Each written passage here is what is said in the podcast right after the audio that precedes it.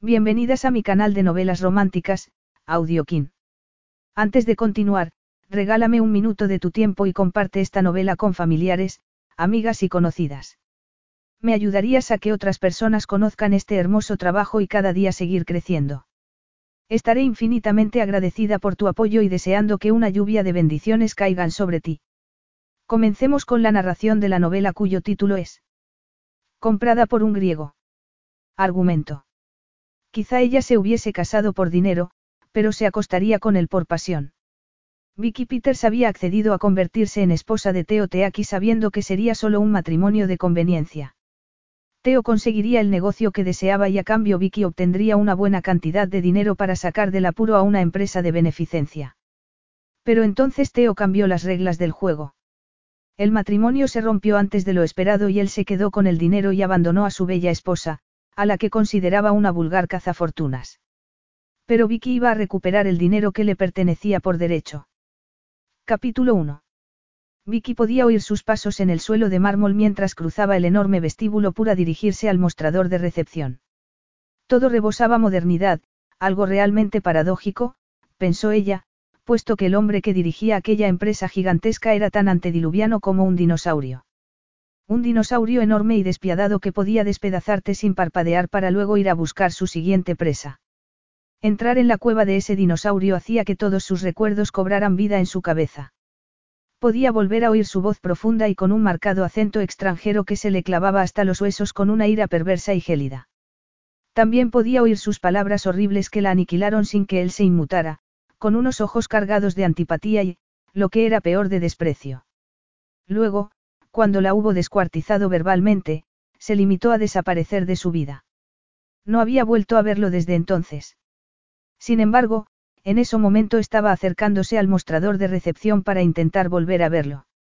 Notó un nudo en la garganta. No podía hacerlo. No obstante, sus nerviosos pies siguieron su camino. Tenía que hacerlo. Lo había intentado todo y solo le quedaba eso. Le habían devuelto las cartas, no le habían pasado las llamadas y habían borrado los correos electrónicos sin leerlos. Teo Teakis no tenía la más mínima intención de permitir que le pidiera lo que quería pedirle. Aún así, sintió un arrebato de furia. No tenía por qué ir a pedírselo. Él no podía negárselo. Era suyo. Le correspondía. Sin embargo, el abogado no pensaba lo mismo. Según le había explicado comprensivamente, lo que ella quería no le correspondía y mucho menos podía disponer de ello. Se necesita el consentimiento del señor Teakis, le había insistido el abogado. Su gesto se ensombreció al acercarse al mostrador. Si no le daba el consentimiento. ¿Desea algo? La voz de la recepcionista era desenfadada e impersonal, pero la miró de arriba abajo y Vicky captó que la había clasificado conforme al precio de su vestimenta. Al menos su ropa podía estar a la altura de ese entorno palaciego. Su traje estaba un poco anticuado, pero la categoría del diseñador era evidente para cualquiera que supiera algo de moda. Ella no lo sabía, pero se había movido en un mundo, aunque fuera por muy poco tiempo, que era implacable en ese sentido y ese único recuerdo del enorme guardarropa que había tenido iba a serle útil. Iba a captar la atención de alguien que se interponía en su camino. Sí, gracias. Intentó por todos los medios que su tono fuera igual de desenfadado e impersonal. Confió en el traje azul claro con un corte perfecto, en la fina cadena de plata que le colgaba del cuello y en los zapatos de tacón y el bolso que iban a juego. Acababa de cortarse el pelo, que estaba sujeto por una cinta del mismo color que el traje. Tenía un maquillaje levísimo y se había puesto un perfume que le dieron de muestra en unos grandes almacenes. Sabía que transmitía un aspecto selecto, clásico, británico y lo suficientemente adecuado para superar ese obstáculo. Me gustaría ver al señor Teakis, añadió con un tono refinado. Tuvo que hacer un esfuerzo para poner ese tono, pero estaba en Inglaterra y esas cosas eran importantes. Dijo el nombre como si lo hiciera todos los días, como si no fuera nada excepcional y siempre le abriera las puertas. ¿A quién debo anunciar? Preguntó la recepcionista. Vicky notó que le concedía la posibilidad de que esa mujer tan bien arreglada pudiera ser alguien con acceso a él, que, incluso, podría ser alguien que disfrutara del privilegio de tener una intimidad personal con Teo Teakis. Sin embargo, Vicky también sabía, con una puntada de rabia por tener que estar allí, que no era tan voluptuosa como para ser una de sus innumerables amantes. A la señora Teakis, contestó ella con una leve sonrisa. Teo Teakis estaba sentado en su butaca de cuero y notó que le subía la presión sanguínea. Colgó el teléfono como si estuviera infectado. Ella estaba allí, en su sede central de Londres. Había tenido la osadía de entrar en su territorio. Entrecerró los ojos. Se había vuelto loca. Volvía a acercarse a él cuando la había desechado como a un trapo viejo. Tenía que estar loca para acercarse a cien kilómetros de él, sería descarada. Ensombreció el gesto. Ella no conocía la vergüenza ni la honra ni el remordimiento. Había alardeado de lo que había hecho, incluso se lo arrojó a la cara sin inmutarse. Aún así, tenía la insolencia de presentarse allí para verlo, como si tuviera derecho a hacerlo. Esa mujer no tenía derecho a nada y mucho menos a lo que él sabía que quería. Tampoco tenía derecho, se dijo con un brillo de ira en los ojos, a llamarse como se llamaba. Su esposa. Vicky se sentó en una de las butacas de cuero que había alrededor de una mesa de cristal ahumado. Sobre ella, perfectamente ordenados, estaban los periódicos más importantes en media docena de idiomas, entre otros el griego. Empezó a leer los titulares. Hacía tiempo que no leía en griego, pero por lo menos tenía la cabeza ocupada con algo que no fuera darle vueltas a lo mismo. A pensar que tenía que marcharse sin importarle que él no quisiera recibirla. A no quedarse allí como un poste con la disparatada idea de abordarlo cuando se marchara. Él podría no marcharse, tenía un piso en lo más alto de edificio. Además, el ascensor lo llevaría hasta el aparcamiento, donde un chofer estaría esperándolo en una limusina. No había ningún motivo para que él pasara por delante de ella. Tenía que marcharse, tenía un nudo en el estómago y le dolían los pies por los tacones. Sin embargo, quería lo que había ido a buscar y no se iría con las manos vacías sin haber intentado conseguirlo. Se le endureció el gesto. Lo que quería le correspondía en justicia y se lo habían negado. Le habían negado lo que le habían prometido, lo que necesitaba.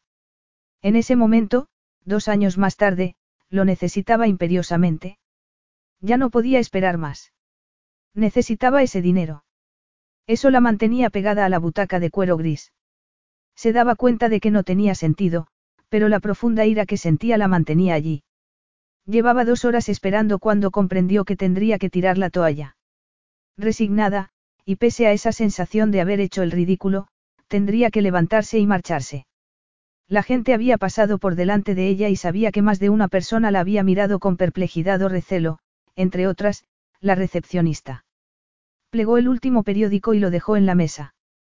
Tendría que pensar en otra forma de conseguir su objetivo aunque no sabía cómo. Lo había intentado todo, incluso indagó la posibilidad de iniciar acciones judiciales, pero el abogado la disuadió inmediatamente. El enfrenamiento directo con su marido había sido el último recurso, lo cual no era de extrañar porque era la última persona sobre la faz de la tierra a la que quería ver. Por eso se llevó un sobresalto cuando agarró el bolso para levantarse. Justo enfrente de ella, un grupo de hombres trajeados salía del ascensor para cruzar el vestíbulo de Teakis Corporation. Era él. Sus ojos se clavaron en él con la excitación que había sido una fatalidad para ella desde que lo conoció. Sacaba casi una cabeza a sus acompañantes y avanzaba a un paso que les costaba seguir. Uno de los hombres hablaba con él y Teo lo miraba con atención. Vicky se quedó helada. Volvió a sentirlo, volvió a sentir el estremecimiento que le producía Teo cada vez que lo miraba. Era como si se quedara pasmada, como un conejo que se queda mirando los faros del coche que se le acerca y no puede moverse. Había olvidado esa sensación, su pura atracción física. No era solo su estatura ni la amplitud de sus hombros ni la esbeltez de sus caderas. No era el traje hecho a medida que le habría costado miles de libras ni el pelo negro primorosamente cortado ni la cara que parecía tallada en el mármol más delicado. Era algo más, eran sus ojos, negros e insondables, que podían mirarla con tal frialdad, con tal ira y con otra expresión tan intensa que no quería recordar. Incluso en ese momento, cuando él estaba concentrado e impaciente por lo que estaban diciéndole. Vio que él asentía con la cabeza y volvía a mirar al frente. Entonces la vio. Ella notó el instante preciso en el que captó su presencia. Notó el brillo de incredulidad que dio paso a la ira cegadora. Entonces desapareció. Ella desapareció de su vista. Desapareció de ese instante en que había captado su atención. Se limitó a pasarla por alto como si nunca hubiera existido. Como si no llevara dos horas esperándolo. Esperando a que él bajara al nivel de los mortales. Pasó de largo rodeado por su séquito. Pronto saldría por la puerta que ya le había abierto uno de los hombres. Pronto estaría lejos del edificio que le pertenecía, de la empresa que le pertenecía y de los hombres que le pertenecían. Se puso de pie para seguirlo. Teo giró la cabeza un instante. No la giró hacia ella. Hizo un movimiento de cabeza casi imperceptible a uno de sus acompañantes. Él, con una ligereza asombrosa, se separó del grupo y se colocó ante ella cuando iba a alcanzar su objetivo. Apártese. exclamó Vicky con furia. Fue tomó una gota de agua contra una roca. El hombre no se movió. La siento, señorita. No la miró a los ojos ni la tocó. Se limitó a cerrarle el camino Teo Teaki se alejó llevándose con el algo que le correspondía a ella. El dominio de sí misma estaba a punto de quebrarse. Era como una rama seca debajo de sus tacones. Agarró el asa del bolso, lo levantó y lo arrojó con todas sus fuerzas hacia el hombre que se alejaba.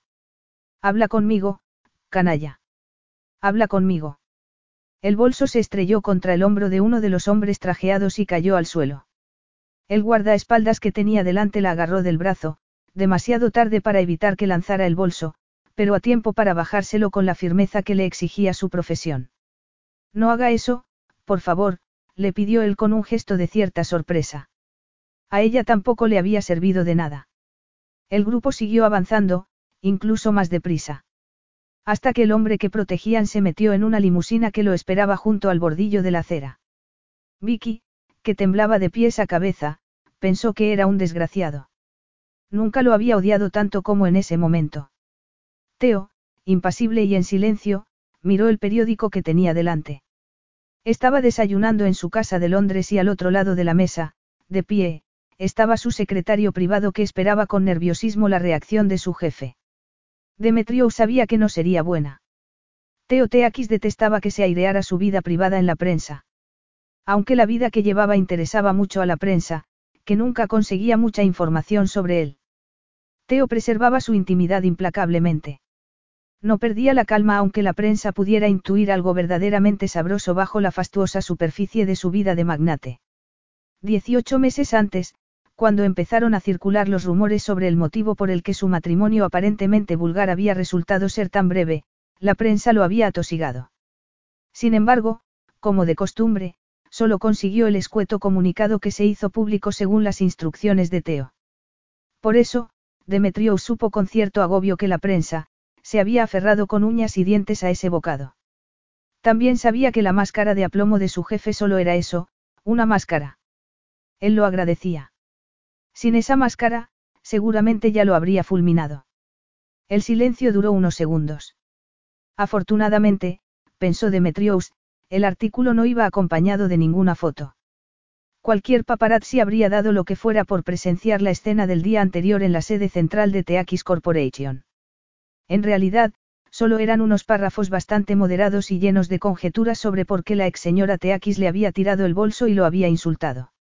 El periodista había incluido una foto de archivo del Teo Teakis vestido de smoking y acompañado de una rubia muy bien vestida a la entrada de un hotel de lujo en Atenas. La expresión de ella era tan impasible como la de su jefe en ese momento. Sin embargo, ella no habla sido tan impasible el día anterior. Además, nada disimulaba el regocijo con el que estaba escrito el artículo de cotilleo. Entérate de quién ha hablado con estos parásitos y despídelo, le ordenó Teo antes de seguir desayunando. Efectivamente, era implacable. Demetrios compadecía a cualquiera que se equivocara con Teo. Como su exmujer. Se preguntó por qué habría hecho aquello. A esas alturas, ya tendría que saber que era una pérdida de tiempo. Llevaba semanas acosándolo y él no había cedido ni un milímetro. Podía olvidarse de eso que quería tanto. Ella ya no existía para Teo. Demetrio se dio la vuelta para marcharse. Le habían encargado hacer algo, que no le gustaba, pero que tenía que hacer en cualquier caso. Otra cosa. Demetrio se detuvo. Aquellos ojos negros tenían una mirada gélida. Pile a la señora Teakis que venga aquí esta noche a las ocho y media. Capítulo 2. Vicky estaba repasando todo tipo de papeles. Había formularios por triplicado, cartas de solicitud, facturas, fichas, cuentas y análisis estadísticos. Aunque fuera desesperante, tenía que hacerlo.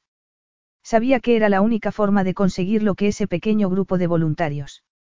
Una vida nueva, quería conseguir. Quería intentar que los niños con fracaso escolar pudieran tener una ayuda extraescolar intensiva y personalizada para que tuvieran una educación adecuada. Naturalmente, el dinero era el inconveniente contante. Necesitaban, por lo menos, cinco libras más por cada una que recibían y los niños que solicitaban su ayuda no disminuían. Suspiró por la impotencia, que aumentó cuando abrió la siguiente carpeta, los presupuestos de las constructoras para arreglar la casa de Gem. Gem se había limitado a lo mínimo exigible para cumplir con las exigencias de sanidad y seguridad, un tejado nuevo, una instalación eléctrica nueva y un suelo nuevo. El resto, la pintura, la decoración y el mobiliario, lo harían ellos mismos aunque tuvieran que mendigar, pedir prestado o robar. La casa, Picot, era una bendición. Gem la había heredado el año anterior de un tío abuelo sin hijos. Aunque estaba en muy mal estado, tenía dos ventajas enormes. Constaba de dos pisos muy grandes y estaba en la costa de Devonshire. Esas dos características la hacían ideal para lo que todos esperaban que fuera la siguiente iniciativa de una vida nueva, Casi todos los niños procedían de entornos familiares conflictivos encerrados en ciudades del interior, lo que complicaba sus problemas educativos si algunos de esos niños pudieran alejarse un tiempo de su angustiosa vida, podrían ver el colegio como una forma de escapar de las condiciones que soportaban desde su nacimiento y no como una tortura. Sin embargo, conseguir que Picot estuviera en condiciones de recibir a los alumnos y a los tutores iba a costar una fortuna. Vicky sintió una punzada de abatimiento. Si las obras pudieran empezar sin demora, era posible que Picot estuviera abierto para las vacaciones de verano. Ya tenía una lista interminable de niños recomendados para la experiencia. Si tuviera el dinero. Lo más indignante era que tendría que tenerlo. Estaba muerto de risa en la cuenta de un banco a la espera de que lo utilizaran. Salvo por, sintió un arrebato de ira. Era suyo. Se lo había prometido. Era parte del contrato que había firmado aunque hubiera sabido que no debería haberlo hecho. Lo había firmado porque se sintió obligada. Los dolorosos recuerdos la abatieron más. Casi no podía recordar a su padre. Sabía que había nacido con una buena posición, pero para Andreas Fournatos el dinero solo era una herramienta. Muy joven, pidió su parte de la herencia y se fue a trabajar en una organización de ayuda internacional, donde conoció a su madre y se casó con ella. Murió francamente antes de que su hija tuviera cinco años. El dinero que heredó su viuda puso en marcha una vida nueva y la madre de Vicky la dirigió hasta que Vicky le tomó el relevo. Había tenido muy poco contacto con la familia de su padre, excepto con su único tío. Aunque casi no lo conocía. Aristides Fournatos había sido increíblemente bueno con ella. Siempre había entendido por qué su madre se había distanciado de la familia de su marido durante los últimos años, porque le dolía demasiado que le recordaran al hombre con el que se había casado y había perdido tan pronto. Por eso, aunque durante toda su infancia recibió tarjetas y regalos de Navidad de su tío, su madre nunca quiso volver a Grecia ni que ella aceptara las invitaciones de su tío. Aristides siempre respetó los deseos de su madre y comprendió el dolor de su cuñada al recordar a su primer marido y su prematura muerte. Además, cuando su madre volvió a casarse, Aristides fue el primero en felicitarla y aceptó que centrara todos sus sentimientos en ese nuevo marido, un profesor divorciado con un hijo de su edad, que quisiera que ella fuera inglesa y que Geoff fuera el único padre que recordara, fueron una familia feliz y muy unida que llevó una vida normal de clase media. Sin embargo, cuando estaba terminando el curso en la universidad, Geoff tuvo la oportunidad de participar en un intercambio de profesorado con Australia. Su madre y él se fueron y encontraron el trabajo y la forma de vida tan atractivos que decidieron quedarse, ella se alegró mucho por ellos, pero, aunque era adulta, se sintió triste y abandonada. Entonces fue cuando su tío Aristides reapareció en su vida. La llevó a Grecia para que se tomara unas vacaciones y cambiara de aires. Él, además, podría conocer mejor a su sobrina, esa reaparición contó con el beneplácito de su madre. Aceptó que su hija conociera, aunque fuera tarde, a la familia de su padre. Ella se habla criado como inglesa y en una familia inglesa, por eso le pareció raro darse cuenta de que era medio griega. Sin embargo, más raro todavía le pareció tener que adaptarse a otro aspecto de la familia de su padre, la riqueza. Su padre siempre había empleado el dinero en obras benéficas y ella nunca se había imaginado lo distinta que sería la forma de vida de su tío. La estancia con Aristides en Grecia le abrió los ojos y no pudo evitar darse cuenta de lo irreal que era su vida comparada con la de ella. Sin embargo, pese a su riqueza, su tío era cariñoso y amable y la recibió con los brazos abiertos. Era un viudo algo mayor y sin hijos y ella comprobó con placer que la trataba con el mimo y esplendidez con que habría tratado a su hija. Si bien admiraba el altruismo de su hermano y aceptaba que su madre quisiera dejar atrás su trágico pasado, Aristides no cejó en tu empeño de remediar lo que consideraba sus privaciones materiales. Al principio, Vicky intentó que no derrochara el dinero con ella, pero al comprobar que su resistencia le dolía, cedió. Al fin y al cabo, solo eran unas vacaciones. No era la vida real. Andreas estaría muy orgulloso de ti. Muy orgulloso de tener una hija tan guapa, le repetía él una y otra vez con una lágrima en los ojos. Ese gesto de emoción no disimulada le pareció algo muy griego, como lo era la actitud que tenía con las chicas de su edad. Aunque las adoraba, las consideraba como muñecas preciosas a las que había que tratar con mimo, además de protegerlas del mundo real. Todo fue igual cuando lo visitó por segunda vez. Había ido a Australia a visitar a sus padres en Navidad y Aristides la invitó a pasar las siguientes vacaciones en Atenas. Sin embargo, aquella vez supo que algo iba mal en cuanto él la saludó. Aristides no le dijo nada, él se limitó a mimarla otra vez con la excusa de que estaba demasiado delgada y que trabajaba demasiado, que necesitaba unas vacaciones, mucha diversión y ropa nueva. Ella, como sabía que la preocupación era sincera y que él disfrutaba mimándola, cedió otra vez a su mundo irreal donde todas las mujeres llevaban ropa de firma que se cambiaban varias veces al día. Es Victoria, la hija de mi difunto hermano. Esa era la forma de presentarla con orgullo y afecto. Ella supo enseguida que la familia era muy importante para los griegos. Para ella fue fascinante el mundo deslumbrante en el que había puesto los pies, fue excitante sentarse a la mesa en el enorme comedor de su tío rodeada de mujeres resplandecientes en sus vestidos de noche y de hombres elegantísimos de smoking. Se dio cuenta con una extraña curiosidad de que, si su padre no hubiera renunciado a su origen, aquel habría podido ser su entorno natural. Excepto, claro, que no habría tenido una educación inglesa sino completamente griega. Fue un pensamiento extraño. Sin embargo, sabía que por muy fascinante que fuera observar ese ambiente también era ajeno a ella. Se sentía como en el zoológico, entre animales exóticos que llevaban una vida al margen de la realidad. Aunque eso no quería decir que su riqueza los convirtiera en malas personas. Su tío era la amabilidad personificada y todas las personas que conoció fueron encantadoras y fáciles de trato. Excepto una. La expresión de Vicky se ensombreció por un instante. No entendió su nombre cuando su tío se lo presentó porque al darse la vuelta para sonreírle amablemente, se quedó petrificada, los hombres griegos no eran altos, pero ese llegaba a los dos metros. Alto, delgado y tan guapo que se quedó sin aliento mientras lo miraba fijamente. El pelo muy moreno, las facciones marcadas, de unos 30 años, la nariz como un sable, la cara esculpida y unos ojos negros como el carbón que ocultaban algo. Ella hizo un esfuerzo por respirar y ensanchar la sonrisa, pero seguía paralizada. Excepto el pulso, que lo tenía desbocado. Mecánicamente, alargó la mano para responder a la presentación y se la encontró entre unos dedos fuertes y una palma muy grande. El contacto fue breve y protocolario, pero a ella le pareció algo distinto. Retiró la mano tan rápidamente como permitía la buena educación. ¿Qué tal está? Le saludó ella, que no había entendido su nombre. Tespinis Fournatos, replicó el hombre. Ella se había acostumbrado a que la llamaran con el nombre de nacimiento que le puso su padre. En casa había tomado el apellido de Geoff porque él la adoptó cuando se casó con su madre y era más fácil que todos se llamaran igual. Sin embargo, también comprendía que su tío la considerara como la hija de su hermano y para él era Victoria Fournatos, no Vicky Peters.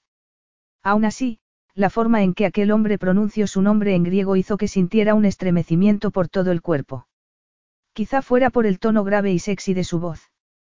Porque se dio cuenta, con el pulso acelerado, que ese hombre era increíblemente atractivo. Además, él también lo sabía. Sintió que el estremecimiento de excitación pasó a ser de oposición. No porque él la mirara de una forma sugerente, sino porque estaba completamente acostumbrado a que las mujeres reaccionaran como lo había hecho ella. Tan acostumbrado que lo dio por supuesto. Automáticamente, se predispuso contra él, pasó por otro el hormigueo que sentía por dentro y miró a su tío, que comentó algo en griego con aquel hombre, algo que ella no entendió. Sabía algunas frases en griego y podía leerlo con esfuerzo, pero no entendía la conversación fluida. Creo que vives, en Londres. Tespinis Fournatos, le comentó el hombre. El tono del comentario fue levemente interrogado o, más bien, pensó Vicky, fue un tono casi de censura. Sí, contestó ella lacónicamente. Mi tío tuvo la amabilidad de invitarme en Navidad, pero tengo entendido que en Grecia es mucho más importante la Semana Santa. Sin duda, replicó él. Durante unos minutos mantuvieron una conversación sobre la fiesta con Aristides. Fue una conversación muy inocente, pero se alegró cuando terminó, cuando una mujer muy bien arreglada, increíblemente guapa y algunos años mayor que ella apareció y saludó a aquel hombre con un tono claramente entusiasta. Hablaba perfectamente en griego y no hizo ademán de haber notado la presencia de Vicky.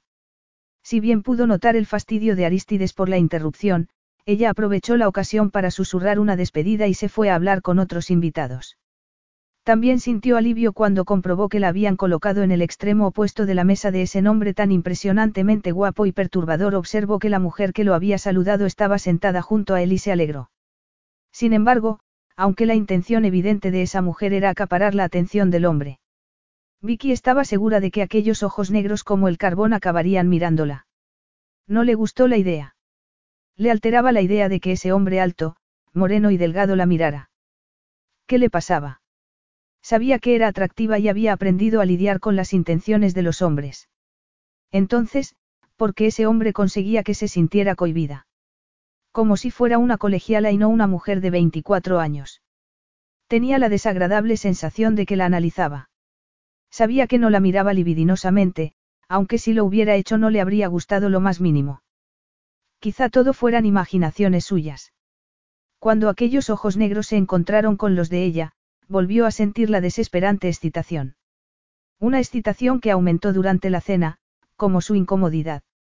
Mucho más tarde, cuando los invitados estaban marchándose, aquel hombre anónimo para ella se le acercó.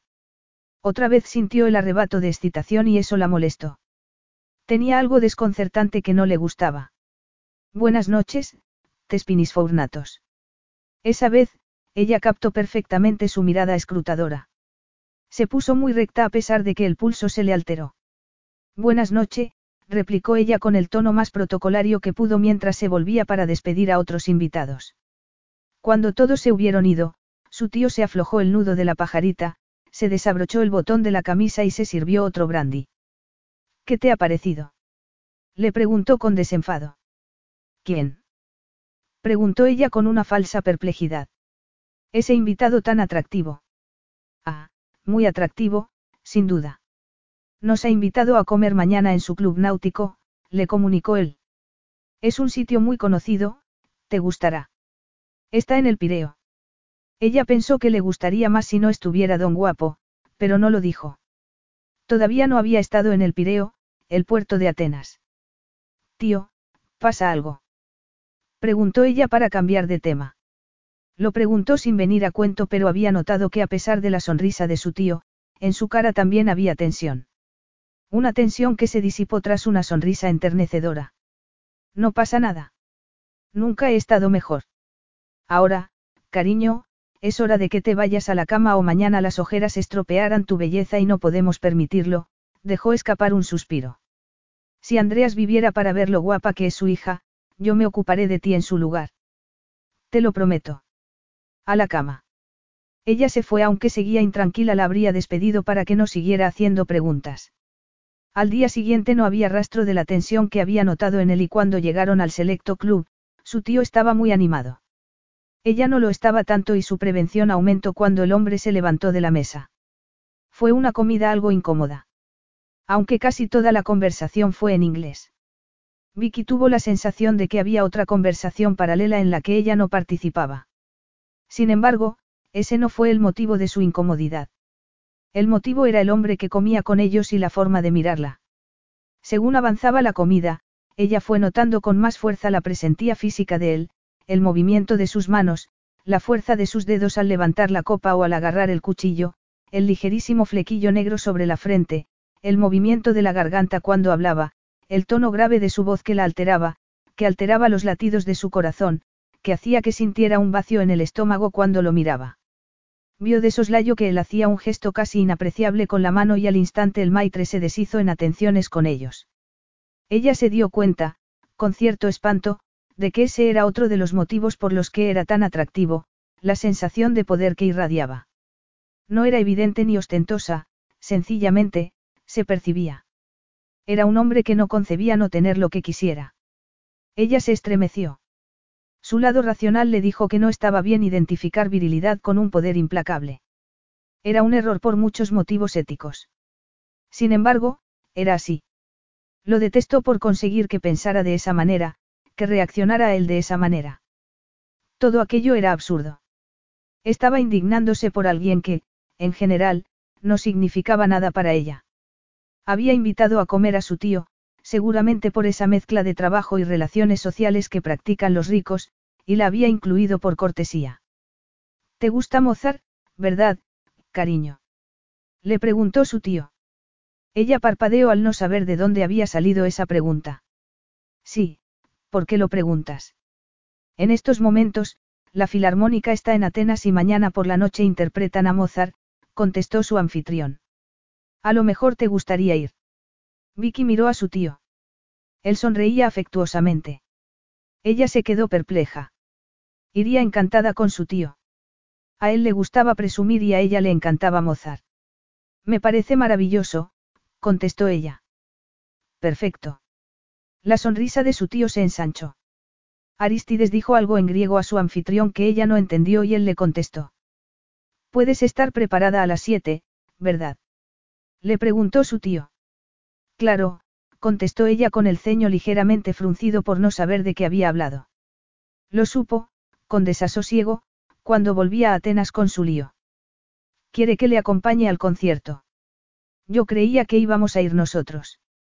No, ni hablar, replicó él con desenfado. No tengo tiempo para conciertos. Una sensación muy extraña se había adueñado de ella y no le gustaba. Tampoco le gustaba la sensación de que hubieran jugado con ella. Así empezó todo y así continuó. Ni siquiera todavía, después de la tormenta y el estrés, de la furia y la desesperación, sabía cómo terminó de la forma que terminó. ¿Cómo fue posible que pasara de ir a un concierto de Mozart acompañada por un hombre que la alteraba profundamente a casarse con él, a ser la señora de Teoteakis? Capítulo 3. ¿Cómo pudo casarse con Teoteakis? La pregunta le abrasaba en la cabeza, como siempre. Acabó haciéndolo por el mejor de los motivos y fue el mayor error de toda su vida. Todavía se acordaba del momento cuando su tío le dijo que Teoteakis le había pedido su mano, como si estuvieran en una novela victoriana. Todas las mujeres de Atenas quieren casarse con él. Exclamó él con un brillo resplandeciente en los ojos. Ella se quedó mirándolo sin dar crédito a lo que había oído mientras él desgranaba todas las virtudes de un hombre que casi no conocía, pero al que conocía lo suficiente como para recelar de él. Desde el concierto de Mozart, lo había visto unas pocas veces y no habría dicho que la había elegido de una forma especial. Aparte de saber que era rico, impresionantemente atractivo y, a juzgar por algunas conversaciones, inteligente e incisivo, era un completo desconocido para ella. Era un conocido de su tío y no alguien con quien ella quisiera intimar. En realidad, era alguien a quien habría preferido evitar. Habría sido mucho más sensato. Sin embargo, súbitamente, su tío estaba diciéndole que quería casarse con ella. Era increíble. Quiso soltar una carcajada, pero se dio cuenta de que las entusiastas palabras de su tío ocultaban algo, algo que la espantó, estaba serio, muy serio. A ella se le heló el corazón. Vio la misma tensión que captó al llegar a Atenas, la tensión que la llevó a preguntárselo la noche que conoció a Teo. Había algo más que tensión, había miedo.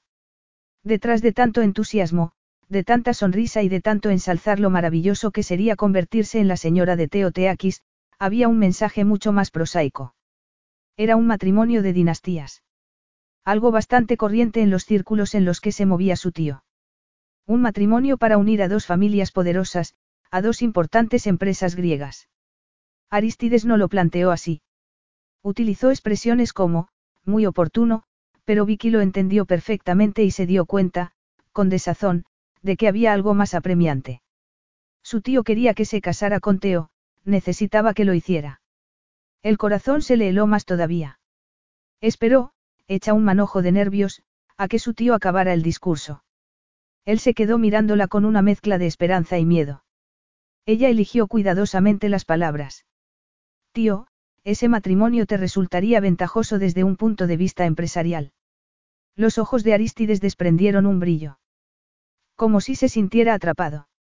Bueno, como sabes, desgraciadamente, mi mujer no fue bendecida con hijos y siempre se ha planteado la pregunta de qué pasará con Faurnatos cuando yo fallezca.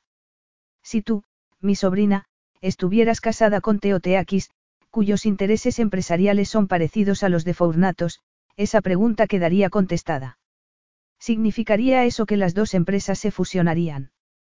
Preguntó ella con el ceño levemente fruncido.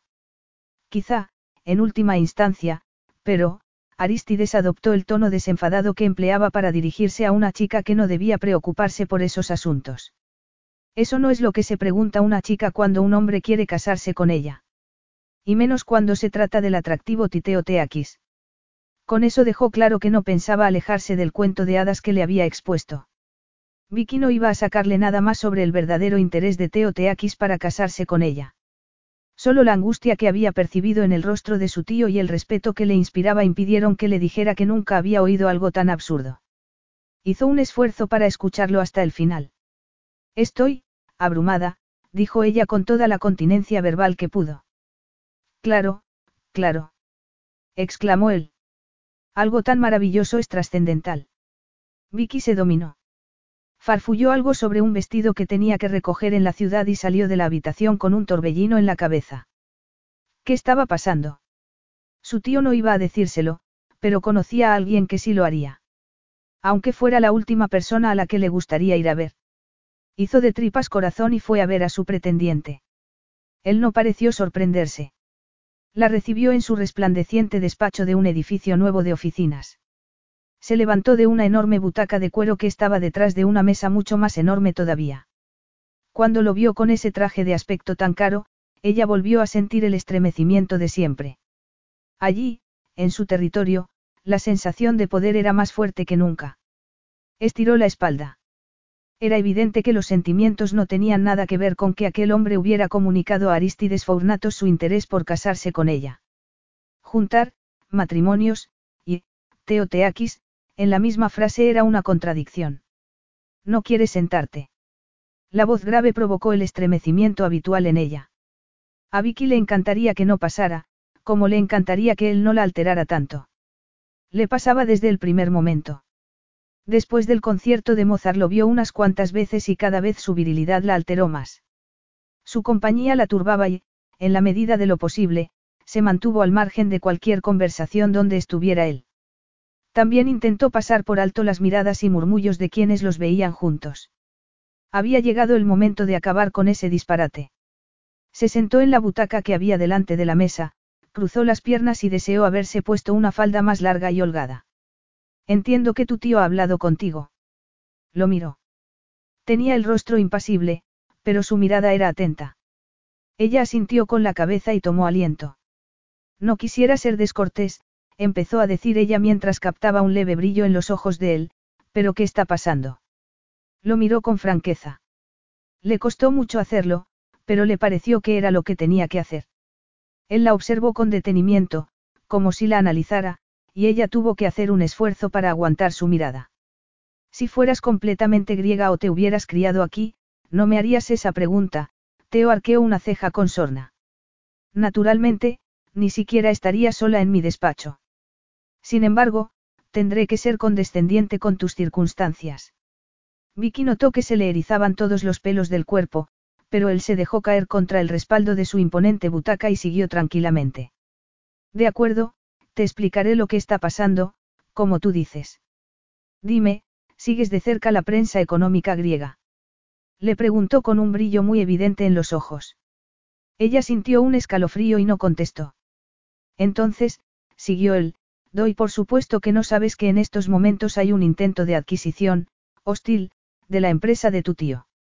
Sin entrar en detalles sobre las maniobras que se producen en el mercado de valores, una forma de defenderse de esos ataques es que otra empresa adquiera, amistosamente, participaciones de la hostigada. Eso es lo que tu tío y yo estamos negociando en estos momentos. ¿Vas a hacerlo? preguntó ella sin dar más rodeos. Como le he dicho, eso es lo que estamos negociando, contestó él con los ojos sombríos. No entiendo qué tiene que ver eso con la descabellada conversación que he tenido con él, replicó ella mirándolo a los ojos. Tu tío es muy tradicional y considera que las relaciones empresariales íntimas deben estar apuntaladas por relaciones familiares íntimas. Un matrimonio entre Fournatos y Teaki sería la conclusión evidente.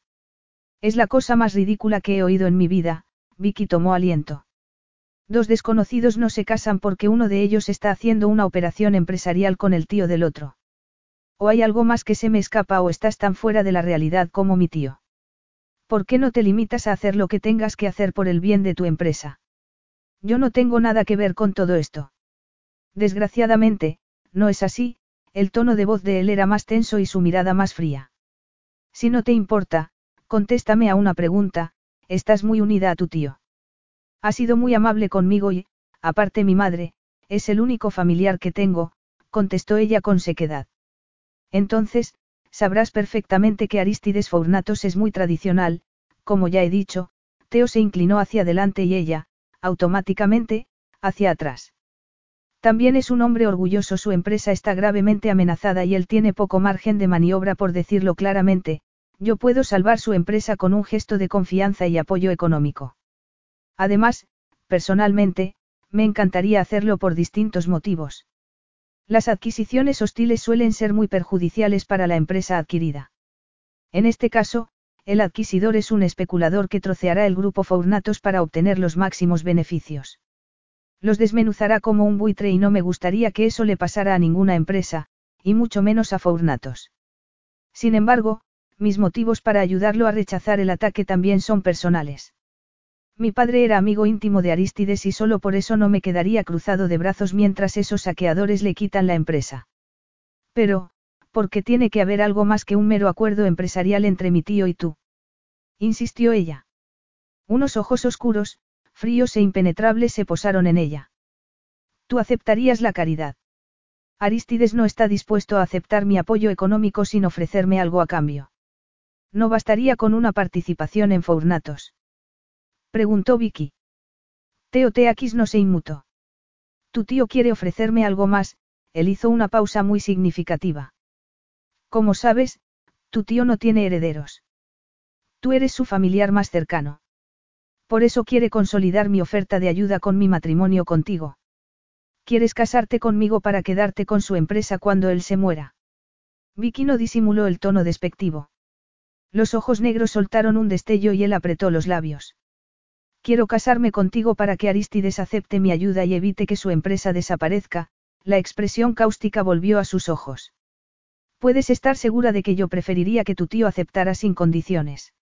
Sin embargo, su orgullo y dignidad ya se han llevado un mazazo al permitir que su empresa se viera expuesta a ese riesgo. No me gustaría ser ingrato con su oferta. Salvaría su orgullo, su dignidad permanecería intacta, su empresa estaría protegida y su futuro garantizado.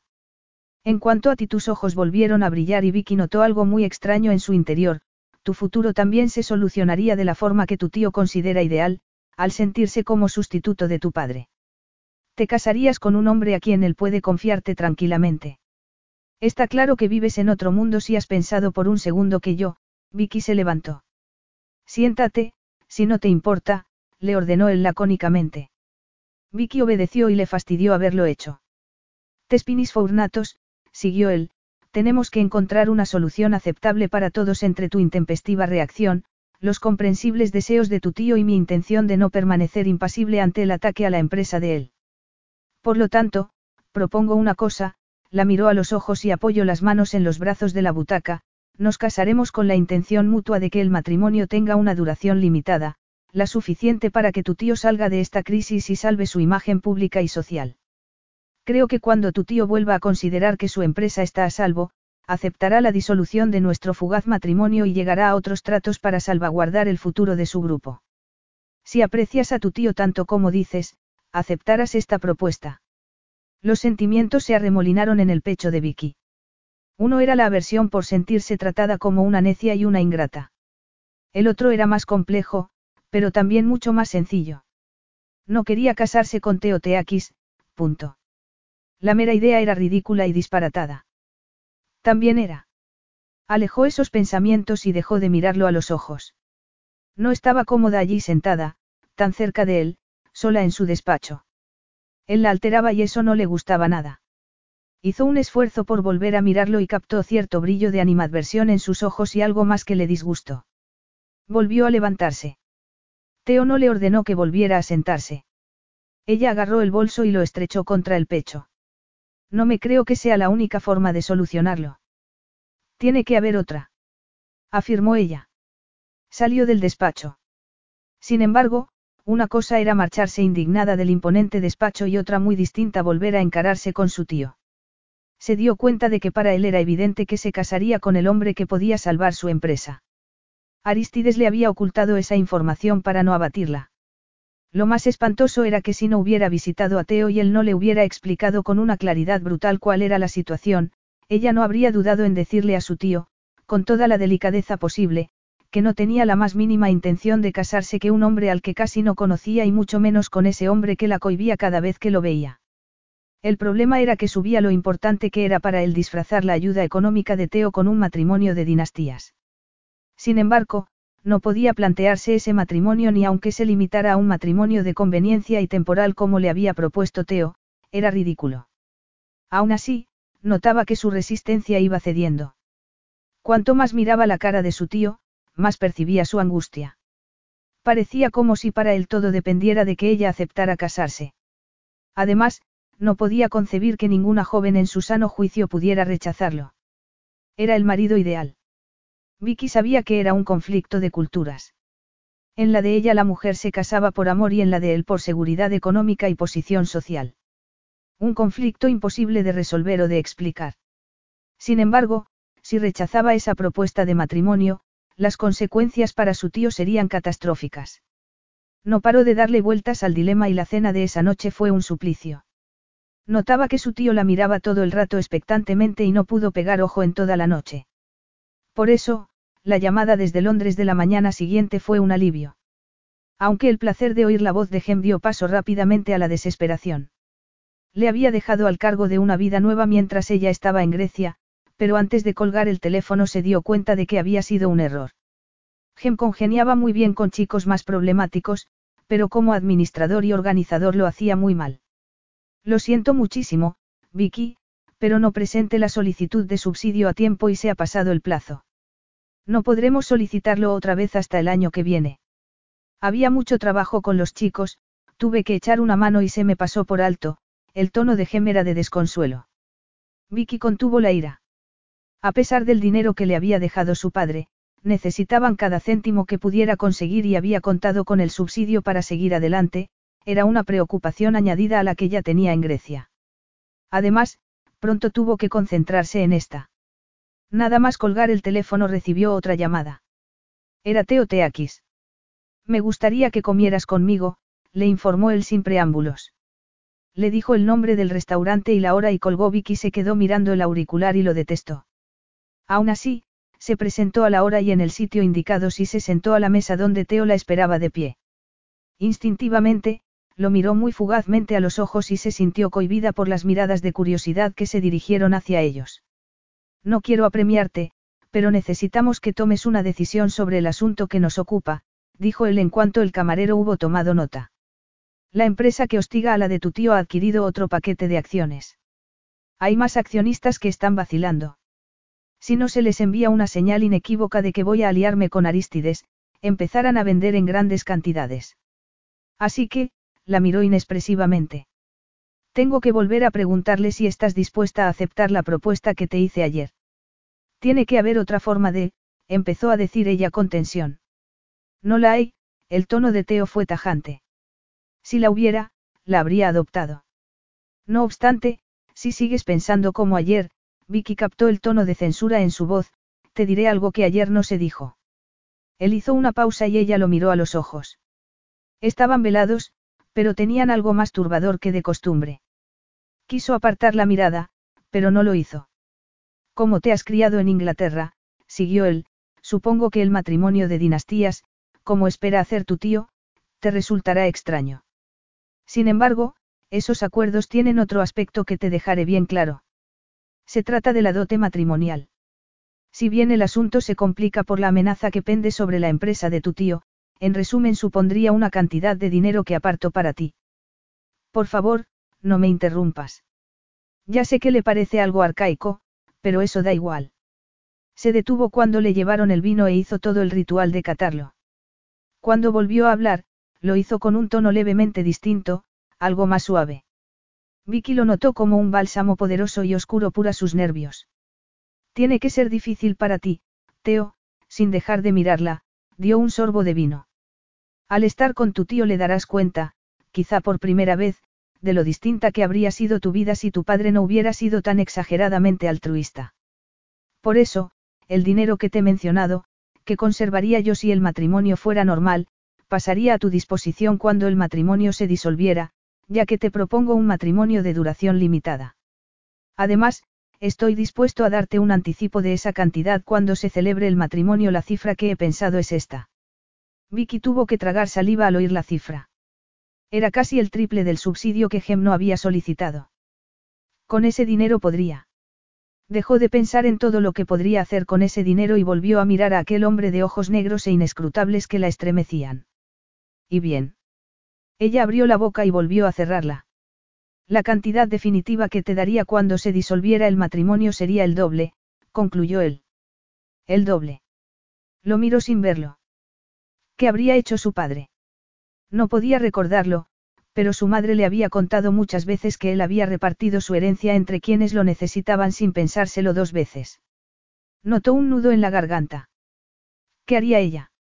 Si seguía adelante con esa disparatada idea, no solo salvaría la empresa de su tío, sino que aportaría mucho dinero a la institución benéfica de su padre y podría ayudar a muchos chicos desdichados. Miró al hombre que tenía enfrente y sintió la turbación de siempre. Si él fuera una persona normal, podría hacerlo, pero no lo era. No había conocido a otro hombre como ese y nunca había reaccionado ante ninguno como con él. Era peligroso. Sin embargo, no tenía por qué ser peligroso, incluso era absurdo planteárselo. Daba igual que ella tuviera esa reacción tan fuerte ante él, la cuestión era que él no tenía ninguna reacción ante ella. Si podía contener esa reacción, podría seguir adelante y... Tomo aliento realmente estaba pensando lo que estaba pensando. Estaba pensando que podría seguir adelante con semejante disparate. Era imposible. Sin embargo, oyó las palabras que le salieron de algún sitio que ella prefirió no conocer. ¿Cuánto tiempo tendría que estar casada? Sonó el teléfono que había en la mesa y Vicky lo oyó como si estuviera muy lejos. Estaba atrapada en el pasado. Volvió al presente, al presente donde la desesperación y la ira la dominaban por igual. ¿Cuánto tiempo tendría que estar casada? La pregunta que hizo aquel día le retumbaba en la cabeza. En ese momento accedió mentalmente a la idea de contraer el matrimonio que Teo le había planteado. Lo supo al instante. Además él empezó a engañarla también desde ese instante. El matrimonio que él le había esbozado no tuvo nada que ver con el que resultó ser. La engañó desde el principio y siguió engañándola hasta el despiadado final. Volvió a sentirse dominada por la rabia. Efectivamente, Teo le había dado el dinero que consideraba un anticipo del que le daría cuando se disolviera el matrimonio, pero el resto, se lo había prometido y era suyo. No podía quedárselo solo porque ella. El insistente sonido del teléfono acabó abriéndose paso entre su furia. Dígame, dijo ella con tono cortante. Soy Demetrio Santou, le explicó una voz impostada y con acento extranjero. Soy el asistente personal de Teo Teakis. Me ha pedido que le comunique que la recibirá esta tarde. Si es tan amable de darme su dirección, le mandaré un coche para que la recoja a las ocho. Vicky se quedó petrificada, pero lo que sentía por dentro no era quietud, era un torbellino. Le dio la dirección entre titubeos y colgó con la mano temblorosa. Se quedó con la mirada perdida un rato, hasta que sus ojos adquirieron una expresión implacable y iba a verse cara a cara con el hombre que la había despedazado con sus palabras brutales. Eso, sin embargo, no le importaba en ese momento, solo podía pensar en una cosa. Quería y necesitaba su dinero. Iba a obligarle a que se lo diera, costara lo que costase. Teo Teakis estaba junto a la ventana de su piso de Londres. Tenía el rostro inexpresivo, pero un sentimiento bullía debajo de la careta impasible. Miró a la mujer que tenía enfrente. Al contrario que el día anterior, cuando internó abordarlo, no se había molestado en vestirse para representar un papel. Era algo premeditado. El día anterior había representado el papel de la señora Teakis, pero esa tarde había elegido una imagen distinta. Llevaba vaqueros y un jersey de algodón muy corriente. Tenía el pelo sujeto en una coleta y no llevaba nada de maquillaje. Él apretó los labios. No volvería a llevar esa ropa. ¿Y bien? La pregunta fue lacónica e imperiosa. Él apretó más los labios. ¿Cómo se atrevía a hablarle con esa insolencia? Querías hablar conmigo. Es más, fuiste muy expresiva al respecto, él no disimuló el sarcasmo. Adelante, di lo que tengas que decir. Teo vio que Vicky entrecerraba los ojos. Ella creía, después de todo lo que le había hecho a él, que podía ponerse exigente. De acuerdo, que exigiera, también podría pagar el precio. Quiero mi dinero. Lo dijo sin rodeos y Teo notó que la furia que había contenido volvía a apoderarse de él. Tu dinero. Como sabes muy bien, la ley no opina lo mismo. El acuerdo que Aristides redactó conmigo lo deja muy claro, el dinero es mío. Él notó, con un regocijo perverso, que la rabia se reflejaba en la cara de ella. Me lo prometiste. Me dijiste que sería mío cuando se disolviera el matrimonio. Me estás acusando de fraude. Es mi dinero y no me lo has dado. Insistió ella con el rostro desencajado, ¿acaso no es eso un fraude? Realmente eres tan estúpida como para pensar que voy a darte ese dinero después de lo que me hiciste. No te mereces nada y eso es lo que voy a darte, adoptó un tono gélido y despiadado. ¿Qué se merece una esposa adúltera? Capítulo 4. Vicky notó que palidecía. Había vuelto al pasado y Teo la atacaba con sus ganas y la destrozaba con sus insultos. Había intentado defenderse, pero había sido imponible. Él no le había dado la más mínima ocasión. Esa vez ni siquiera lo intentaría, no caería tan bajo. Sin embargo, le costaba quedarse allí, cara a cara con aquella presencia imponente que la abrumaba con su hipocresía. Era como una presión muy intensa que intentaba doblegarla y destruirla. Se mantuvo firme. No era tan fácil destruirla.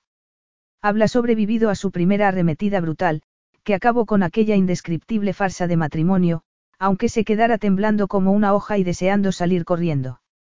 Quizá logró su propósito, pero eso no significaba que hubiera olvidado o perdonado aquella escena inhumana, el juicio perverso e hipócrita que había hecho de ella. Reunió todo el temple que pudo encontrar, se metió las manos en los bolsillos y lo miró impasible. No he venido a hablar de una historia pasada, dijo con un tono seco, Teo, he venido por el dinero que me has negado. No voy a discutir cómo acabó nuestro matrimonio, solo que acabo y que me debes ese dinero. Vicky se quedó con la sensación de haber encendido la mecha, pero que no había disparado el cohete. Algo cruzó la cara de él, como si estuviera borrando cualquier expresión. Lo había visto muchas veces, normalmente, cuando hablaba con gente a la que no quería revelar lo que había dentro de su cabeza. También había sido una expresión habitual cuando hablaba con ella. Ya hemos dejado claro que no tienes derecho a recibirlo, replicó él con la suavidad del acero. No obstante, la miró con la misma expresión granítica de su rostro, quizá estuviera dispuesto a cambiar de idea. ¿Para qué quieres el dinero? Vicky se sobresaltó y enmascaró su semblante. No iba a decirle que Gem tenía algo que ver con la necesidad que tenía del dinero. Todavía recordaba muy claramente cómo lo había machacado verbalmente hacía dos años y el nombre de Gem sería como una provocación. ¿Qué más te da? Notó que la respuesta lo había enfurecido. Teo estaba acostumbrado a salirse con la suya, a conseguir lo que quería. Sobre todo, si era algo personal. Además, no se andaba por las ramas para conseguirlo. Los recuerdos se le agolparon. La memoria era muy peligrosa. Era preferible que estuviera enfadado con ella.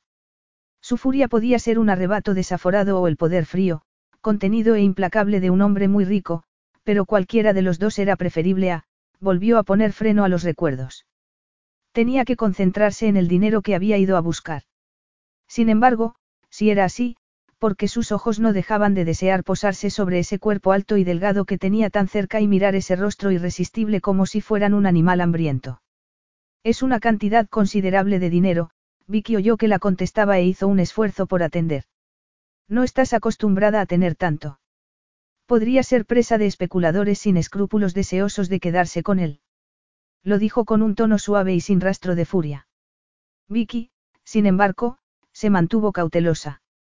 Sabía que tenía motivos para hacerlo. Voy a guardarlo en el banco.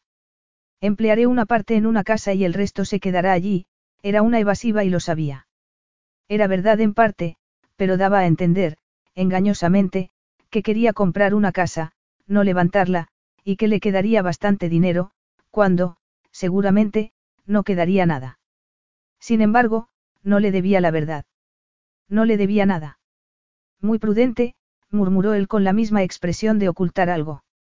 Muy bien, desbloquearé el dinero. Ella se quedó paralizada, incapaz de creer lo que había oído.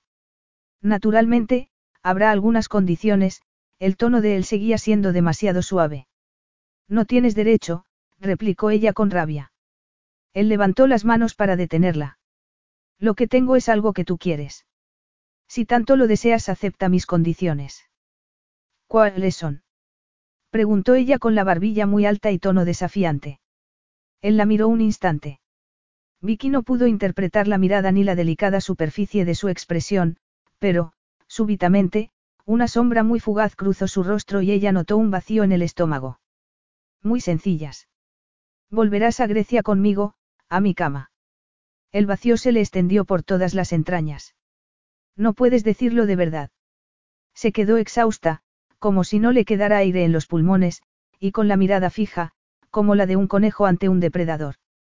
Es exactamente lo que quiero decir. Si quieres el dinero, tendrás que hacerlo. Es repugname. También lo es el adulterio, replicó él sin inmutarse. No lo haré, Vicky apretó los dientes con toda su fuerza. Él se encogió de hombros. Entonces, no hay nada más que hablar. Lo mejor será que te vayas, pero si lo haces, el tono se endureció, no te molestes en volver a ponerte en contacto conmigo. Tú decides, en este instante, lo que quieres hacer. Lo miró con espanto y ante ella desfilaron los recuerdos como los fotogramas de una película, recuerdos que ella nunca se había permitido. ¿Y bien? Vicky notó que las entrañas le abrasaban como quemadas por un ácido. No. Claro que no lo haré. Debes de estar loco si crees que voy a hacerlo. De acuerdo, si esa es tu decisión, Teo se dirigió hacia la puerta. Quiero mi dinero. Bramó ella con desesperación y espanto. Entonces, cumple mis condiciones. Él ni siquiera se dio la vuelta, se limitó a abrir la puerta del piso. Ella lo siguió. ¿Por qué? ¿Por qué quieres que? No pudo decirlo, como no podía creerse lo que él le había dicho. Él se dio la vuelta y se quedó muy quieto. Ella notó un nudo en el estómago. Repentinamente, sin que ella tuviera tiempo de darse cuenta, él extendió una mano, le tomó la mandíbula entre los dedos y luego se los pasó entre el pelo. La miró a los ojos con una expresión que la derritió por dentro. Con una lentitud insolente, le pasó el pulgar por el labio inferior. Me gusta terminar lo que empiezo. Volvió a acariciarla con el pulgar. Vicky estaba paralizada y se le había parado el pulso. Él sonrió con la sonrisa de un depredador y apartó la mano. Mañana a mediodía me voy a Atenas en mi avión privado. Tienes hasta entonces para pensar lo que quieres hacer. Abrió la puerta de par en par y esperó a que ella saliera. Vicky, con las piernas temblorosas, salió. Las calles de Londres pasaron ante ella sin que las viera.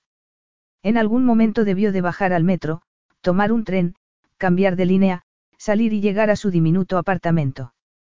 Una vez dentro, fue a la cocina y se preparó una taza de té con la cabeza todavía en otra parte. Luego, en un arrebato de desesperación, se sirvió una copa de vino blanco, dio un sorbo, fue a la sala y se derrumbó en el sofá. Se quedó mirando al infinito con el corazón latiéndole como un tren de mercancías. Tenía que pensar en aquello, pero no podía ni quería. Solo quería fingir que el encuentro de esa noche no había sido real. Quería borrarlo de su cabeza. Sin embargo, sabía que, aunque no lo quisiera, tenía que tomar una decisión. Dio otro sorbo de vino porque tenía que tomar una decisión, se preguntó a sí misma. No había nada que decidir. Era imposible, perverso y repugnante. Se quedó con la mirada clavada al frente y notó como si los nervios le atenazaran las entrañas. Él había dicho que era la única forma de conseguir su dinero. Tragó saliva. En ese caso, tendría que apañarse sin él. Ese era el problema. Sin el dinero que había prometido a Gem, era imposible que la casa estuviera preparada para el verano, lo que quería decir que tendrían que esperar otro curso para poder aceptar chicos, si lo hacían alguna vez. Sintió otra punzada de ira. Teo no tenía derecho a quedarse ese dinero. Daba igual lo que dijera la ley. Aquello solo era una vil venganza. Bebió más vino, el alcohol estaba poniéndola furiosa y agresiva. Fue un matrimonio de conveniencia. Ese era el meollo de la cuestión. Quisieron complacer a Aristides, que pudiera aceptar el dinero de Teo sin merma para su dignidad. Por eso lo hizo y eso fue lo que dijo Teo. La indignación le abrasó las venas. Había sido un matrimonio exclusivamente de conveniencia por motivos empresariales y la fidelidad era intrascendente. ¿Quién podía pensar otra cosa? Su expresión se ensombreció, Teo lo pensaba. Ese monstruo de garras implacables y lengua más despiadada todavía que la había despedazado verbalmente. Recordó la respuesta que le dio aquel día espantoso que se enfrentó a él. Fue un matrimonio de conveniencia, Teo, no uno de verdad. Una fachada vacía que no significaba nada en absoluto. Tú deberías haberlo tomado como tal en vez de, en vez de. Cortó en seco los recuerdos. No volvería a abrir esa puerta. Salvo que Teo la había abierto esa noche y había conseguido que ella mirara dentro. Sabía lo que él quería. Repitió sus palabras insolenles e inflexibles. Me gusta terminar lo que empiezo, sin embargo, ese no era el motivo de su repugnante condición. Quería venganza y sabía cómo conseguirla. Sintió un escalofrío. Teo la había acusado perversa e injustamente de adulterio. Ella habría podido defenderse de tal forma que hasta él habría tenido que aceptarlo, pero si lo hubiera hecho, fue imposible entonces y seguía siéndolo en ese momento por el mismo motivo. Apretó la copa de vino con tanta fuerza que estuvo a punto de quebrarla. No podía seguir con esos pensamientos. Era suicida. Con angustia, apartó los pensamientos del borde de ese precipicio. Para Teo, el adulterio no había sido el peor de sus delitos. Había otro mucho peor y también quería vengarse de él. Supo, con un estremecimiento de espanto, que lo conseguiría. La venganza sería la humillación. Su humillación. Teo la exprimiría hasta saciarse, hasta que hubiera pagado plenamente por el delito cometido contra él. No podía pasar por eso. No podía afrontar la humillación, ni podía afrontar a Teo vengándose de ella. Se levantó bruscamente y se rellenó la copa. Dio un sorbo y miró su apartamento. Era un mundo completamente distinto al que había conocido en Atenas como la señora Teakis. No podía volver allí. De entrada, no podía hacerlo por su tío. No había visto a Aristides desde que se marchó precipitadamente de Atenas. Le escribió una nota escueta en la que le decía que, lamentablemente, su matrimonio con Teo se había roto irreversiblemente. No recibió contestación. Sabía el motivo. Teo le había contado por qué había zanjado el matrimonio. ¿Por qué lo había hecho? No había ninguna necesidad. Nunca había trascendido la acusación que él le hacía y aunque se hicieron muchas conjeturas en los círculos más chismosos de Atenas, nunca pasaron de ser chismes. Teo podría haberle dicho a su tío que el matrimonio se había acabado sin explicarle por qué. Era lo que iban a hacer en cualquier caso. Ella, sencillamente, había precipitado el divorcio, sencillamente, no había tenido nada de sencillo. Ni para ella ni para Teo. En ese momento, él quería venganza. ¿Por qué había esperado tanto? ¿Por qué ella le había brindado la posibilidad al pedirle el dinero? Si lo quería, tendría que hacer lo que él quisiera. Sin embargo, era imposible. Nunca jamás se sometería a la humillación que había pensado para ella. Una humillación premeditada y constante. Entrecerró los ojos y se quedó muy quieta. Eso era lo que quería Teo, pero ¿por qué iba a consentirlo? ¿Por qué no se limitaba a no entrar en el juego? O mejor. Entrecerró más los ojos y dio otro sorbo de vino. Teo quería venganza y esa venganza era tenerla entre sus manos para humillarla. sonrió. La venganza era un arma de doble filo. Ella podía aprovechar uno de los filos en beneficio propio. No sería venganza, sino algo mucho más importante para ella. Vació la copa de vino para darse ánimos. Necesitaba esa audacia para superar lo que se le avecinaba, pero si lo conseguía, si superaba, la vejación que Teo estaba planeando contra ella, conseguiría algo que no había tenido nunca. Algo que no tenía absolutamente nada que ver con el dinero que quería. Además del dinero, Teo Teakis podría irse bien lejos. Levantó la barbilla. Podía hacerlo, se dijo a sí misma. Podía y tenía que hacerlo. Si lo conseguía, sintió una emoción abrasadora por las venas, por fin se libraría del hombre con el que se casó, se libraría en todos los sentidos. Durante las horas siguientes, se repitió como una letanía que podía hacerlo. De no haberlo hecho, no habría sido capaz de recorrer la distancia que la separaba del aeropuerto. Intencionadamente, se habían puesto unos vaqueros y un jersey barato y se había colgado una mochila de los hombros. Llevaba el pelo suelto y no se había puesto maquillaje. A pesar del cielo nublado se puso unas gafas de sol, no para proteger los ojos de la luz, sino para evitar la mirada directa de Teo. Sin embargo, volver a verlo fue un suplicio. Cuando él se volvió para mirarla, tuvo que hacer un esfuerzo para no salir corriendo. Sus ojos no expresaron nada, ni satisfacción porque ella hubiera cedido a sus despreciables condiciones ni desdén por su aspecto desaliñado. Se limitó a decir algo en griego al joven que tenía al lado, quien se acercó a ella inmediatamente. Me llamo Demetrio Santou, asistente personal del señor Teakis. Por favor, indíqueme cualquier cosa que desee para el viaje. Vicky no lo conocía de la época anterior. Sus modales eran impecables, pero su expresión era de indiferencia. Era la discreción personificada. Estoy bien, gracias, replicó ella. Intentó que el tono fuera natural, como si fuera muy normal que la ex señora Teakis volviera a Grecia con él dos días después de arrojarle el bolso en un arrebato de furia. Para Demetrios, parecía no tener nada de particular y Vicky puso un gesto de indolencia. Si Teo quería tratarla como a la mujer invisible, mejor para ella. Estaría encantada de tratarlo como al hombre invisible. Sin embargo, era muy difícil. Cuando subieron al avión, Teo la dejó pasar delante, por una mera costumbre social, y ella percibió con espanto su cercanía detrás. El interior del avión, con sus enormes butacas de cuero y sus mesas de caoba, fue una conmoción. Los recuerdos la asaltaron sin piedad. Aviones privados, yates enormes, coches exclusivos y ropa de modistas, esa forma de vida sería el sueño de mucha gente, pero no de ella. Para ella había sido una pesadilla. Se sentó en la butaca que supuso que quedaría más lejos de la de Teo y dejó la mochila a sus pies. Rechazó las ofertas de retirarla o de guardarla, sacó una novela, se puso el cinturón de seguridad y empezó a leer. Solo apartó la vista del libro para mirar por la ventanilla cuando despegaron. Al fondo del pasillo pudo ver a Teo que hablaba en griego con Demetrios, quien había desplegado unos papeles sobre la mesa que los separaba. El tono delicado del idioma de su padre la impresionó. Desde el final de su matrimonio, había evitado todo lo griego como si fuera una peste.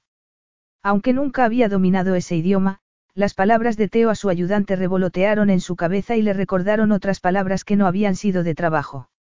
Notó un vacío en el estómago. El valor de la noche anterior, inducido por el vino, se había esfumado.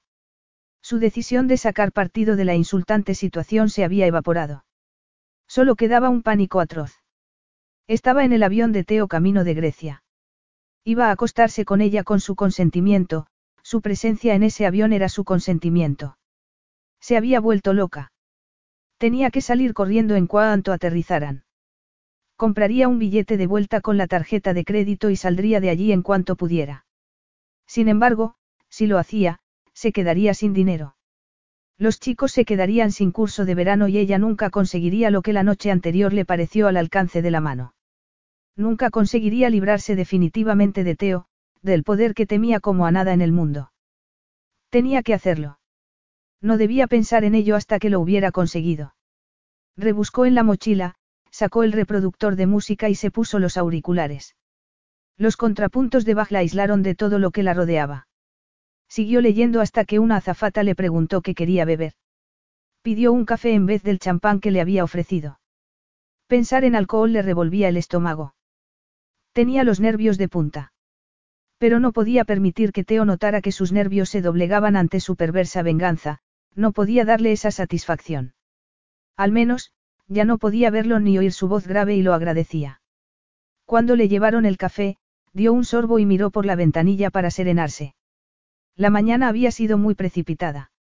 Solo había tenido tiempo de levantarse aturdida después de una noche muy agitada y de meter lo esencial en la mochila.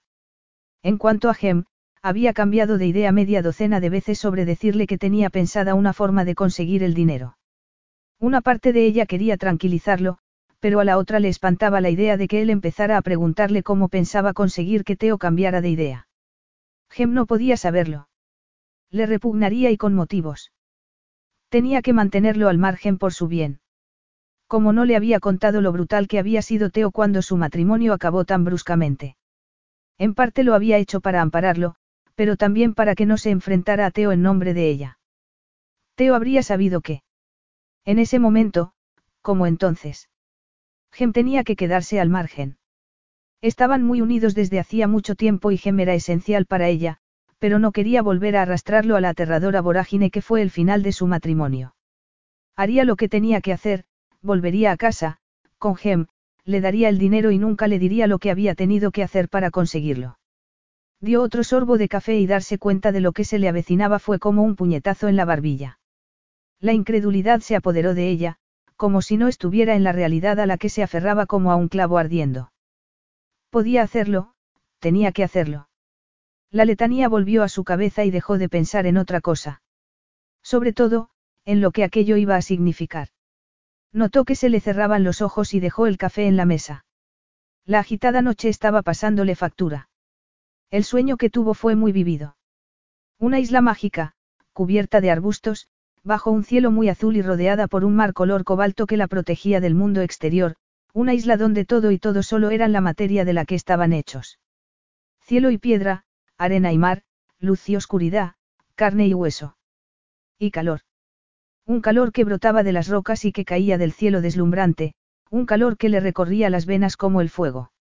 Un fuego que no podía sofocar, un calor que no podía combatir, calor en la piel, en las venas, en la carne, un calor que se adueñaba de ella con cada latido. Se despertó con los ojos fuera de las órbitas.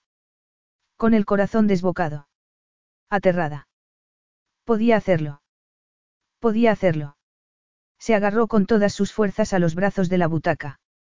El avión siguió su rumbo. Teo escuchó a Demetrios que le puso al tanto de su repleta agenda, pero tenía la cabeza en otra parte. Ella había ido. No había estado muy seguro de que fuera a hacerlo. Sabía que podía haber pasado cualquier cosa, sabía que esa furia hipócrita podría haberla llevado a cortarse la nariz sin importarle la cara. Se puso tenso. Eso era, por encima de cualquier otra cosa, lo que lo enfurecía. Esa furia hipócrita porque le hubiera negado lo que ella se atrevía a considerar como un derecho, el dinero de su tío. El tío al que había ofendido y avergonzado, quien todavía tenía que soportar la carga de lo que ella había hecho. En cuanto a él, realmente creía que podía hacer lo que había hecho y que él le daría amablemente el dinero. Miró de soslayo a donde solo podía ver la silueta de su cuerpo. Volvió a sentir una punzada de ira. Pero otra sensación la contrarrestó. Había hecho bien en hacerle esa oferta y darle la ocasión de conseguir el dinero que anhelaba. No debería haber seguido desdeñando su existencia para que cayera sobre ella todo el desprecio que se merecía. Racionalmente, sabía que eso era lo que tenía que haber hecho. Pero la razón no dominaba su mente en ese momento. Sabía, aunque lo lamentara, que iba a seguir con aquello, que iba a llevar a cabo lo que se había propuesto hacer. Lo que le prometió la noche anterior cuando volvió a notar el roce de su piel en la de él. Tenía un asunto pendiente con ella. Tenía que zanjarlo para poder expulsarla de su vida definitivamente. Capítulo 5. Cuando el avión empezó a descender, Vicky notó que el estómago se le revolvía otra vez. No solo porque el suplicio que se le avecinaba estuviera a punto de llegar ni porque la visión de cada rincón conocido de Grecia fuera a despertarle unos recuerdos aterradores, sino porque había caído en la cuenta de algo que empeoraría más todavía el suplicio. ¿A dónde, exactamente, pensaba llevarla Teo? Tenía la intención de que la vieran con él en público. No podía ser capaz de eso. Tragó saliva, eso había sido lo peor de su breve y nefasto matrimonio. En realidad, era una contradicción.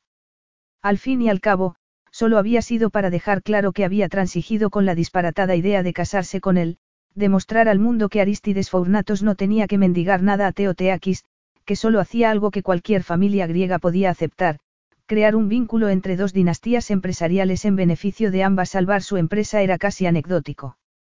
Por eso, mostrarse en público había sido una parte esencial de su matrimonio, Vicky pensó que podría aguantarlo, al fin y al cabo, había firmado un matrimonio solo a ojos de los demás. Sin embargo, resultó ser mucho más difícil de lo que se había imaginado. Hasta que fue imposible. Se puso tensa cuando las imágenes de los recuerdos desfilaron ante ella. Como sobrina de Aristides Fournatos, captó el interés de su círculo de amigos y conocidos, la aceptaron, pese a ser inglesa, por Aristides. Sin embargo, como mujer de Teo Teakis no solo despertó interés, sino una curiosidad casi feroz. Sobre todo de las mujeres, para quienes su marido era objeto de su interés sexual. Su tío no había exagerado cuando le dijo que sería la envidia de todas las mujeres de Atenas. Había muchas. Eran mujeres que o bien habían tenido una aventura con él o les habría gustado tenerla o querrían volver a tenerla. Todas la envidiaban. La detestaban o las dos cosas a la vez. Pronto se dio cuenta de que había cometido una incorrección social de primer orden, se había llevado el mayor trofeo matrimonial de la sociedad griega. Además, sin merecerlo lo que era peor, sin apreciarlo. Vicky supo, mientras el avión seguía descendiendo, que no había conseguido, ni remotamente, apreciar la envidiable suerte de tener a Teo Teakis como marido. Los comentarios mordaces e hirientes que recibió de otras mujeres lo demostraron. Comentarios de mujeres que la felicitaban abiertamente por haber capturado semejante trofeo o insinuaciones más maliciosas de otras que con una sonrisa le deseaban que Teo estuviera tan interesado en ella como lo estaba en la empresa de su tío. La reacción de indiferencia de ella pareció desquiciarlas más todavía. Las provocaciones subieron de tono y ella empezó a temer esas ocasiones en las que tenía que acompañar a Teo a algún acto social. Hasta que, para su alivio, la etiquetaron de inglesa de sangre gélida, aburrida e impasible y dejaron de hacerle caso. Sin embargo, no fue la infinidad de mujeres que consideraban a Teo el objeto de su deseo lo que hizo que pensara que su matrimonio había sido un error monumental. Se le ensombreció la mirada. Sabía el momento preciso en el que se dio cuenta de las proporciones del error que había cometido. La había inducido la falsa sensación de seguridad. Desde el principio fue una novia de mala gana. Aparte de otras cosas, las condiciones de su matrimonio significaban engañar a su madre y a su padrastro. Se quedó pasmada cuando se dio cuenta de que Aristides había pensado invitarlos a Atenas para que fueran a la boda y para evitarlo tuvo que alegar que les era imposible salir de allí a mitad del curso. También le mintió al decirle que les había contado que iba a casarse. Naturalmente, no lo había hecho. Si su madre hubiera sospechado que iba a casarse con un hombre casi desconocido y por aquellos motivos, habría tomado el primer avión a Atenas para impedirlo. Agem tuvo que contárselo, aunque solo fuera porque quería saber cuándo iba a volver a una vida nueva. Fue muy complicado y aunque le aseguró vehementemente que solo era un matrimonio a efectos sociales, supo que se sintió abatido. No se consoló ni siquiera con la idea de que en cuanto fuera aceptable volvería a Inglaterra con una generosa donación para la causa de su padre. Tampoco le hizo gracia tener que dirigir una vida nueva, aunque ella le había prometido que estaría al otro lado del teléfono para lo que quisiera. Fue otra complicación y cuanto más ahondaba en todo el asunto de casarse con Teo, más reacia era y más intricado se convirtió su compromiso. Siguió adelante solo por el alivio que reflejaban los ojos de su tío. Desde que tomó la fatídica decisión, pasó muy poco tiempo con Teo y cuando estuvieron juntos él la trató de una forma impersonal y protocolaria que consiguió que ella superara el suplicio del brevísimo noviazgo y de la boda. Aunque la boda solo fue una operación empresarial, se celebró con esplendidez pasmosa. A la ceremonia civil, para disgusto de su tío, le siguió un festejo por todo lo alto durante el que permaneció al lado de Teo, muy tensa y sin acabar de creerse lo que acababa de hacer. Tuvo que llegar al destino de su luna de miel para que la realidad le pasara por encima con la fuerza de una apisonadora. Cuando la puerta de la suite del hotel se cerró detrás de Teo, ella cayó en la cuenta de que eran marido y mujer para todo el mundo. Se dio cuenta con espanto de que solo había un dormitorio y una cama. ¿Qué te pasa? Le preguntó él cortantemente al ver su expresión de angustia. Solo hay una cama, contestó ella. Él miró por encima de los hombros de ella y luego la miró a los ojos. Ella captó un brillo muy fugaz. Él se encogió de hombros. Es la suite de luna de miel. ¿Qué esperabas? Ella retrocedió un paso. El botones ya había dejado los equipajes en la habitación. Solo con llamar, la camarera aparecería para deshacerlos y dejar la ropa de dormir sobre la cama, usaría el pijama. Se le presentó la imagen en la cabeza y no pudo expulsarla. La figura alta y delgada de Teo desprovista de su carísimo traje, mostrando un cuerpo flexible y musculoso. Tragó saliva. No era la manera de empezar esa farsa de matrimonio.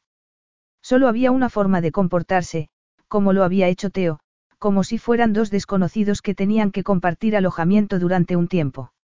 Efectivamente, eran dos desconocidos. Sintió algo extraño y por un instante supo con espanto qué era. Era imposible que lamentara que solo fuesen unos desconocidos. Se repuso con firmeza, Teo era impresionantemente viril, pero eso no tenía nada que ver con la situación en la que se encontraba. Tenía que pasar por alto completamente la excitación que él le producía.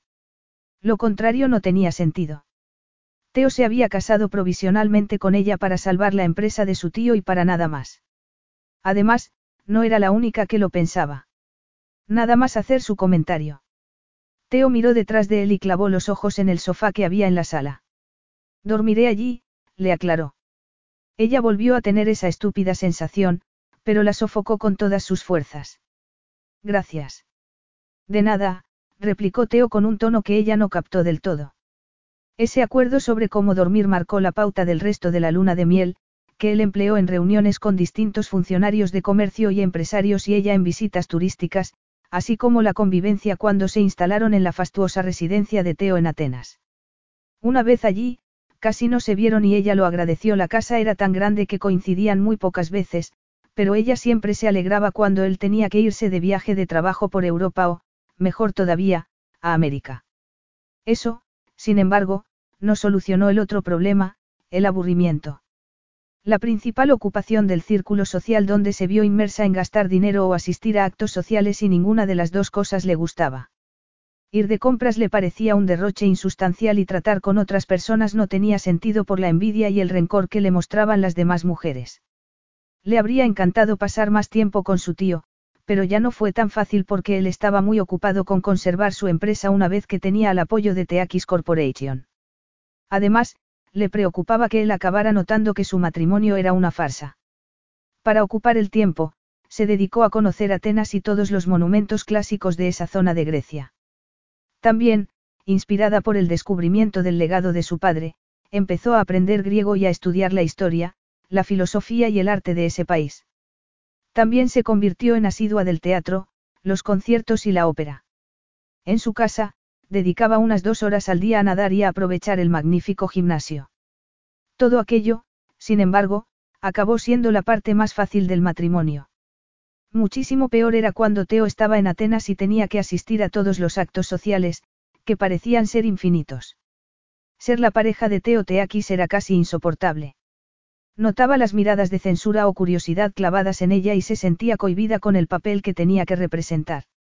Por eso era tan especialmente seca en sus modales y por eso, aunque tenía que comprarse ropa increíblemente cara para esas ocasiones, siempre elegía un estilo exageradamente discreto, ropa que no resaltara su figura ni la hiciera destacar. Le daba igual que mereciera el desdén de las sofisticadas mujeres entre las que Teo había elegido sus parejas sexuales. Solo le preocupaba sobrellevar el suplicio de ser la señora Teakis. Le resultaba casi imposible estar relajada cuando estaba al lado de la imponente presencia de él. Acabó dándose cuenta de que lo más arduo de todo era su papel como señora de Teakis anfitriona. Llevaba hasta al límite desquiciante e irracional sensación de ser el centro de todas las miradas, de ser la pareja de un hombre que todas las mujeres deseaban y que la odiaban por no poseer. Le habría encantado poder gritar que dispusieran libremente de él. Sobre todo, a una. Se acercó a Teo durante uno de esos actos sociales a los que tuvo que asistir cuando volvieron de la fingida luna de miel y la reconoció inmediatamente. Era aquella mujer impresióname que acaparó a Teo durante la cena que dio su tío y en la que conoció a su marido. Teo. exclamó la mujer con un tono meloso y en griego para marginarla. Se quedó muy cerca de Teo y esa cercanía contrastó pudorosamente con la forzada distancia que él solía mantener con ella.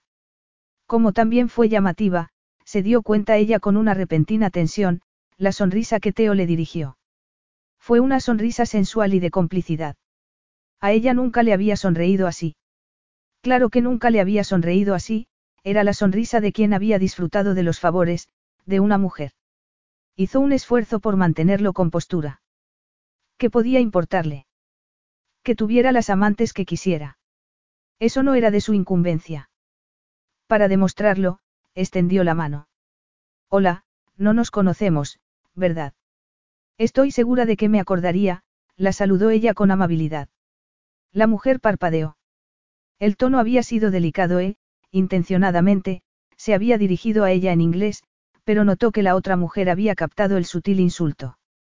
La amante de Teo, fuera la de ese momento o no, era una mujer que las demás mujeres no olvidaban. Cristina Pousos, se presentó despectivamente. Una vieja amiga de tu, marido. No, ella sonrió con dulzura. Nada de vieja. Miró con franqueza el rostro, de treinta y tantos años, primorosamente maquillado. También pudo oír que Teo se aclaraba la garganta. Casi frunció el ceño. No era posible que hubiera sido una risa disimulada. Cristina, intervino él con un tono apaciguador. ¿Cómo sabrás? Victoria es la sobrina de Aristides Fournatos. La otra mujer sonrió. Le había llegado el tono de réplica y lo aprovechó. Claro. Seguro que me permitiréis felicitaros por una unión tan extraordinaria. Fournatos y Teakis, una combinación empresarial formidable. Ahora, querido Teo, tienes que contarme cuándo estarás libre para comer conmigo. Necesito tu perspicacia en los negocios para que me aconsejes cómo invertir la liquidación de mi divorcio. Vicky volvió a ponerse tensa. Se quedó muy quieta con una sonrisa y dando sorbos de vino hasta que la mujer rozó los labios de Teo con los suyos y se alejó. Hasta el viernes, Teo, cariño, susurró. Ella agarró la copa de vino con todas sus fuerzas, pero aflojó la mano enseguida. Le importaba un comino lo que Teo pudiera tener con Cristina Pousos o con quien fuera. Dio un sorbo muy largo. Le daba igual. Le importaba un comino. Sencillamente, no tenía ningún interés en saber nada del asunto. Se volvió hacia Teo animada por el vino. Siento haber hecho un comentario mordaz sobre tu edad. Ha sido un golpe un poco bajo. Espero no haber herido sus sentimientos. Él la miró detenidamente con sus ojos negros. Vicky tuvo que hacer un esfuerzo por aguantar la mirada. Me parece que ella tampoco se ha mordido la lengua, ¿no? Le preguntó él con una ceja arqueada. Lo dices por el comentario sobre las ventajas empresariales de una unión entre Fournatos y Teakis. Ella abrió los ojos como platos, que tiene de malicioso. Era la pura verdad. Siempre que no vaya contándole a mi tío que es un matrimonio provisional y una farsa. Hablando de mi tío, no ha venido. Ella estiró el cuello, sí, allí lo veo. Voy a saludarlo. No puedo pasarme toda la noche pegada a ti. Fue a alejarse, pero un leve contacto en el brazo la detuvo. Los dedos de Teo le rodearon la muñeca. Sintió una descarga eléctrica que la paralizó. ¿Por qué no? Teo se lo preguntó con naturalidad, pero ella percibió algo más. Al fin y al cabo, estamos recién casados. Bueno, si crees que el espectáculo debe continuar, adelante, debemos agarrarnos del brazo. Le preguntó ella con un falso desenfado. ¿Por qué no? repitió él con suavidad. Esa delicadeza la alteró. Él la agarró del brazo y la llevó hacia su tío. Ella, tiesa como un palo, lo siguió. Se soltó en cuanto pudo. Sabía que solo era una demostración, pero se sentía muy incómoda. Solo podría sobrellevar el suplicio si se mantenía a distancia de él. Estaba desesperada. ¿Dónde se había metido? Quería volver a Londres, con Gem, con una vida nueva, a su vida segura y conocida. Quería alejarse de Teo y de ese matrimonio sin pies ni cabeza. Era tan obsesivo que no podía pensar en otra cosa. Al menos, solo tenía que ser la señora Teakis en público. En privado, quedaba libre de todo servicio y se le disipaba la tensión. A Teo le pasaba lo mismo. Podía dejar de fingir que era un marido considerado y tratarla con una indiferencia cortés. Cuando hablaba con ella, era como si se dirigiera a cualquiera, hombre o mujer, de 15 o 50 años. Ella se alegraba. Era evidente que Teo sentía por ella la misma indiferencia que ella por él. Eran unos desconocidos unidos por las circunstancias. Hasta aquella fatídica noche. Cuando se dio cuenta de que estaba ante un peligro que nunca había imaginado que iba a encontrarse. Ocurrió al final de aquella cena interminable y agotadora. Había sido una noche complicada, pero había hecho todo lo que estuvo en su mano. Eligió cuidadosamente el vestido y las joyas, se arregló el pelo y se maquilló con esmero.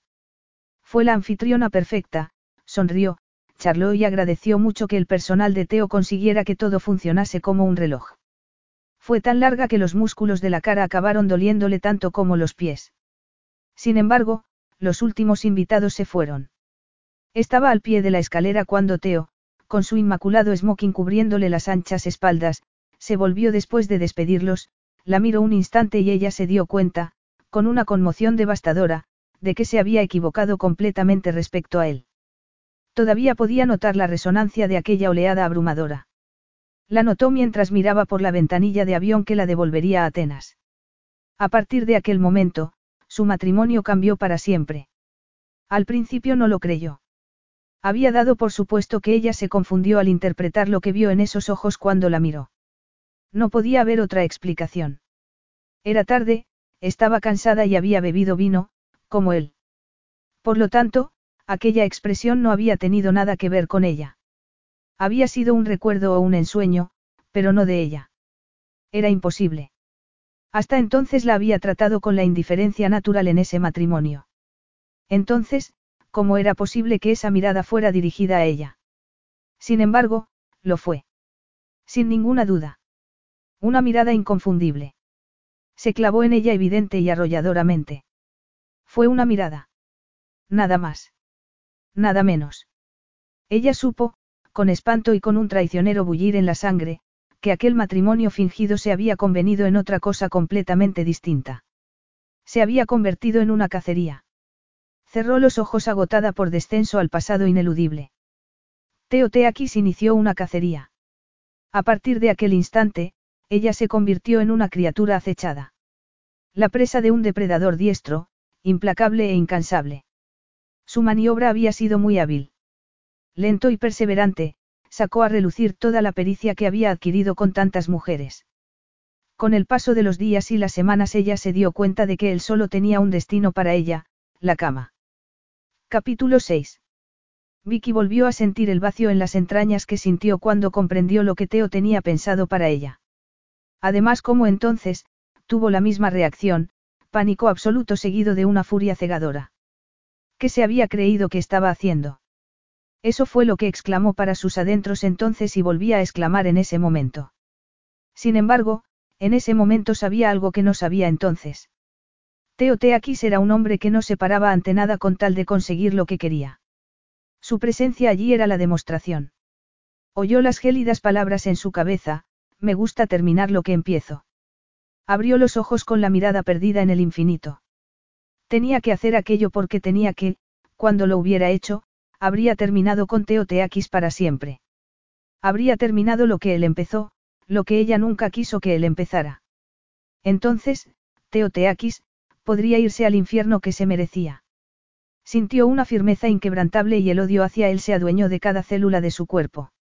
El avión tocó tierra y los frenos chirriaron hasta que se detuvo. Se soltó el cinturón y miró alrededor. Teo ya estaba levantado, como su asistente. No la miró, fue hacia la puerta y se paró un instante para susurrar un agradecimiento a la tripulación. Demetrius lo siguió con el maletín. Vicky notó que vaciló levemente. Como si fuera a volverse para dirigirse a ella, pero salió precipitadamente detrás de su jefe. Una azafata se acercó a ella para acompañarla. Cuando salió? Teo se había marchado. Vicky supo el motivo y se alegró. Aunque estaba segura de que lo había hecho pensando en sí mismo, por lo menos la libraba de algo que había temido la presencia de los paparazzi que esperaban a los pasajeros que salían por la sala VIP. Si se enteraban de que volvía a Grecia con Teo, se frotarían las manos de felicidad. Un destello sombrío brilló en sus ojos. Fueron los paparazzi, que la siguieron a aquel hotel, quienes precipitaron el espantoso final de su matrimonio. Dejó de pensar en aquello. No volvería a recordar la escena en la que Teo descargó sobre ella toda la ira de que era capaz. Como tampoco pensaría en lo que estaba haciendo allí. Un coche con chofer y cristales oscuros estaba esperándola. Cuando se dio cuenta de que esa sería su forma de transporte, sintió un alivio enorme. El coche significaba que se quedaría en la península. Solo Dios sabía cuántas camas tenía Teo en sus miles de casas, pero había una que ella temía por encima de las demás. Tenía que bloquear el cerebro a los recuerdos. No podía pensar en la isla. La isla donde sufrió el mayor de los suplicios. Mucho más insufrible que la brutalidad con la que se deshizo de ella como su mujer. Sintió un escalofrío ante la idea de que Teo se hubiera vengado llevándola a aquel sitio. Sin embargo, si no iba a llevarla a la isla, ¿a dónde pensaba llevarla? Pensaba retenerla en su casa. Era casi peor. Su tío se enteraría fácilmente de que estaba allí. Como siempre que se acordaba de su tío, se sintió dominada por la furia. Teo no lo dejó al margen de su brutalidad. Destrozó su relación con su único familiar por parte de padre y no se lo perdonaría. Cuando el coche abandonó el aeropuerto, comprobó que no se dirigía hacia Atenas ni hacia el puerto, donde tenía anclado el yate. Cuando se dirigieron hacia la costa y leyó los carteles, cayó en la cuenta y sintió otro arrebato de ira incontrolable. Era un canalla de los pies a la cabeza. Era evidente que lo hacía premeditadamente, que estaba dejándole muy claro lo que quería hacer con ella. Entonces, entre tanta rabia, brotó otra sensación. Se afianzó en hacer lo que tenía que hacer. Era una partida que tenían que jugar los dos. Si creía que él llevaba las riendas, tendría que pensárselo dos veces. Ella tenía sus planes para ese episodio infernal y los llevaría a cabo a toda costa. Se dejó caer en el delicado cuero del asiento mientras el coche la llevaba suavemente a su destino. Llegaron pronto. Al fin y al cabo, tenía que estar a una distancia aceptable para un hombre tan ocupado. Kiria. La voz del conductor fue impersonal, pero su mirada, cuando ella se bajó del coche, no lo fue tanto. Captó cierta curiosidad y desconcierto. Como si le pareciera raro que una mujer con vaqueros y un jersey barato fuera allí, las mujeres que iban allí eran sofisticadas y hermosas como Cristina Pousos. Además, estarían muy agradecidas por ser el objeto de su interés y mucho más agradecidas todavía por la deferencia de haberlas llevado allí. Miró la casa que tenía delante. La había construido en medio de un jardín exuberante, protegida por un muro y sistemas de seguridad electrónicos y alejada de las miradas curiosas. Era pequeña para lo que acostumbraban a ser las casas de los ricos, pero era lujosa y Vicky sabía perfectamente qué tipo de sitio era. No se lo dijo su marido, sino una mujer que la había visitado bastantes veces, según ella. A Vicky le dio igual y esa indiferencia molestó evidentemente a la otra mujer. Un empleado que no reconoció le abrió la puerta y ella entró con una indiferencia parecida. El personal de esa casa sería completamente distinto al de las otras casas que tenía por toda Grecia, la enorme mansión en Kifisia, el piso en el centro de la ciudad, el chalet para ir a esquiar y la villa en la playa de una isla. Le daba igual que no la reconocieran. Sabía que ese personal, además de tener la habilidad de no dejarse ver, sería de una discreción absoluta, ciegos y sordos ante la identidad de los invitados de su jefe. El interior de la casa estaba fresco y Vicky sintió un ligero escalofrío. Atravesó el vestíbulo con suelo de mármol y entró en una sala. La decoración era lujosa y profesional pero sin el más mínimo lo que personal. Vio, a través de las persianas, un porche y el mar a lo lejos. Volvió al vestíbulo y subió las escaleras. No había ni rastro del personal, pero ella sabía que si dejaba la mochila en el suelo, alguien invisible la recogería y la vaciaría de su escaso contenido. Había varias puertas en el descansillo y abrió una al azar, era un dormitorio de invitados. La puerta siguiente daba a un cuarto de baño tan grande como un dormitorio. Esbozó una sonrisa burlona, pero bastante forzada, al ver la bañera donde cabían cómodamente dos personas, un jacuzzi y una ducha muy amplia y a ras del suelo. La puerta siguiente era la del dormitorio principal, que tenía una cama tan grande como su cuarto de baño cerró la puerta bruscamente y volvió al dormitorio de invitados. Allí, al menos, no había una cama tan grande como un campo de fútbol y, evidentemente, ideada para cualquier cosa menos dormir. Fue a la ventana, levantó las persianas y miró al exterior. Al fondo, más allá del jardín y la piscina, vio una pequeña playa de cantos rodados con un embarcadero en un extremo. Sintió un hormigueo por dentro, pero lo sofocó inmediatamente. Empezó a vaciar la mochila, eso la distraería, impediría que pensara. No pensar era esencial. Sin embargo, tardó solo unos minutos en deshacer la mochila. Volvió a mirar por la ventana. Las sombras estaban alargándose. La diferencia de dos horas y la duración del trayecto habían acabado con el día. Con un súbito impulso, descolgó el teléfono interior. Contestaron inmediatamente, y pidió que le sirvieran un café en la terraza. Luego, con un libro en la mano, bajó las escaleras. Seguía haciendo calor en la terraza a pesar de la hora. Se arrepintió por no haberse puesto una ropa más ligera, pero si lo hubiera hecho, habría tenido que ducharse y no tenía ganas de ver su cuerpo desnudo. La cruda realidad la golpeó con todas sus fuerzas y sintió pánico. No iba a poder hacer aquello. El corazón le latió a toda velocidad. Hizo un esfuerzo por calmarse. Sí podía hacerlo, pero la única forma de conseguirlo era no pensar en lo que estaba haciendo. Se sumió en un estado de indiferencia premeditada y se sentó en una butaca enorme desde donde podía ver la piscina. Se puso a leer y al cabo de unos minutos llegó el café con una fuente de pastas y galletas. Debería comer porque no había podido probar bocado en el avión, pero se confirmó con un sorbo de café. Bebió y leyó. No pensó. Sin embargo, los pensamientos se abrieron paso entre las palabras del libro hasta abrasarle las entrañas como un ácido. Estaba en Grecia. Hacía dos años que no pisaba ese país. Alrededor podía oír las chicharras, sentir el calor y ver el reflejo del sol en el agua muy azul. El día anterior, a esa hora, no sabía que iba a estar allí. No sabía el calvario que se le avecinaba. Las dudas volvieron a asaltarla y a mermar la poca firmeza que le quedaba. Volvió a repetirse que tenía que conseguirlo, que saldría de allí con el dinero, que volvería a su vida normal y que nunca más volvería a su nada de Teoteakis. Sintió que la ira iba adueñándose de ella y dejó que aumentara para darle fuerzas. Dejó que su imagen se le presentara en la cabeza. Alto, moreno, mortífero. Se levantó de un salto, tiró la taza de café en la bandeja y el libro cayó al suelo. Salió de la terraza, pasó junto a la piscina y bajó los escalones que llevaban a la playa. Era muy pequeña, casi ni se podía pasear por ella.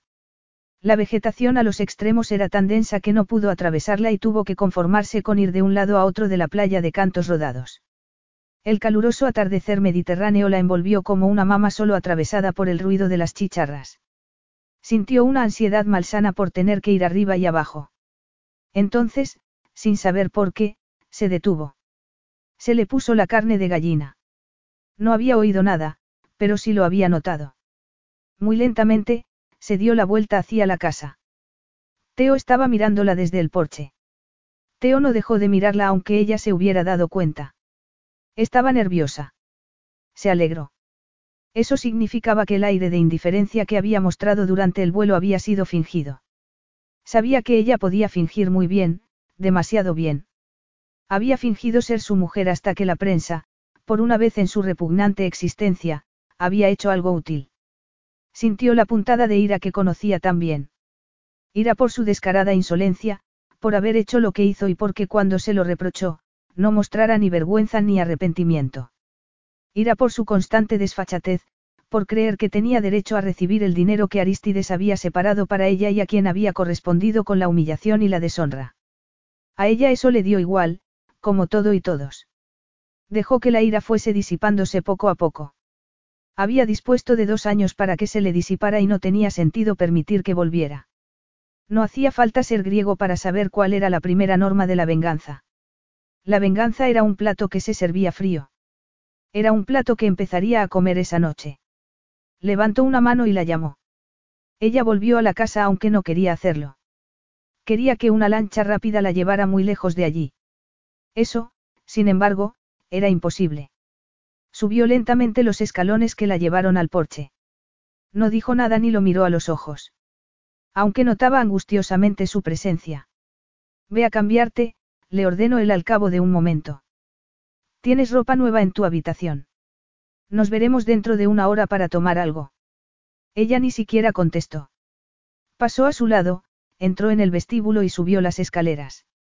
Había dos personas en la habitación. Una era del personal de la casa y la otra, supuso ella, era una especie de asesora de compras.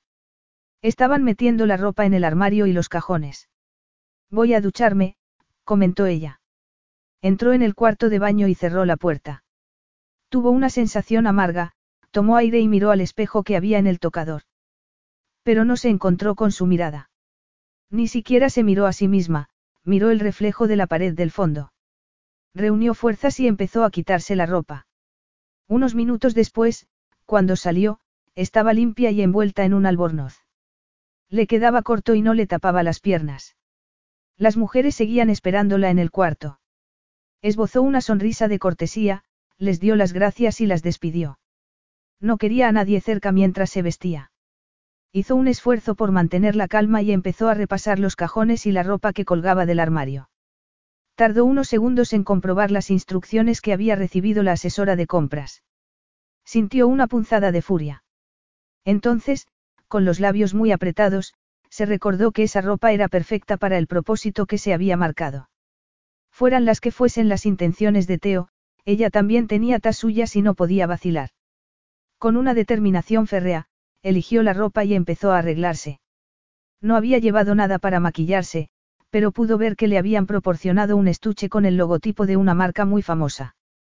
Tardó toda la hora que Teo le había concedido, pero hizo lo que tenía que hacer con la mayor indiferencia que pudo reunir.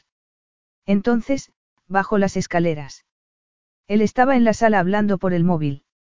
Ella entró, fue hasta el mueble bar y se sirvió un vermú bastante generoso.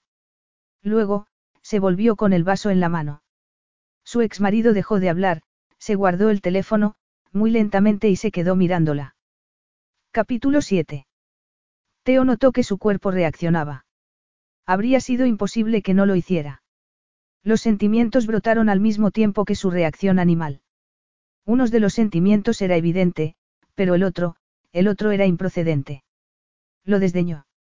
Luego, como el degustador de mujeres hermosas que era, dio rienda suelta al sentimiento dominante. Llevaba un vestido de seda azul que se ceñía a su cuerpo más que su propia piel, que le resaltaba los pechos y que mostraba el profundo escote. El pelo rubio caía seductoramente sobre un lado de la cara hasta posarse en un hombro. Los ojos eran enormes y la boca una curva carnosa con un color parpadeante. Ella, de pie, se llevó el vaso a la boca y dio un sorbo intencionadamente lento. Luego, volvió a bajar el vaso. Fue un gesto calculado y provocativo. Él captó el juego. Los sentimientos, volvieron a entrar en conflicto y, como antes, dejó a un lado el intrascendente. Sabía que era la mujer que tenía delante. Lo había sabido desde hacía mucho tiempo y por saberlo deseaba hacer lo que iba a empezar a hacer esa noche. Iba a servirse un plato frío y muy apetecible. Se acercó a ella. Vicky se quedó paralizada con el vaso en la mano, como un conejo unte su depredador. Sin embargo, algo lo bullía por dentro como un fuego por unos rastrojos secos. Efectivamente, eran unos rastrojos secos. Hacía dos años que ese fuego no le recorría las venas. Los recuerdos le fundieron el pasado y el presente. Teo que se acercaba a cita con solo una intención en los ojos, unos ojos que había clavado en los de ella y no la permitían moverse. No la permitían escapar. Ella lo deseó con todas sus fuerzas, pero ni siquiera pudo dar un paso. Se quedó quieta mientras él se acercaba y alargaba una mano. Le pasó los dedos, entre el pelo que le caía por el costado de la cara. El pelo no tenía sensibilidad, pero ella notó que todas las terminaciones nerviosas del cuerpo la abrasaban. Durante un momento interminable, él no dijo nada. Se limitó a mirarla con los párpados muy levemente entrecerrados. Ella permaneció inmóvil, estremecida por su presencia abrumadora, por su cercanía, por su intención. Luego, con un gesto pausado, dejó caer la mano. Antes cenaremos, susurró él.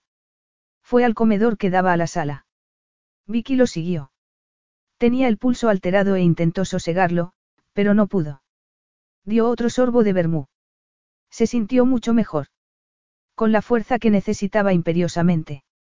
Un empleado de la casa había apartado una silla, ella se sentó y susurró un agradecimiento. Con cierto espanto se dio cuenta de que le había salido en griego. No quería sentirse en Grecia. Solo quería acabar con todo aquello. Miró a Teo con animadversión mientras él se sentaba. ¿Por qué había montado esa farsa de cena? ¿Por qué no la llevaba a esa descabellada cama y hacía lo que se había propuesto hacer?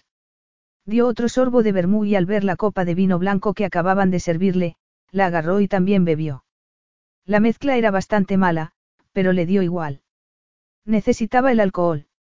Si pretendes perder el sentido, será mejor que te lo pienses. Ella lo miró con un destello en los ojos. Quiso decirle que perder el sentido sería la mejor manera de sobrellevar lo que él tenía pensado hacer con ella, pero la presencia de los empleados la disuadió. Entonces, apartó ostensiblemente la copa de vino y se acercó la copa con agua mineral. Comieron en silencio. No podían hacer mucho más con las idas y venidas del servicio, Vicky no sabía si alegrarse de esa presencia. Ellos daban una apariencia de normalidad a la situación, pero eso solo conseguía que le pareciera más hipócrita. Teo no dijo nada. Parecía absorto. Ella hizo todo lo posible por no mirarlo ni pensar. Se limitó a comer y a beber el vino que le servía el silencioso servicio. Les parecería raro que su jefe y su última conquista cenaran en riguroso silencio. A ella le daba igual. A saber cuántas cosas habrían visto. Prefería no imaginárselo Teo y todas esas mujeres tan dispuestas. Pero no ella. Sintió un arrebato de ira, pero se le derrumbó como un castillo de naipes. Una voz leve, taimada y mortífera se le coló en la cabeza y la llamó mentirosa. Se quedó petrificada. La misma voz le recordó que una vez, al final, ella también estuvo dispuesta. Involuntariamente, arrastrada por una fuerza que no pudo resistir, lo miró. Se quedó sin aliento, porque le pasaba lo mismo cada vez que lo miraba porque había sentido su fuerza desde la primera vez que lo vio. La fuerza que la alteraba, que la debilitaba. Una capacidad para conseguir que hiciera la que no quería hacer. Volvió a recordar el pasado, el vino la ayudó, y los recuerdos se adueñaron de ella.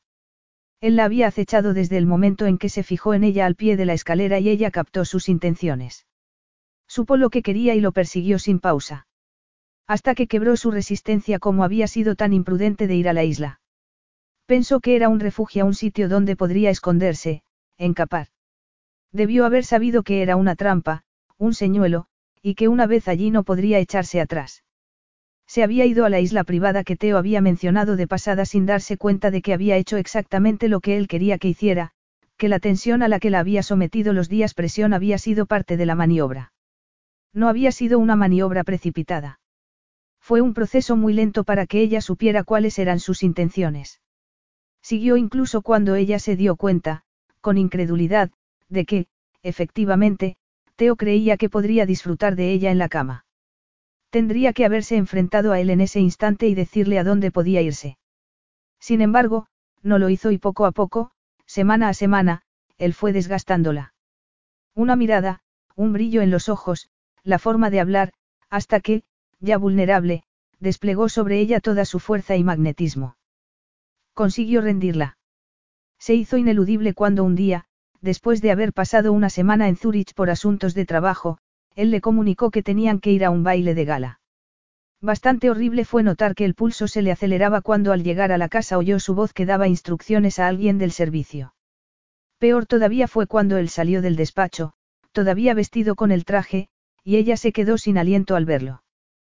Captó él su inconsciente reacción. Supo que sí. Él se le acercó, le preguntó cortésmente por su salud y le recordó la hora a la que tenían que marcharse. El baile fue un calvario peor todavía. Tuvo que bailar un vals con Teo.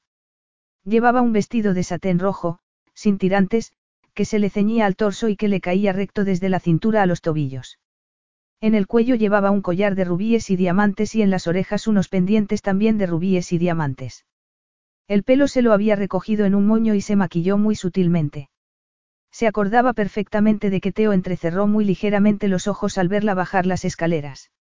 Al acercarse a él, con un gesto impasible, vio con toda claridad el brillo en aquellos ojos negros. Muy británica, comentó él con el mismo brillo que la estremeció. Nos vamos. Replicó ella mientras se dirigía hacia la puerta. La fuerza con que agarró el bolso de mano delató su nerviosismo. Durante la primera parte de la celebración, consiguió mantener la serenidad.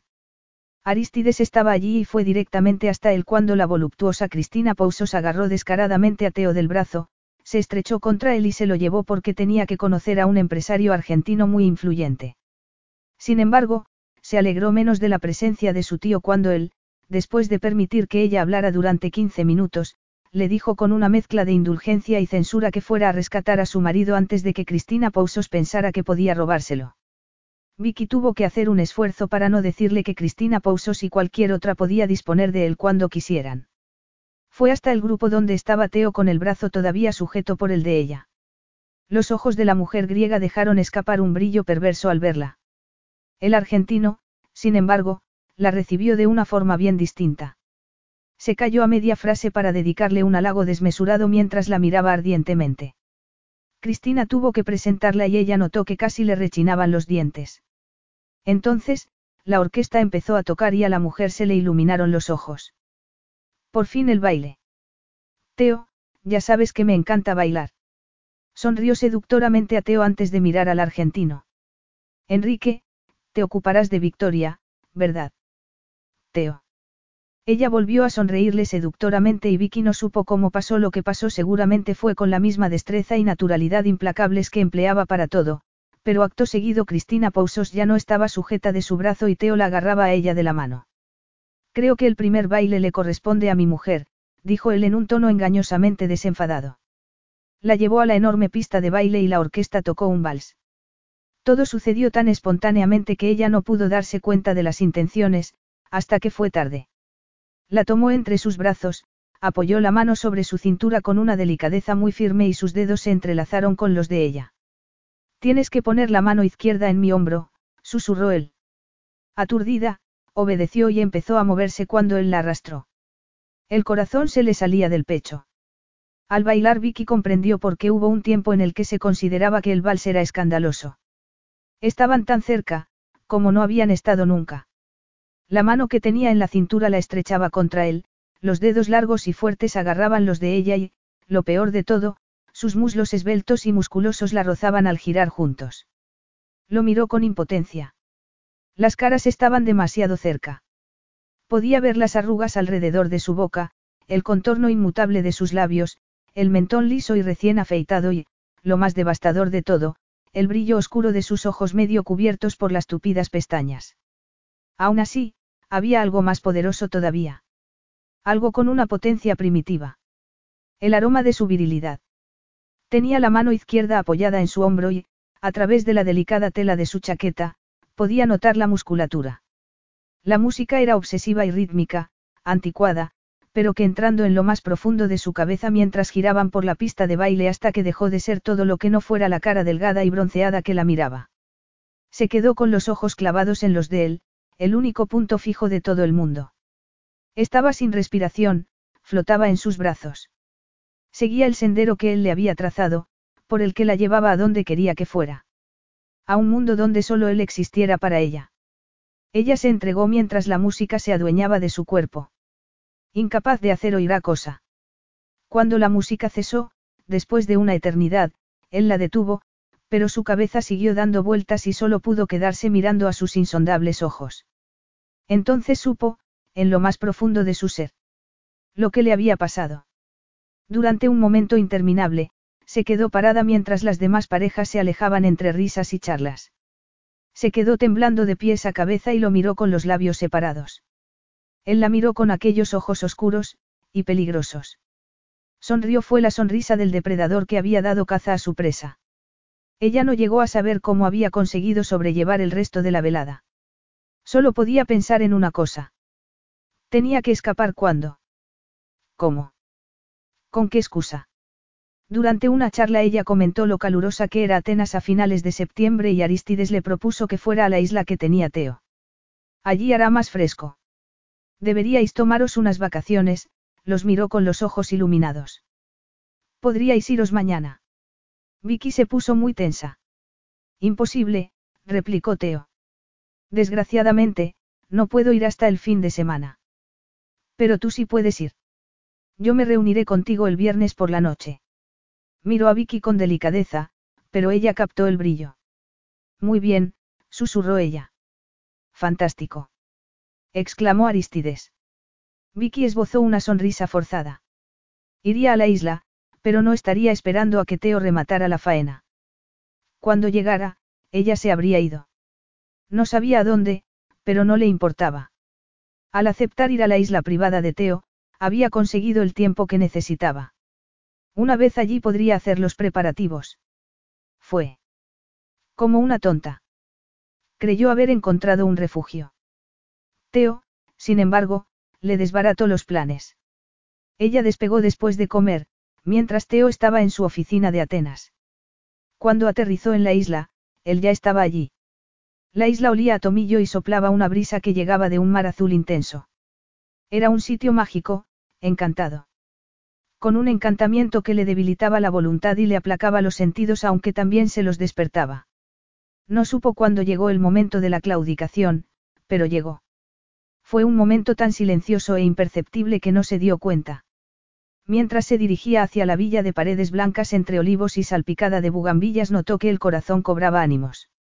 Más allá del edificio blanco, pudo ver el mar azul añil que se fundía con un cielo despejado e infinito. Notó que una extraña tranquilidad se aparaba de ella, como la sensación de fin de viaje y entereza.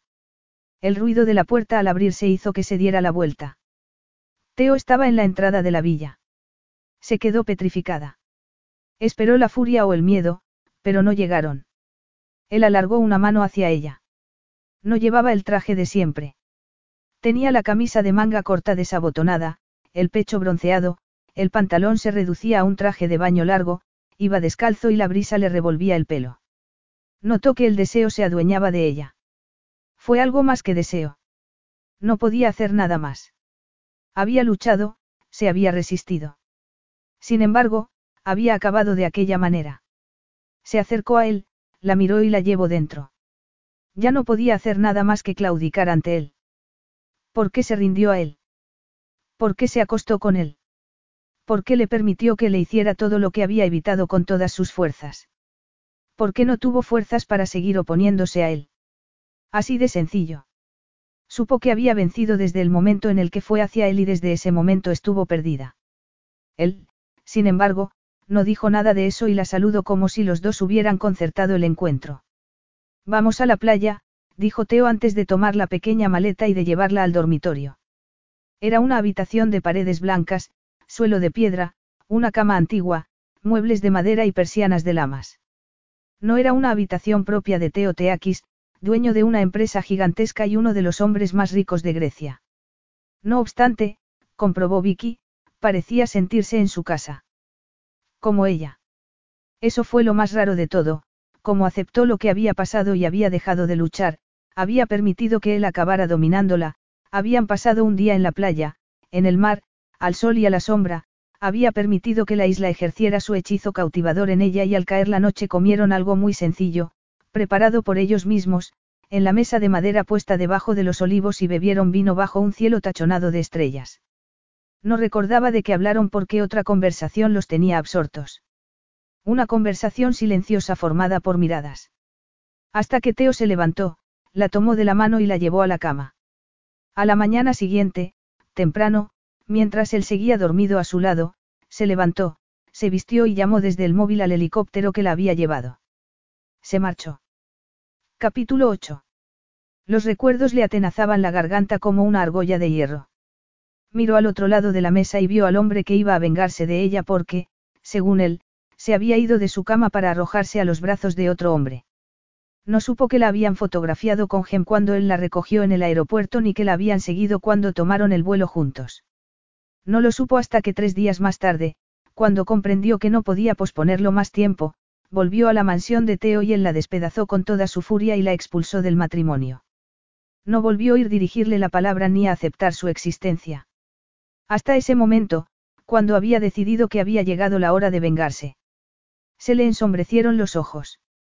Vengarse por haber cometido el mayor delito posible para él, haber preferido a otro hombre. No podía ser otra cosa.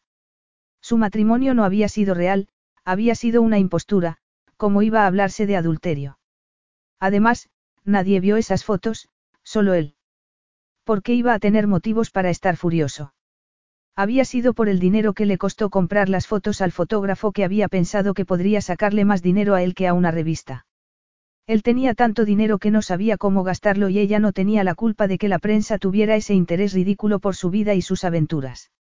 Que no tuviera tantas si no quería que la prensa lo persiguiera.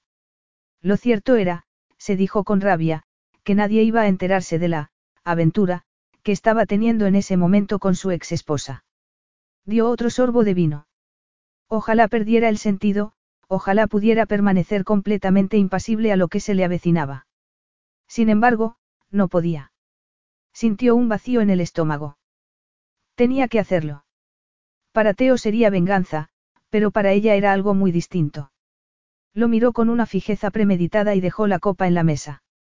Notó que el vino le corría por las venas como una seda ardiente y le llegaba a cada célula del cuerpo. Miró alrededor. El comedor era fastuoso, como el resto de la casa, que estaba decorada con un único objetivo, ser un sitio lujoso y discreto donde tener encuentros sexuales en la más absoluta intimidad. Era un sitio que había presenciado mucha actividad de ese tipo, se sintió abatida por un instante, pero se repuso inmediatamente. Siguió mirando a todas partes, menos al hombre que estaba al otro lado de la mesa. Aún así, notó su presencia. Era imposible no hacerlo. Estaba estremecida, la sangre le bullía. Acabó haciendo lo que había evitado hacer durante esa cena interminable.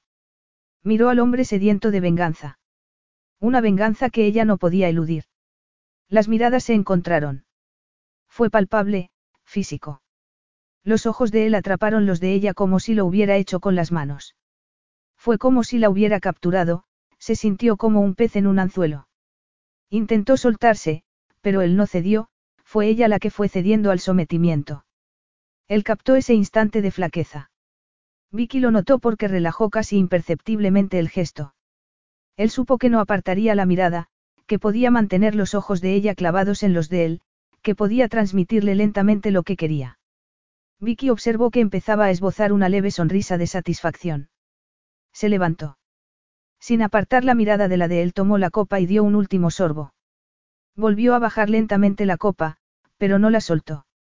Entonces, con un movimiento igual de lento, se dio la vuelta y fue hacia la puerta. Notó que contoneaba las caderas y que el pelo le acariciaba el hombro desnudo. Notó que los ojos de él seguían cada paso que daba. No se paró ni se dio la vuelta al llegar a la puerta. Un empleado se la abrió, pero ella ni siquiera sí lo agradeció. En ese momento no existía nadie más. Solo ella, y el hombre que en cualquier momento se levantaría y la seguiría. Cruzó el vestíbulo y empezó a subir las escaleras. Seguía con la copa en la mano y se paró a medio camino. Ya no la necesitaba.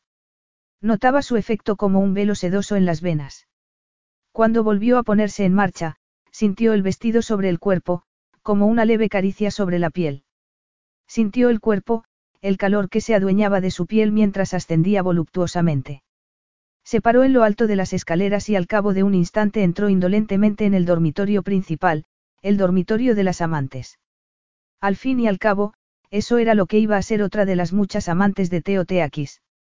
Iba a disfrutar de una aventura sensual, sofisticada y completamente satisfactoria.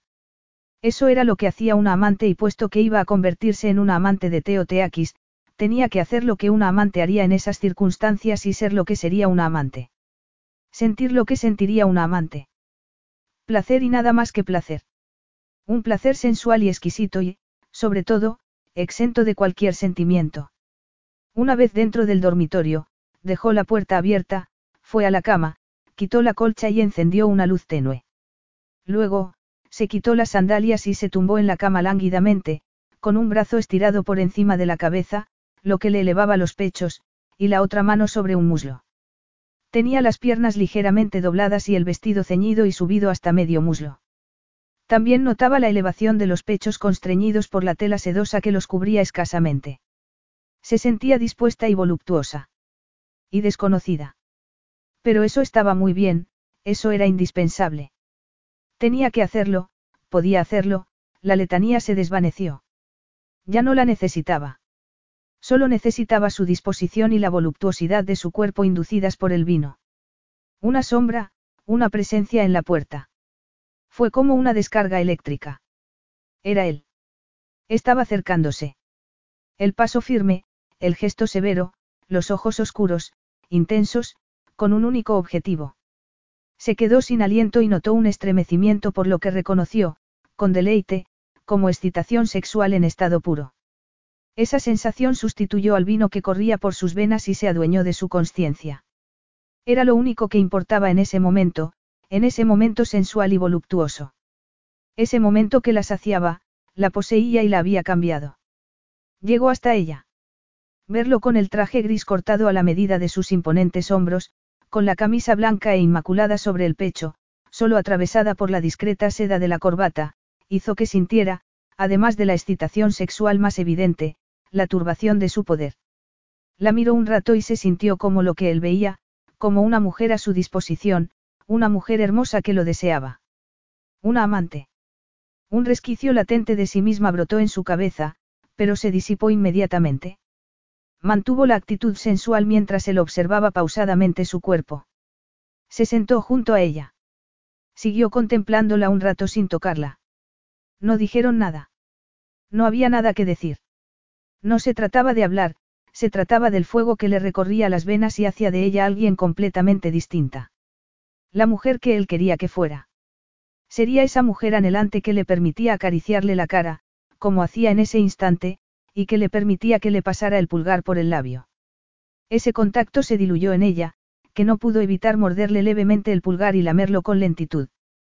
Vio un brillo muy profundo en aquellos ojos inescrutables enmarcados por unas pestañas casi impenetrables. Volvió a morderlo suavemente.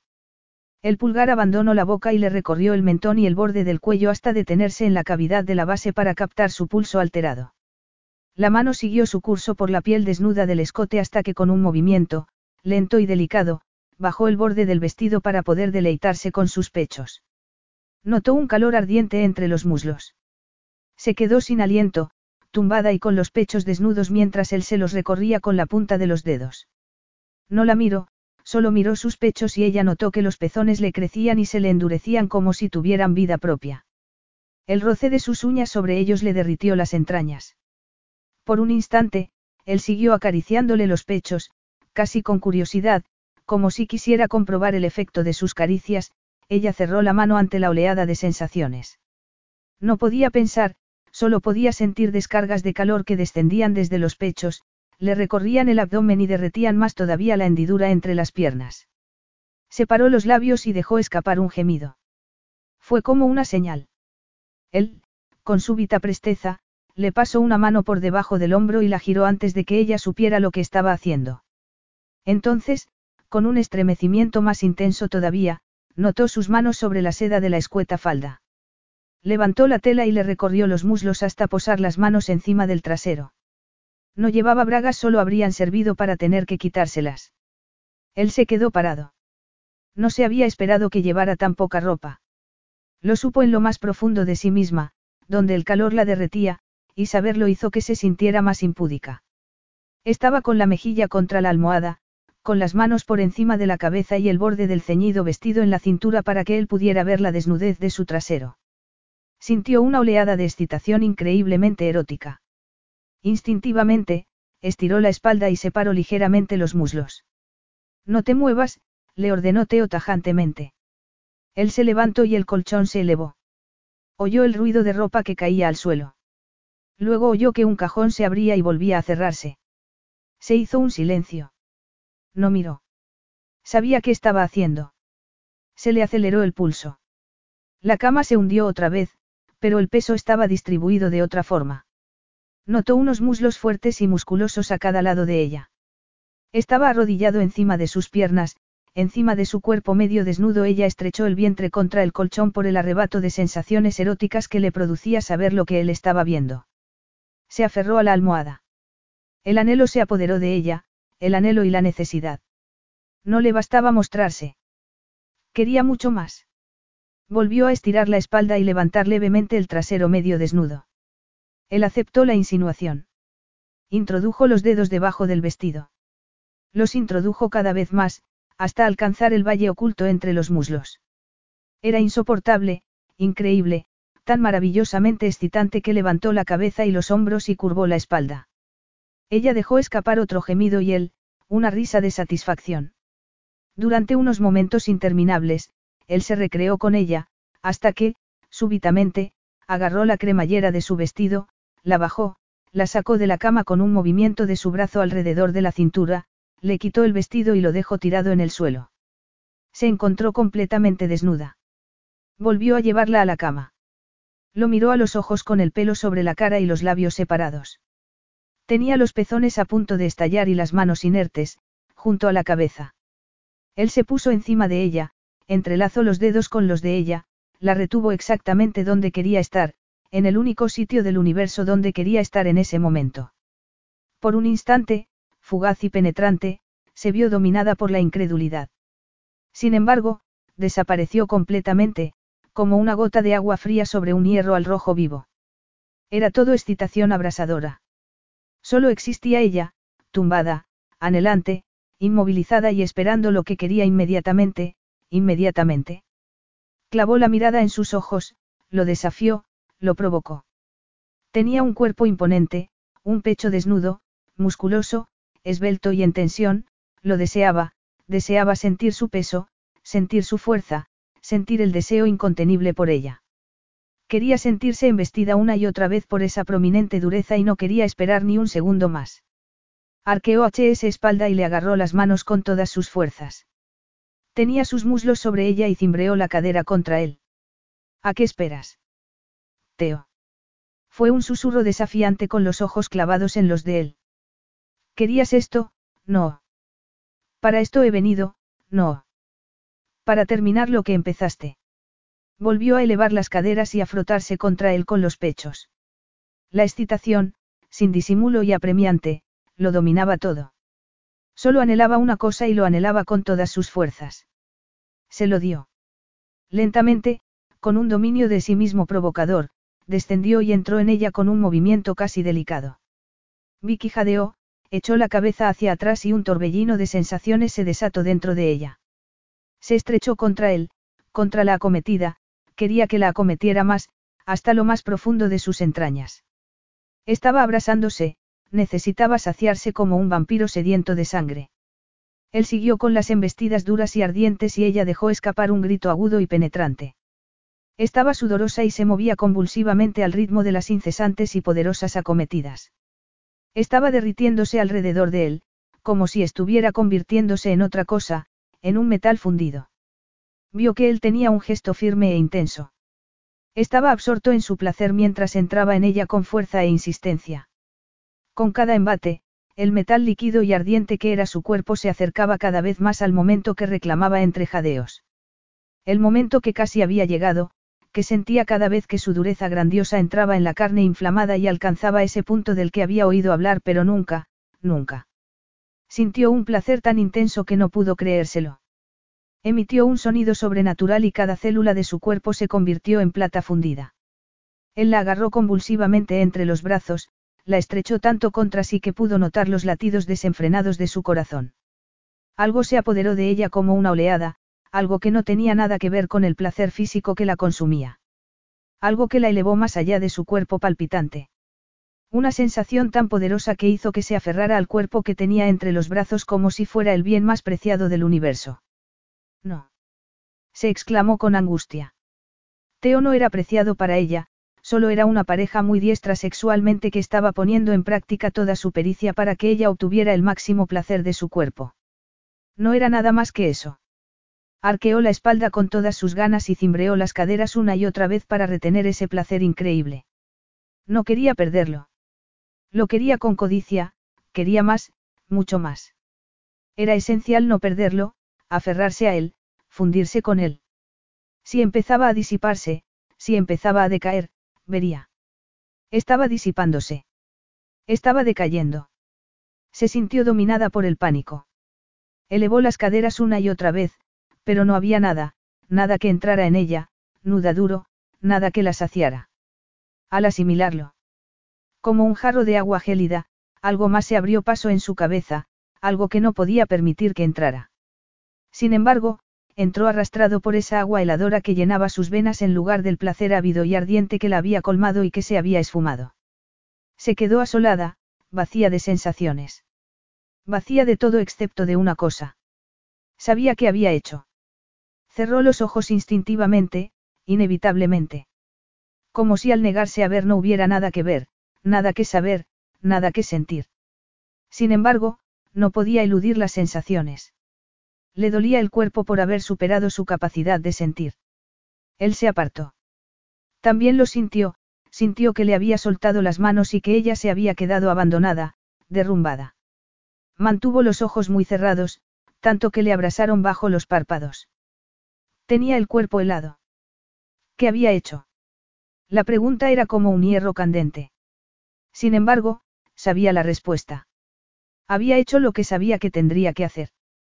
Teo lo había llamado un asunto pendiente y tenía razón. Abre los ojos. La orden perforó la capa de hielo que rodeaba su cuerpo. Abrió los ojos con un esfuerzo casi sobrehumano. Estaba mirándola y nunca le había visto unos ojos tan fríos. No vuelvas a utilizar tus artimañas conmigo. Al menos, si quieres el dinero. ¿Has entendido? Teo se levantó, fue al cuarto de baño y cerró la puerta. Ella oyó el agua de la ducha correr y muy lentamente, se tapó con las sábanas. Una losa, pesada y dolorosa, le inmovilizó los pulmones. Teo agarró con fuerza el volante y apretó el acelerador. El coche salió disparado.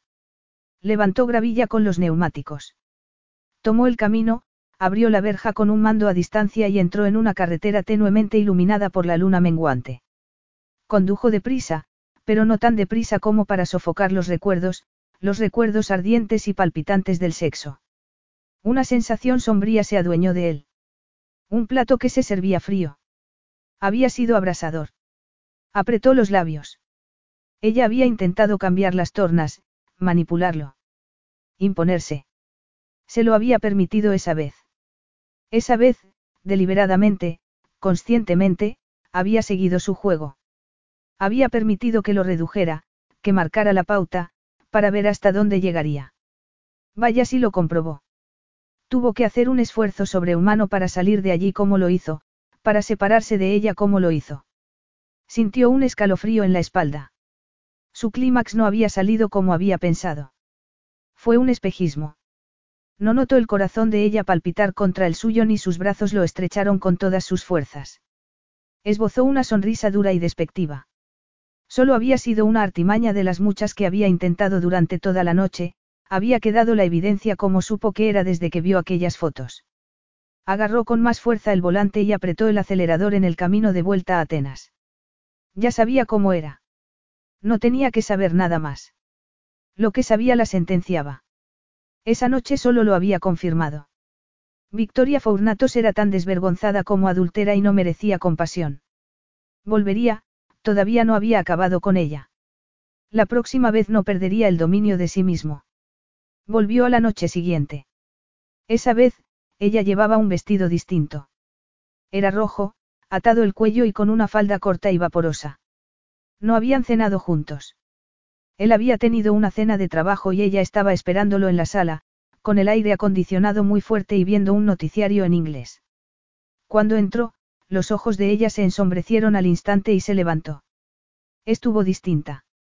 No se exhibió, se quedó de pie sin mirarlo a los ojos, sin posar como lo había hecho la noche anterior. Esa pasividad duró todo el encuentro. La llevó al dormitorio y le bajó la cremallera del vestido para quitárselo. Llevaba unas bragas muy pequeñas y etéreas que lo excitaron al instante. Se quitó la ropa y la tumbó en la cama. Ella se quedó muy quieta mientras él se deleitaba con sus pechos. Solo la reacción física de los pezones le dijeron que estaba excitada. Eso y los labios separados, la respiración entrecortada y la mirada velada de sus ojos. Siguió acariciándola hasta que los pezones se pusieron duros y rojos como el coral. No dejó de observar la reacción de ella. Cuando consideró que estaba bastante excitada, fue bajando las manos. Estaba palpitante. Introdujo un dedo y ella se mordió el labio inferior con la mirada perdida mientras se agarraba a las sábanas y dejaba escapar un gemido muy leve y de impotencia. Se puso encima. Le separó los muslos y empezó a entrar muy poco a poco, con un dominio absoluto de sí mismo. Vio un destello en sus ojos y cuando entró por completo, notó que ella tenía las pupilas todo lo dilatadas que podían estar. Empezó a moverse lentamente, con destreza, con un ritmo constante dominando el cuerpo de ella como dominaba el suyo. Ella alcanzó el primer orgasmo y, antes de sosegarse, el segundo. Él observó la piel estremecida de ella y la respiración contenida. Notó que el corazón le palpitaba a toda velocidad y que los músculos más íntimos intentaban introducirlo más adentro. Entonces, le daba un respiro, el sudor perlaba su cuerpo y el pulso bajaba su ritmo. Hasta que, para terminar, volvió a arrastrarla al mismo torbellino de sensaciones que él. Hasta que, dominado esa vez por el placer, dejó de mirarla. Cuando alcanzó el clímax, la abandonó inmediatamente. No podía soportar estar en la misma casa que ella y mucho menos en la misma cama. Vicky se quedó tumbada mirando al techo. Se quedó con la mirada perdida y en la misma posición que tenía cuando él la dejó. Él se había ido hacía un buen rato, completamente vestido y sin siquiera mirarla. Al menos, le había ahorrado ese trance. Estaba vengándose, pero para ella era algo completamente distinto.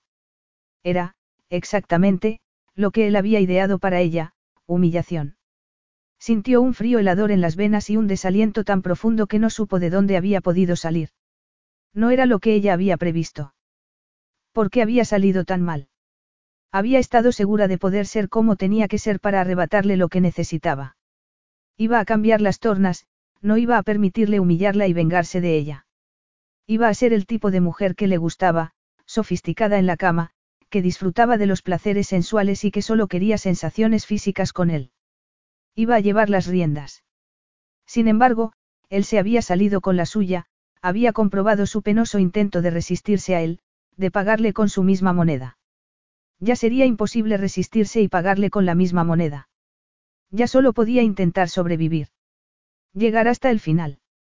Sintió una punzada de miedo, como una puñalada en el vientre. ¿Cuándo llegaría ese final? Nunca le había preguntado hasta cuándo pensaba retenerla allí. Él no se lo habría dicho y ella solo habría demostrado las ganas que tenía de acabar con ese suplicio. Le habría dado una satisfacción que no pensaba darle. Sin embargo, ¿cuántas noches más tendría que pasar por eso? Volvió a agarrarse de las sábanas con todas sus fuerzas. Pasaría por eso tantas veces como fuera necesario. Hasta que él hubiese acabado con ella. Solo entonces ella habría acabado con él. Al precio que fuera. Él acudió noche tras noche. Durante el día, bajo el sol abrasador ella era como un autómata. Se levantaba, desayunaba en la terraza, leía y nadaba en la playa de cantos rodados. Almorzaba, tomaba café y miraba el mar, todos los días hacía lo mismo. Por la noche, iba a su habitación y se preparaba para él. Teo la llevaba a su cama y le proporcionaba un placer físico tal que no podía soportar su recuerdo. Cuando terminaba, se marchaba y la dejaba sangrando por unas heridas que no podía restañar. La séptima noche, salió del cuarto de baño, vestido con el traje oscuro, como siempre, y dejó un papel en la mesilla de noche. Tu dinero, dijo lacónicamente antes de marcharse. Capítulo 9. Vicky se sentó en la cama con el papel en la mano. Era el dinero que necesitaría, el dinero que había ido a buscar a Grecia, el papel firmado por él y con todos los ceros. Lo oyó bajar las escaleras y cerrar la puerta. Luego oyó el rugido de motor de su coche y el ruido de los neumáticos por el camino. Cuando no oyó nada más, dejó el cheque en la mesilla, se tumbó y se tapó. Tenía que dormir. Al día siguiente, la llevarían al aeropuerto, la montarían en un avión y la mandarían a Londres. Tenía que pensar en el futuro, en ayudar a Gem a restaurar Picot, en todo el trabajo que tenía por delante y en todas las cosas que tenía que conseguir. Tenía que pensar en los chicos y en las esperanzas que iba a brindarles.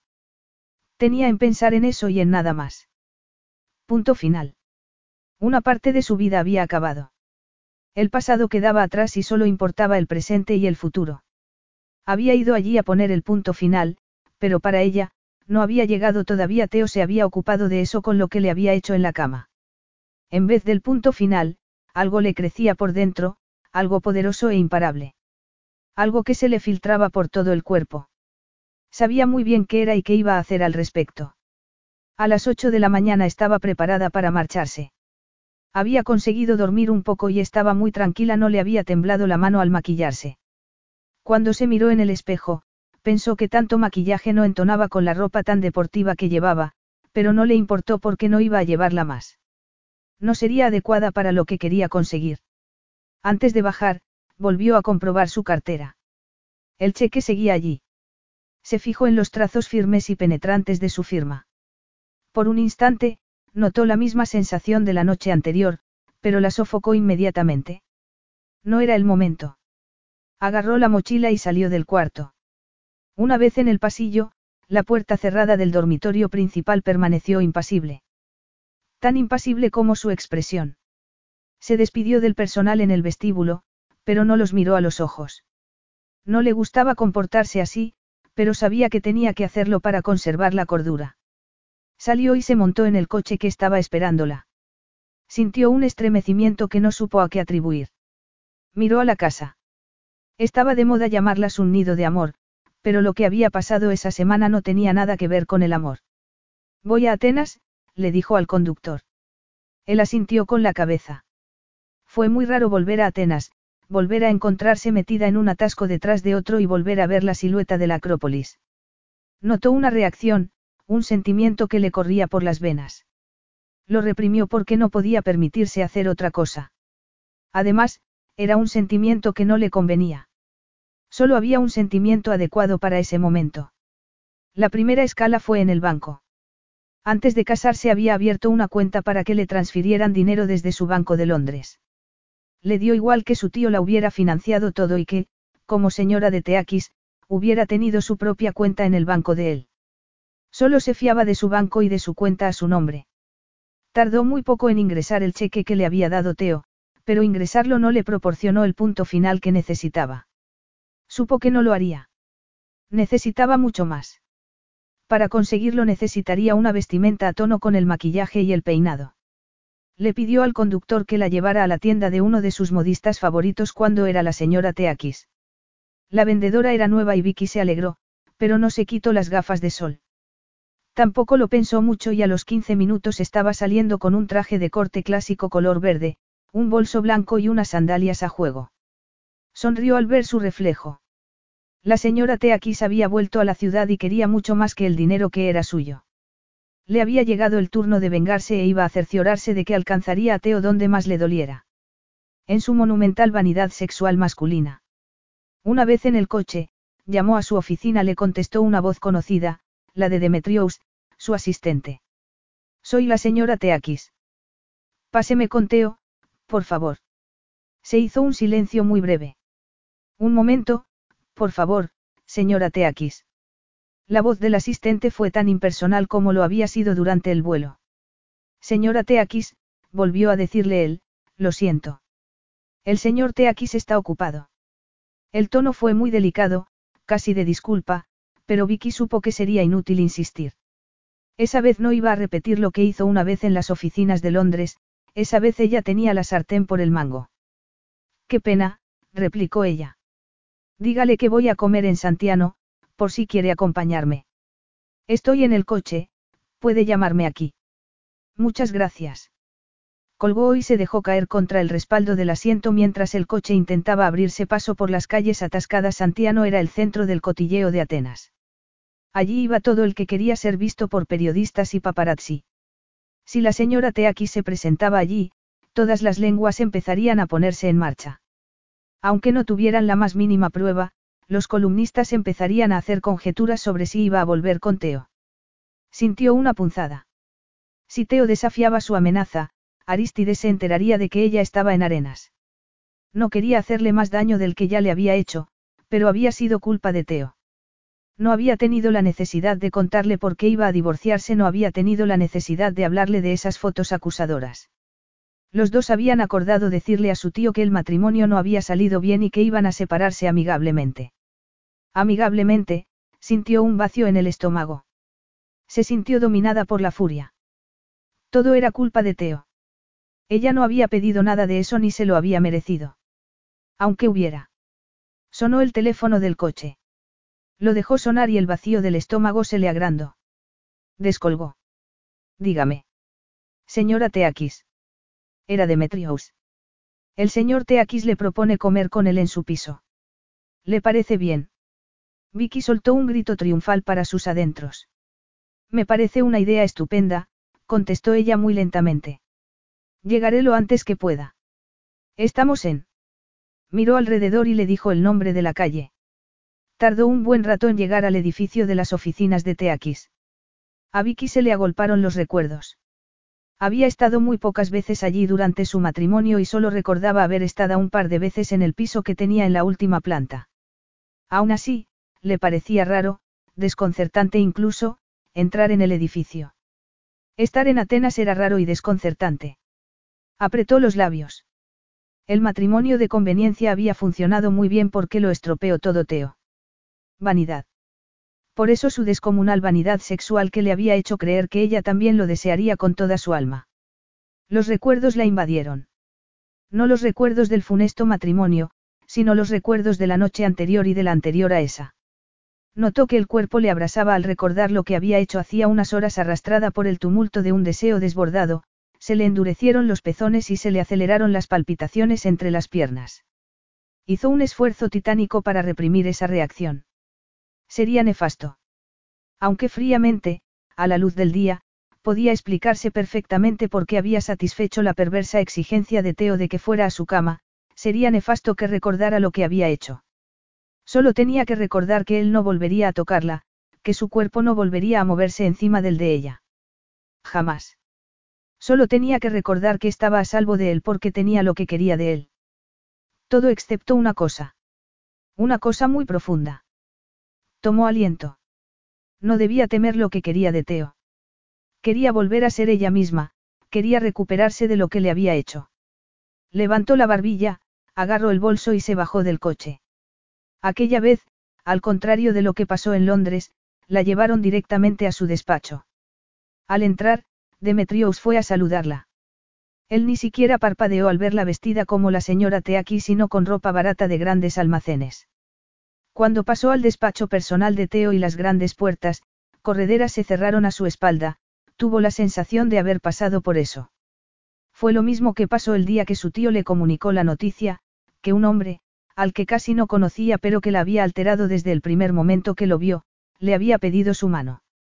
Ella había ido allí a pedirle una explicación por tan ridícula pretensión. Se fijó en el hombre que estaba levantándose como lo hizo aquel funesto día. ¿Cómo consiguió convencerla de que se casara con él? Lo consiguió y no había nada más que pensar. Le había hecho la cama y no en el sentido metafórico de la expresión. La cama, el sexo, Teo. Eso fue lo que falló en su desastroso matrimonio. Todo fue culpa de Teo. Si la hubiera dejado en paz. Sin embargo, no lo hizo.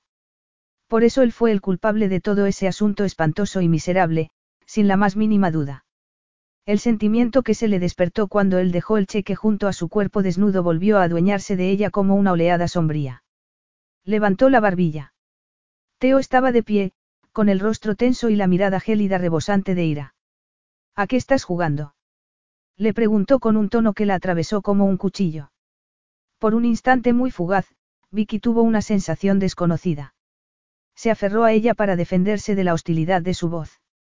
Fue el mismo tono que empleó cuando ella volvió a casa de él después de haber estado con Gemmi y le había arrojado las fotos de los paparazzi a la cara. Entonces, se había quedado con un nudo en la garganta. ¿Por qué estaba tan furioso? Casi había sentido dolor. Sin embargo, el dolor no sirvió de nada. Solo la había dejado indefensa. Tuvo que aguantar que Teo la despedazara. Él rechazó todos los intentos de justificarse incluso antes de que pudiera exponerlos. Teo no la escuchó, se limitó a atacarla sin piedad. Luego, la expulsó y se desquitó negándole el dinero que le había prometido. Más tarde, se vengó a todas sus ganas. Supuso muy rígida cuando Teo le expuso su repugnante pretensión en Londres, ella solo pensó en cómo podría defenderse de esa venganza. Sin embargo, no se lo permitió. Consiguió exactamente lo que se había propuesto su humillación sometida a sus diestras manos. Sin compasión ni escapatoria. Vicky endureció la mirada. Era el momento de su pequeña venganza e iba a disfrutar devolviéndole todo lo que él le había hecho pasar noche tras noche. Se acercó a él. Las sandalias de tacón alto resaltaban el contoneo de las caderas y la delicada tela del traje flotaba alrededor de su cuerpo. Tenía el pelo peinado y recogido encima de los hombros. Se sentía exactamente como quería, elegante y sofisticada. Vio el destello en las pupilas de Teo y recuperó toda la confianza. Una confianza acompañada de algo más, pero eso no era importante en ese momento. Arqueó una ceja. ¿Por qué lo preguntas? He venido porque me has invitado. ¿No te acuerdas? Aquí, en tu ático. La miró inexpresivamente. Todas las emociones se habían esfumado de su rostro.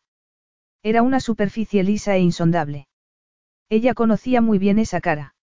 Había que tener cuidado con esa cara, pero no iba a detenerla. Esa vez no iba a intimidarla. Al fin y al cabo, tenía una información que iba a ser un trago amargo para Teo. Sin embargo, iba a tragárselo y no iba a poder evitarlo. Se quedó con una expresión tan impasible como la de él. Teo rodeó la mesa. Ella no dejó de mirarlo. Para ser tan alto, era grácil. Grácil como un tigre que se acervaba a su presa. Ella, instintivamente se puso en tensión, pero hizo un esfuerzo por relajar los músculos. Ya no era la presa de Teo y no volvería a serlo jamás. Se mantuvo firme. Lo conseguiría y ganaría. Ganaría el último encuentro. Bueno, entonces, vamos al ático. Seguro que Demetrios nos ha preparado algo de comer. Vamos. La acompañó al ascensor privado y Vicky sintió cierta claustrofobia cuando las puertas se cerraron. No le daban miedo los ascensores, pero tuvo la sensación de que Teo estaba más cerca de lo que quería volver a tenerlo. Las puertas se abrieron y ella salió precipitadamente a su piso. Quizá, demasiado precipitadamente. Quizá se hubiera delatado. Avanzó con el mismo aire de confianza con el que entró en su despacho y fue directamente hasta la ventana. Se podía ver el Partenón y pensó que debería visitarlo antes de volver a Londres. Era una buena época para estar en Atenas, mucho más fresca que aquel verano tórrido de su matrimonio. Podría quedarse unos días en el hotel y volver a visitar los monumentos. Nadie sabría quién era y nunca volvería allí. Sintió un arrebato de tristeza y algo más intenso. Era otro motivo de reproche a Teo. No era solo lo que le había hecho a ella y a su relación con su único pariente por parte de padre, sino que la había apartado de su herencia griega. Se dio la vuelta para no seguir mirando esa ciudad que amaba. ¿Quieres beber algo? Teo estaba dirigiéndose al mueble bar. Al otro lado de la puerta corredera, Vicky pudo ver unos empleados que ponían la mesa del comedor. No era la primera vez que comía allí. Alguna vez recibió a conocidos del trabajo que fueron con sus mujeres y la necesitó para que charlara con ellas mientras los hombres hablaban de negocios. Llevaría allí a sus otras mujeres. La idea se le presentó en la cabeza antes de que pudiera evitarlo. Sería un sitio muy adecuado. El ascensor bajaba directamente al aparcamiento y las, invitadas, podían entrar y salir sin pasar por las oficinas. Echó una ojeada alrededor. La decoración era completamente distinta que la del, nido de amor, de la costa. Era sobria, masculina, funcional y minimalista. Cualquier mujer que fuera allí tendría que aceptar que era el territorio de alguien que no hacía concesiones a la sensibilidad femenina. Ella, desde luego, no iba a prodigarse en sensibilidad femenina. Iba a por todas. Quería vapulear a Teo en el único punto donde era vulnerable su vanidad. La verdad era que en ese momento no parecía en absoluto vulnerable. Tenía un aire de poder con tan pocas fisuras como su impecable traje hecho a medida. Lo miró y tuvo ganas de protestar. No era justo. Parecía tan imponente que incluso en ese momento, cuando ella se sentía con todas sus fuerzas, podía notar que se debilitaba solo por mirarlo. Por no decir nada de los recuerdos que. Agua mineral, gracias, contestó ella lacónicamente para pensar en otra cosa. Con o sin gas. Captó el tono burlón, pero mantendría la misma frialdad que él aunque le fuera la vida en ello. Sin gas. Le daba igual con tal de que no tuviera alcohol. Tenía que mantener el dominio de sí misma. Él sirvió un vaso, le añadió hielo y se lo entregó inexpresivamente. Aunque ella supo que algo bullía detrás de la careta. Eso también le daba igual. Podía pensar lo que quisiera, ya no era de su incumbencia. Ya so, brindó ella mientras levantaba el vaso. Él no respondió, se limitó a dar un sorbo lento sin dejar de mirarla a los ojos. Notó algo entre ellos. Algo como unos rastrojos ardiendo. El mundo se paró alrededor de ella. Sintió un terror absoluto. Más que terror, peor que el terror. El almuerzo está servido. La voz que llegó desde la puerta del comedor hizo que el mundo volviera a girar. Agarró el vaso con fuerza y se dirigió hacia la habitación contigua. Consiguió recuperar el dominio de sí misma. Almuerzo algo muy ligero, le explicó Teo mientras señalaba las ensaladas que había en la mesa. Naturalmente, si prefieres algo más consistente, solo tienes que pedirlo. Ella negó con la cabeza. Un empleado estaba preparando la bandeja para el café y dejó la cafetera sobre una fuente caliente.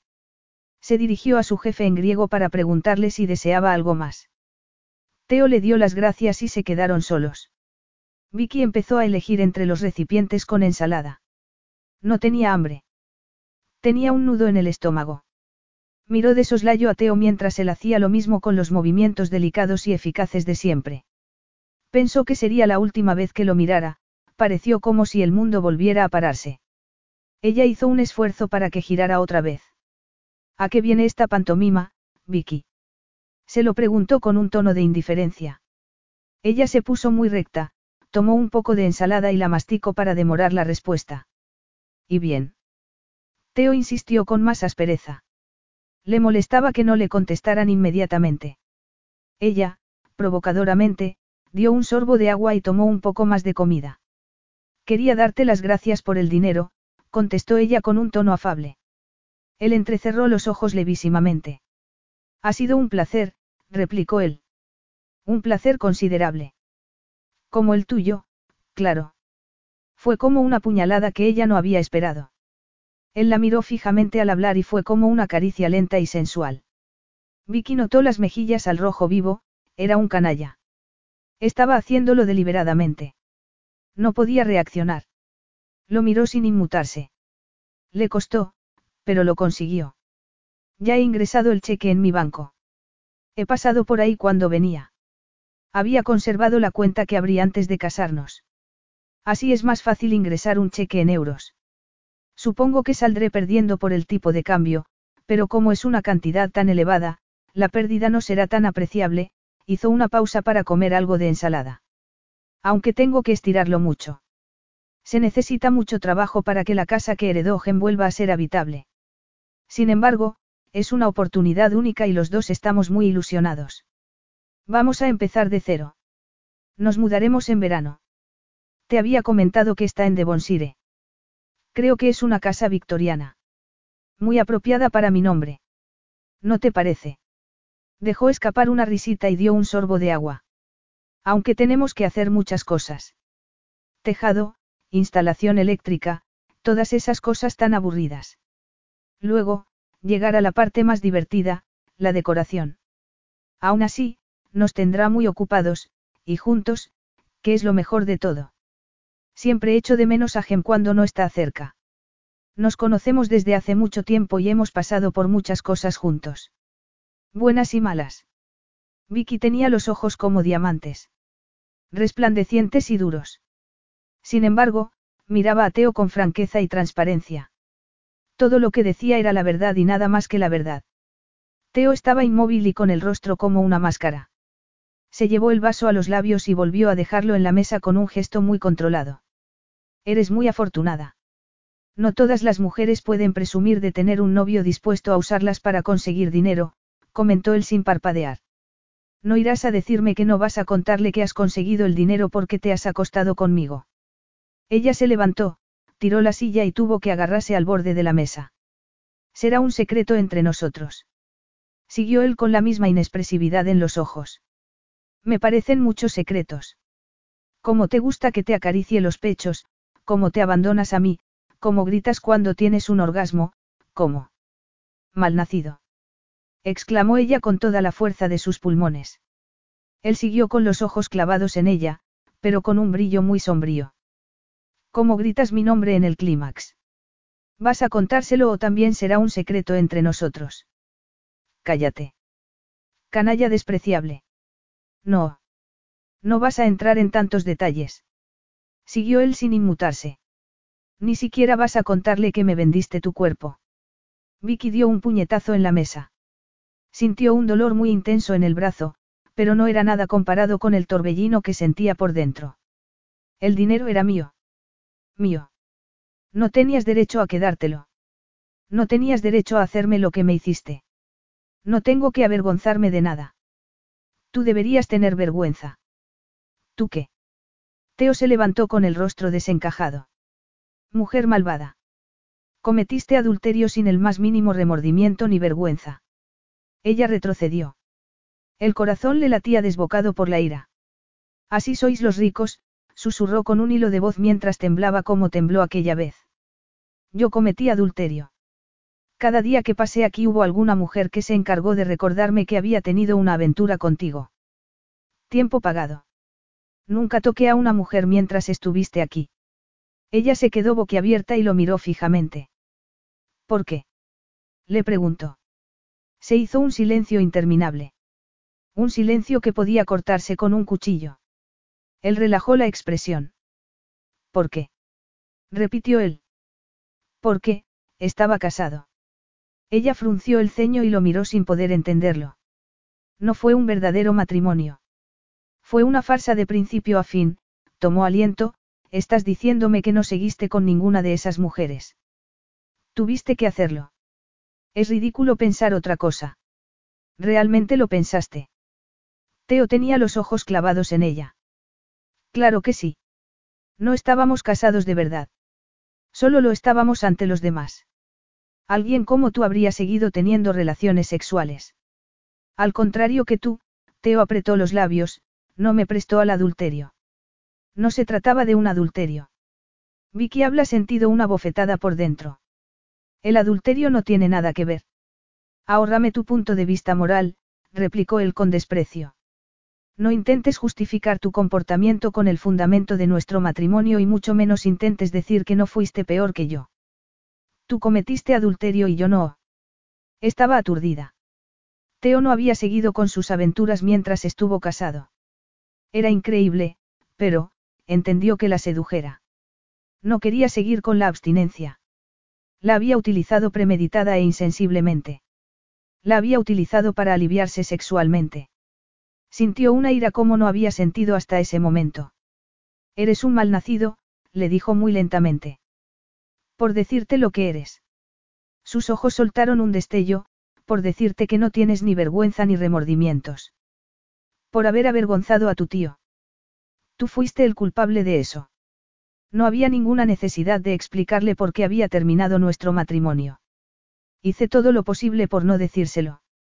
Al contrario que tú, quise ahorrarle el sufrimiento. Pero él insistió en saber por qué te habías marchado a Inglaterra y tuve que decirle la verdad. Tuve que decirle que había sido por otro hombre, la atravesó con la mirada.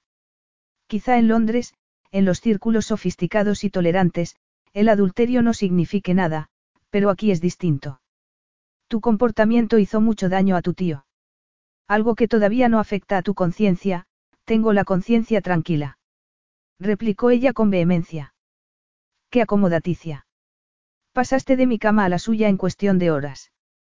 Te acostaste conmigo y con él antes de que se pusiera el sol, sus palabras eran como latigazos.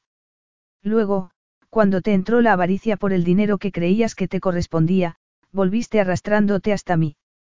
Me has vendido tu cuerpo por dinero y ahora vienes a contarme que vas a dárselo a ese novio tan maravilloso y que no te parece necesario decirle cómo lo has conseguido. Qué conciencia tan acomodaticia. Él había empezado a acercarse a ella. Le había hablado con un tono suave, pero a ella se le había clavado como un alambre de espinos. En medio del espantoso tumulto de sensaciones.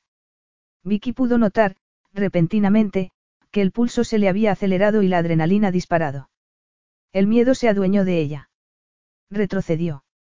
Era fundamental que retrocediera. La miraba con los ojos oscuros y brillantes. Notó un vacío en el estómago. Me pregunto hasta dónde se estirará esa conciencia tan flexible que tienes. Estaba muy cerca. Ella retrocedió hasta darse con la pared. Él se acercó más. No te acerques. exclamó Vicky llevada por el miedo. Él no se paró. Tenía los ojos clavados en los de ella y la había inmovilizado. ¿Que no me acerque a ti? Le preguntó con una delicadeza diabólica. No es lo que quieres, ¿verdad? Vicky. Al contrario, es precisamente lo que quieres. Lo que quisiste todas las noches de la semana pasada, una y otra vez. No te cansabas. Alargó la mano y le soltó el pelo. Ella se estremeció y le tembló todo el cuerpo. Le tomó la cara con una mano y le pasó el pulgar por el pómulo. Vicky lo notó en todo el cuerpo. No podía permitírselo. Quiso huir, echarte a correr, pero no pudo. Estaba paralizada entre la pared y la figura que tenía delante. Es lo que quieres, repitió él mientras le acariciaba la nuca con la otra mano. Se sintió débil, a punto de desfallecer. Él la acarició con la mirada. Es lo que quieres y sabes, que puedes conseguirlo, ¿verdad? Ni siquiera tienes que explicarte que es para conseguir el dinero que te corresponde. Además, tampoco tendrás que contárselo a tu novio gracias a esa conciencia tan amoldable que tienes, esa conciencia que te permite esto. La besó lentamente en la boca, con indolencia, sin escrúpulos. Ella notó que las piernas le flaqueaban. Él le sujetó la nuca con fuerza y le separó los labios. No podía resistirse, solo podía dejarse llevar por las sensaciones que la dominaban. Teo apartó la boca y la miró con los ojos como dos ascuas que la abrasaban. ¿Quieres más? Te complaceré. La tomó en brazos. Se dejó llevar, se aferró a él. Le dio igual. No podía importarle. Solo pudo elevar la boca para que él la tomara ávidamente con la lengua mientras la llevaba a la sala. Ni siquiera la llevó al dormitorio o a la cama. La dejó en el sofá y se quitó la chaqueta, la corbata y la camisa. Volvió a ocuparse de ella, le bajó la cremallera del vestido y se lo quitó en un abrir y cerrar de ojos. La sangre le bullía en las venas y el anhelo le rebosaba por los ojos y la boca. Lo deseaba. Deseaba su cuerpo duro y delgado sobre el de ella. La excitación la devoraba como un fuego devastador. Aquello no era un encuentro lento. La necesidad la apremiaba, como si en el fondo supiera que estaba haciendo algo tan estúpido que nunca podría perdonárselo. Pero no podía parar. Él le succionó los pezones duros y sensibles y ella le estrechó la cabeza contra su cuerpo con los muslos pegados a los de él. Estaba duro, tan duro que notó una oleada de excitación primitiva. Se cimbreó contra él con ansia. Lo anhelaba en ese instante. Levantó las caderas y le acarició la espalda desnuda. Seguía vestido a medias, pero no le importaba, Solo quería lo que estaba posponiendo. Introdujo una mano por debajo de la cinturilla y con la otra lo desabrochó, lo liberó, encontró toda su fuerza entre las manos, toda esa potencia. Contuvo un jadeo y volvió a elevar las caderas mientras él le lamía los pezones y le proporcionaba unas descargas de placer que pensó que podrían matarla. Sin embargo, necesitaba más, lo necesitaba todo. Teo, ya, ya. Lo dijo con desesperación. Él levantó la cabeza y clavó los ojos en los de ella como dos puñales. Teo. Jadeó mientras separaba las piernas. Él entró y ella dejó escapar un jadeo de placer al sentirse plena. La oleada de sensaciones la arrastró como un fuego asolador. Lo agarró de la espalda para estrecharlo con todas sus fuerzas. Él la besó en la boca. La devoró y ella le correspondió con la misma voracidad. Entró en ella una y otra vez y cada vez era como un martillazo de placer. Cada embestida hacía que la zona más sensible de sus entrañas estallara de gozo. Más y más, cada vez más, más con cada sacudida. Teo. Su voz fue un gemido, un jadeo de incredulidad. El placer que sentía era como un calor al rojo vivo que llegaba hasta la última célula de su cuerpo. Teo. Intentó tomar aire, oxígeno, pero solo avivó las llamas con otra oleada de placer más intenso. Tenía todos los músculos en una tensión tan extrema que parecía amplificar lo que estaba pasándole. Deja escapar otro jadeo. Él estaba vaciándose. Podía notar que la llenaba, que la colmaba, que se estremecía dentro de ella. Tenía las manos apoyadas en sus hombros, el torso levantado y la cabeza colgando de sus poderosos hombros. Se aferró a él como un náufrago a una tabla, se aferró a él mientras se convulsionaba dentro de ella y mientras ella se apretaba contra él. El momento se prolongó y se prolongó hasta que, al borde de la extenuación, se extinguió. Ella se quedó en una orilla que le dejaba muy claro lo que acababa de hacer. Su peso, inerte, cayó sobre ella. Apoyó la cabeza en su hombro y Vicky pudo notar el calor de su respiración entrecortada sobre su piel. Estaba agotada, como si hubiera corrido diez kilómetros. Notó su cara contra la de ella. Notó que a él se le enfriaba la piel. Notó que se quedó helada. Teo levantó la cabeza y la miró a los ojos. Por un instante, captó algo en ellos, pero se desvaneció inmediatamente. Solo quedó un brillo muy oscuro.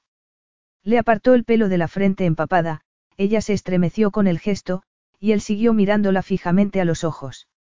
Vas a contarle esto a tu desventurado amado. Vas a contarle que gritabas mi nombre mientras te tomaba. Vas a contarle que esta vez ni siquiera lo has hecho por dinero. Remató con un tono que la atravesó como una lanza. Se levantó y se colocó bien los pantalones, agarró la camisa del brazo del sofá y se la puso. Luego, fue a una mesilla y descolgó el teléfono.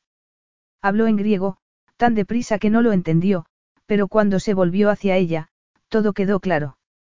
Habrá un coche esperándote en el aparcamiento. El vuelo estará preparado para cuando llegues al aeropuerto. Te recomiendo que te arregles en el cuarto de baño de invitados. Espero que me perdones si me despido en este momento.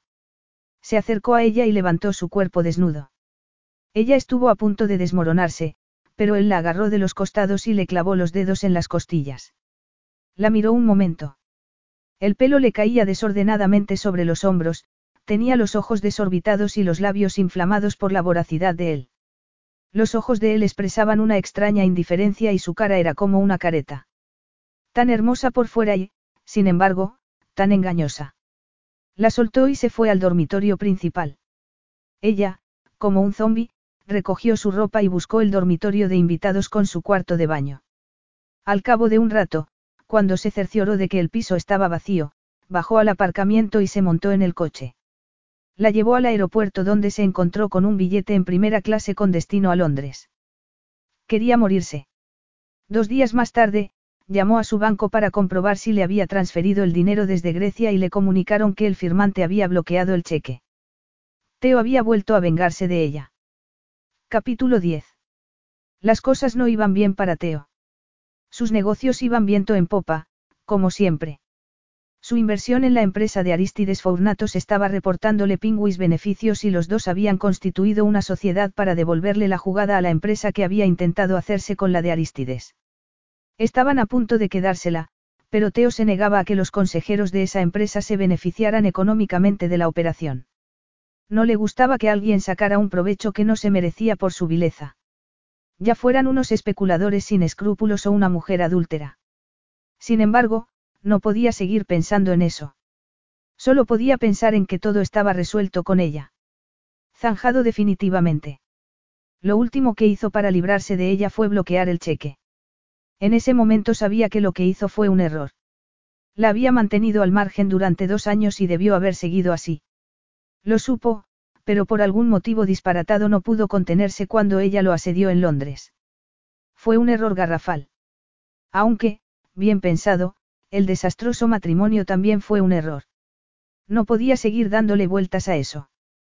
Tenía que dejarlo a un lado. Bastante tenía con vivir en la misma ciudad que Aristides y con tener que mirarlo todos los días a los ojos y constatar que él sabía la espantosa verdad sobre su sobrina.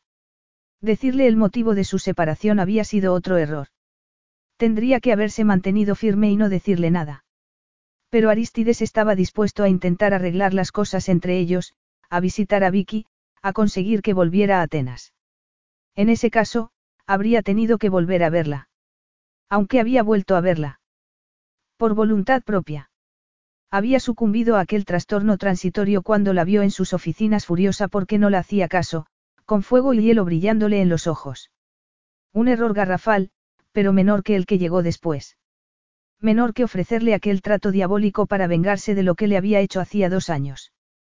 Fue muy fácil tentarla con el dinero que quería con tanta avidez, que consideraba que le correspondía en justicia, por muy adúltera que fuera. Las palabras de justificación le retumbaban en la cabeza, no era un verdadero matrimonio. Intentó sofocar los recuerdos, pero uno se resistió. La última y despreciable vez que la poseyó, la satisfacción definitiva. Apretó el lápiz con tanta fuerza que lo partió como si fuera un palillo. Lo tiró, tomó otro y siguió repasando las últimas cifras de ventas. Las ventas aumentaban, los beneficios crecían, la empresa prosperaba. Sin embargo, a él, las cosas no le iban bien. ¿Más café? No, gracias. Será mejor que me vaya. Gem se levantó. Su cuerpo alto y desgarbado hizo que el apartamento de Vicky pareciera más diminuto todavía. Cabría perfectamente en el comedor del ático de Teo. Eso era lo que se conseguía al ser rico. Podías comprarte áticos, islas privadas, pisos en estaciones de esquí y, nidos de amor, en la costa para llevar a las amantes. Las incalculables amantes de Teoteakis, excepto cuando estuvo casado. Entonces, naturalmente, tenía una esposa para saciar sus necesidades sexuales. Los pensamientos se le amontonaban en la cabeza como siempre, sin compasión ni tregua. ¿Qué más daba que Teo no hubiera tenido amantes cuando estuvo casado? Eso solo empeoraba las cosas. La había utilizado a ella para conseguir lo que, hipócritamente, había decidido no conseguir por los medios habituales, ¿acaso no había tenido bastante con pensar que la había seducido solo como un ejercicio de egoísmo sexual? Todavía tenía que soportar algo peor. Podría haber sido otra cualquiera. Cualquier mujer lo habría hecho, cualquier mujer que fuera su esposa, que estuviera allí para eso, para ser el depósito de su alivio sexual. Eso fue ella, eso fue su cuerpo. Igual que su cuerpo no había sido otra cosa que el instrumento para vengarse cumplidamente de ella. Sin piedad, se había aprovechado de su humillante debilidad, de lo estúpida y vulnerable que era hacia él, lo había utilizado como una arma mortífera contra ella. Lo había utilizado todo lo que había podido. Sintió un frío aterrador. Por mucho que ella estuviera roja de ira contra él, le bastaba con acercarse, tocarla y besarla para poseerla. Cerró los ojos al no poder soportar la vergüenza. Vicky, ¿te pasa algo? Abrió bruscamente los ojos. Se puso tensa por la preocupación que se reflejaba en la voz de Gem. No, nada, se levantó. Estoy un poco deprimida, pero no es de entrañar, ¿verdad? Internó disimular el nerviosismo, pero no lo consiguió. Notaba que la furia y la rabia bullían dentro de ella como en una olla a presión.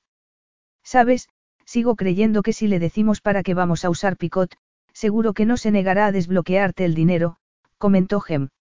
No servirá de nada, replicó ella tajantemente. Nunca me dará el dinero. Nunca. Vicky cerró la boca con todas sus fuerzas. Gem suspiró y le acarició el pelo. Bueno, entonces, ¿qué te parece mi otra propuesta? Cuéntaselo a la prensa. De acuerdo, está en Grecia, pero seguro que la prensa sensacionalista estaría encantada con la historia de un magnate griego que se niega a dar el dinero para un centro de vacaciones para chicos necesitados. No. Un escalofrío le recorrió todo el cuerpo. No puedo hacerlo, además no serviría de nada. Gem, nada servirá de nada. Ese hombre es un verdadero canalla. Entonces, ¿qué me dices de tu tío? El dinero era suyo en un principio. A lo mejor él acepta darte lo que acordó y luego recuperarlo de tu exmarido.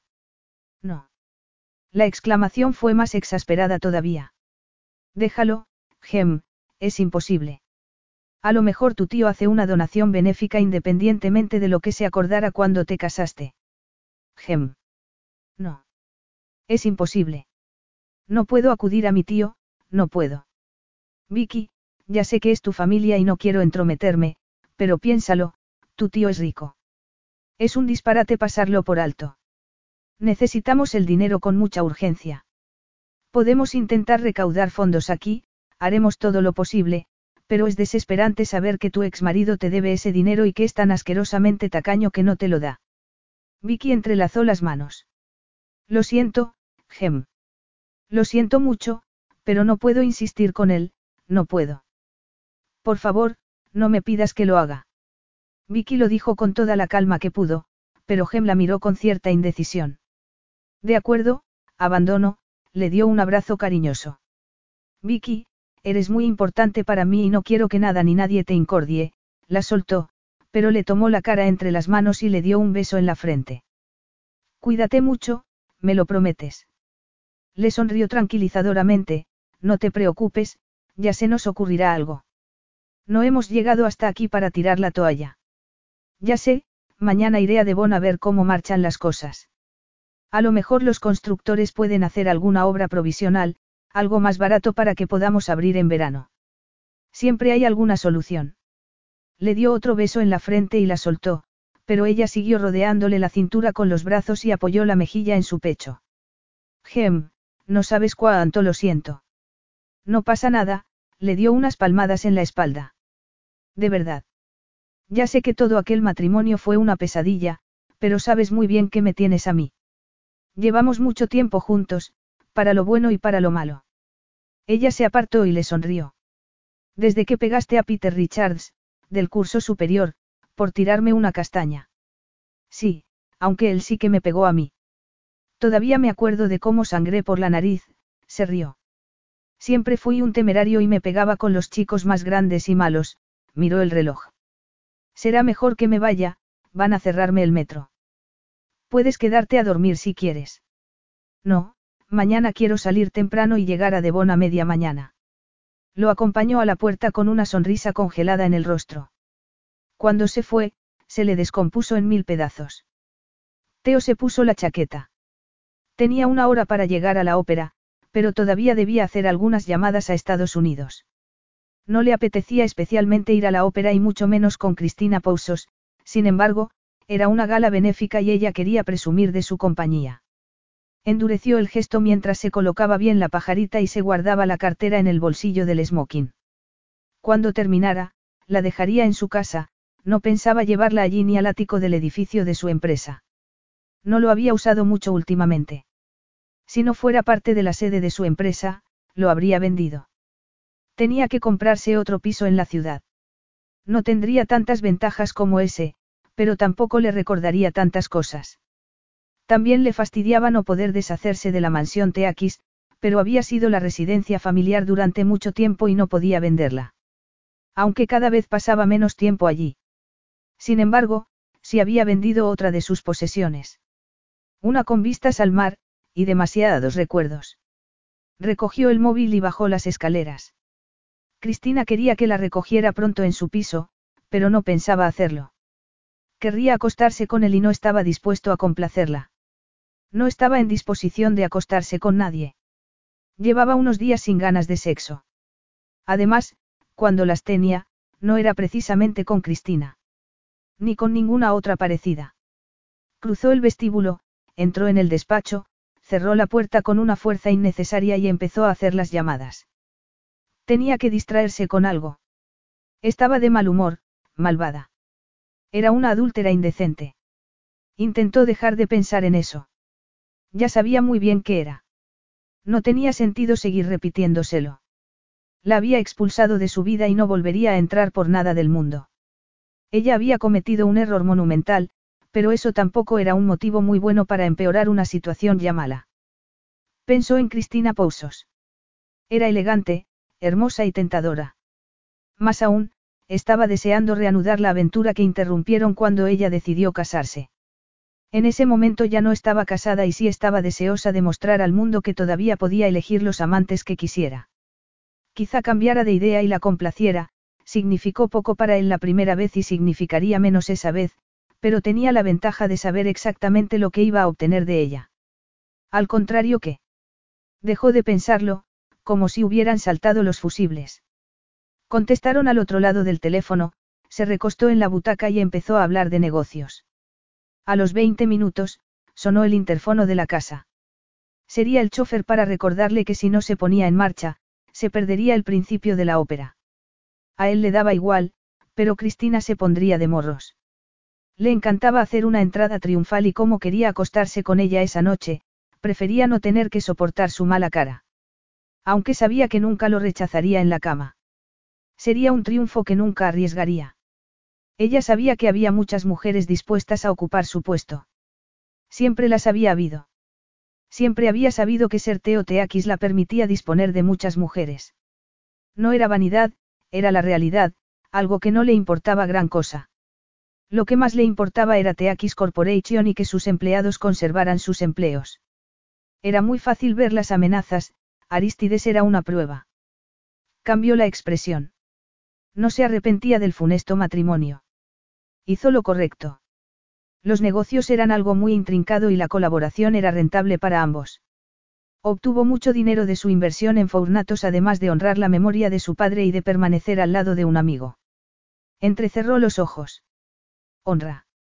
Era una palabra extraña que no significaba nada, y lo significaba todo a la vez. Ella debió habérselo dicho desde el principio. Debió haberle dicho que no podía casarse con él porque tenía una relación sentimental con otro hombre, quizá Aristides no lo hubiera aceptado, quizá hubiera querido saber por qué no se casaba con ese hombre si era tan importante como para tener una aventura, pero tampoco habría insistido en que había que organizar un matrimonio entre dinastías para justificar la inversión en Fournatos. ¿Por qué no dijo nada? No se mordió la lengua sobre el asunto del tipo de matrimonio que era, hasta el punto que fue un tema de conversación en los círculos de Aristides y suyo. Sin embargo, no dijo una palabra sobre lo único que habría acabado de un plumazo con toda la idea. Mantuvo ese secreto. Ese secreto vil y deshonroso. Volvió a oír la indignante justificación, no fue un verdadero matrimonio, realmente creía que eso les daba carta blanca para eludirlo. Realmente creía que eso era lo que él había hecho.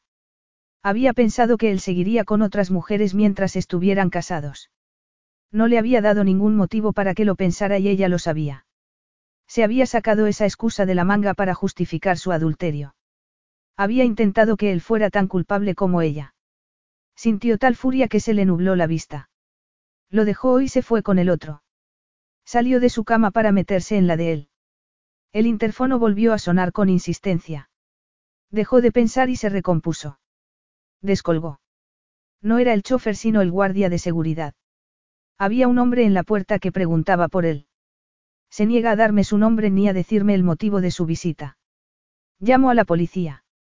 Quiere que lo enfoque con la cámara para que pueda verlo. El monitor del despacho de Teo parpadeó y apareció un taxi al lado, un hombre junto al interfono. Se quedó mirándolo un instante. Entonces, lentamente, su rostro se quedó inexpresivo. Déjelo pasar. Vicky, estas cifras no cuadran. Vicky levantó la cabeza. Una de sus compañeras de trabajo le mostraba un cálculo financiero que ella acababa de hacer. Lo siento. Lo arreglaré, alargó la mano para tomar los papeles. Te he señalado las cuentas que están mal, su compañera le dio los documentos con una sonrisa y volvió a su mesa. Vicky se quedó mirando las cifras que tenía delante. Estaban borrosas. No podía concentrarse en los números, ni en nada más. Era como si estuviera envuelta por una neblina permanente. Le costaba mucho hacer cualquier cosa, basta prepararse una taza de café o levantarse por la mañana. Quizá estuviera deprimida. Aunque ella lo llamaba de otra forma, de una forma que no podía decir. Era un secreto que no contaría absolutamente a nadie. Mucho menos a Gem. Él se enfadaría, se espantaría. Afortunadamente, él no estaba allí en ese momento. La noche anterior había estado a punto de desmoronarse en su presencia y le costó en esfuerzo sobrehumano mantener la entereza hasta que se fue. Al menos dispondría de un par de días sin él. Aunque saber dónde estaba no la alegraba. Era posible que en ese momento estuviera con el constructor y dándose cuenta de lo desalentador que era intentar hacer que Picot fuera medio habitable sin el dinero que habían estado esperando. Se sintió desesperada. Si pudiera acudir a Aristides, él le daría el dinero. Era amable y generoso y, además, se conmovería con lo que Gem y ella estaban intentando hacer. Sin embargo, nunca podría acudir a él después de que Teo le hubiera contado el motivo del brusco final de su matrimonio. No tenía escapatoria ni podía acudir a nadie. Si pudiera acudir a Geoff y su madre, sabía que ellos no podían ayudarla económicamente, pero podría ir a verlos, salir de allí, huir a un sitio tan remoto como Australia. Se le daba bien huir. Sin embargo, las veces que había huido de algo insoportable se habían encontrado con algo peor todavía. Como cuando huyó de la isla. Apretó los labios. Abandonar la isla fue esencial. Además, Gem estuvo al quite, fue como una tabla salvadora a la que se aferró. Aunque no pudo contarle lo que había hecho. No pudo. La vergüenza se apoderó de ella. Si salía corriendo en ese momento, sería mucho peor. Su madre le haría preguntas y querría respuestas. Querría saber por qué había hecho lo que había. No tenía escapatoria. Estaba atrapada en la mazmorra del silencio. No podía contarle a nadie lo que había hecho.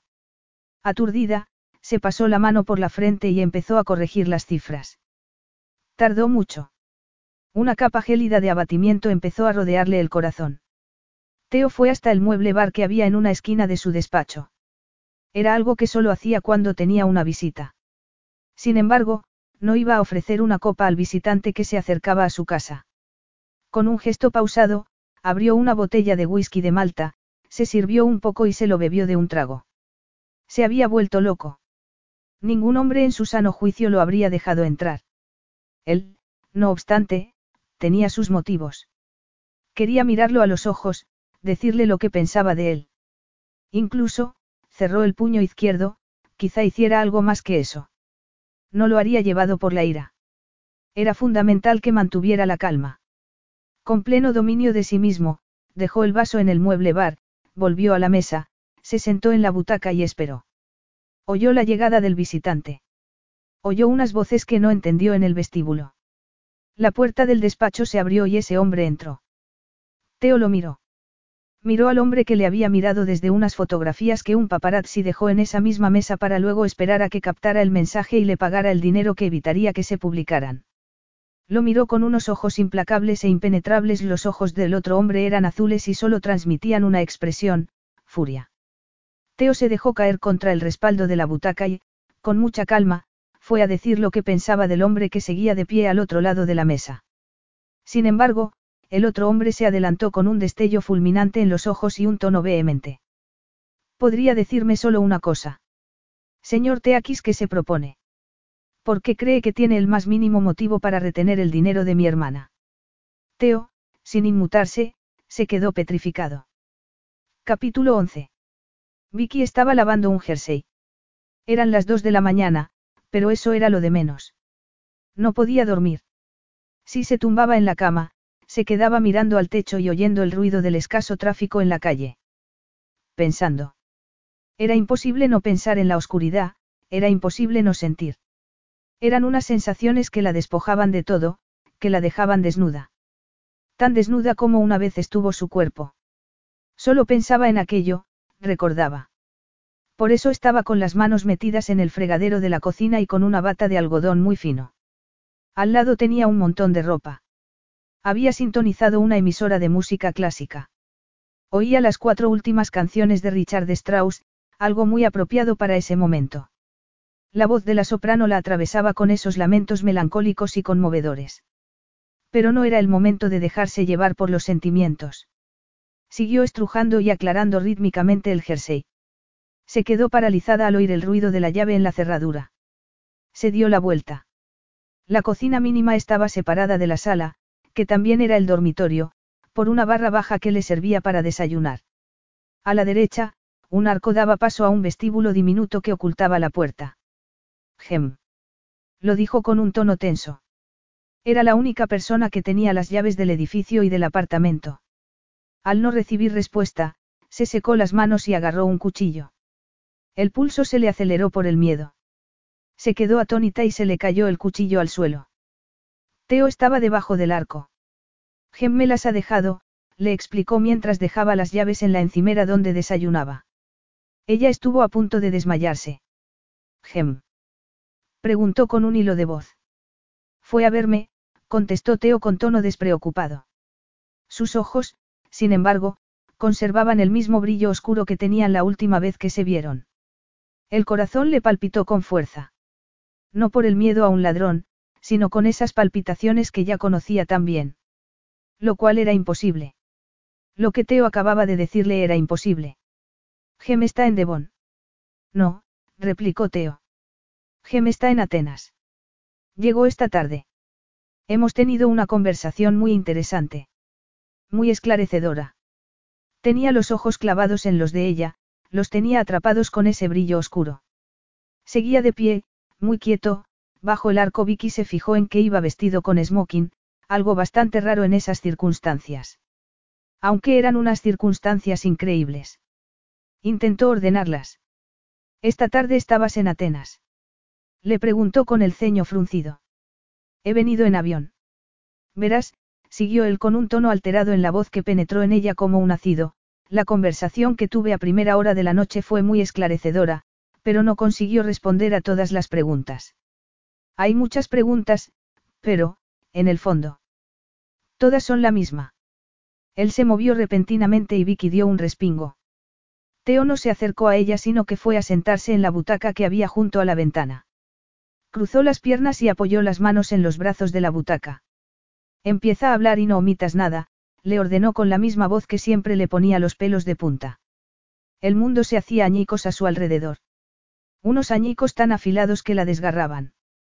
Se agachó para recoger el cuchillo, lo limpió y lo dejó en la encimera. Luego, fue a apagar la radio. ¿Es esto la muerte? preguntó la soprano. Efectivamente, la muerte podía llegar de muchas formas, y esa era una de ellas. Se apoyó en el muro que le servía para desayunar. Las piernas le flaqueaban. Estaba tan trastornada que no podía soportarlo. Habla, Vicky. Ella abrió la boca, pero no le salieron las palabras. No entiendo, consiguió decir con mucho esfuerzo. ¿Por qué ha ido Gema a Atenas? Quería lo mismo que tú, Vicky, contestó él con una leve vacilación en los ojos. Quería tu dinero. Creía que yo lo retenía sin motivos, los ojos lanzaron un destello. Estuvo bastante agresivo al respecto. Lo cual me pareció sorprendente porque yo le había dejado entrar en mi casa con la intención de machacarlo, hizo una pausa, afortunadamente, él habló primero. Al fin y al cabo, ¿qué motivo podía tener yo para machacar a tu hermano? Es mi hermanastro, Vicky lo aclaró inexpresivamente. Es el hijo que tuvo mi padrastro Geoff en su primer matrimonio. Fuimos juntos al colegio. Así fue como Geoff conoció a mi madre cuando se divorció, gracias a mi amistad con su hijo. Algo atravesó el rostro de Teo. Una ira tan profunda que podría haberla asesinado. ¿Por qué? ¿Por qué dejaste que yo pensara que era tu amante? Porque quería acabar con nuestro matrimonio. Vicky lo dijo con mucha calma. No podría haberlo dicho de otra forma porque no sentía absolutamente nada. Teo agarró con fuerza los brazos de la butaca. Habría bastado con que me hubieras pedido el divorcio, replicó él con desprecio que abrazó a Vicky. Ella no podía decir nada. Era un secreto espantoso y bochornoso. Nadie en el mundo podía saberlo. Ni Gem ni su tío ni su madre. Vio que Teo apretaba los labios y que la miraba como si quisiera atravesarla. Tu hermano está descontento. Se siente ultrajado. Calumniado. No tenía por qué haberlo sabido. No debería haber viajado a Atenas. Tenía que estar en Devon. Le avisé de que no me darías el dinero, se lo dije, se defendió ella con calma. Sin embargo, no le dijiste el motivo. No tenía importancia. Él agarró con más fuerza los brazos de la butaca. Tampoco tenía importancia para tu tío, no. No.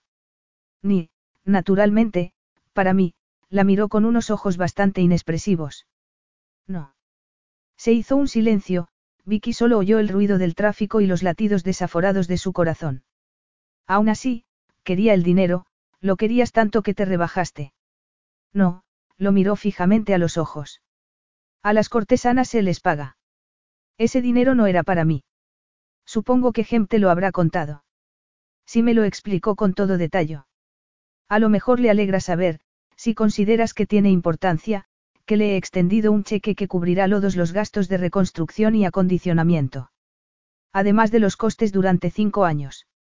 Eres muy amable, le agradeció ella con voz cavernosa. Si me hubieras dicho para qué querías el dinero, se lo habría dado a tu hermanastro y si me hubieras dicho que es tu hermanastro, no tu amante, no habría pensado que eres una adúltera indecente. El tono seguía siendo despreocupado, pero la atravesaba como un bisturí. ¿Por qué lo hiciste? ¿Por qué permitiste que pensara que eras una adúltera indecente? Lo hiciste premeditadamente. Tuviste muchas oportunidades de corregirme, los ojos volvieron a brillarle, no aprovechaste ninguna, ¿por qué? La delicadeza de tu tono estaba despedazándola como otra vez hizo su furia. Esa furia le había parecido insoportable, pero se había equivocado.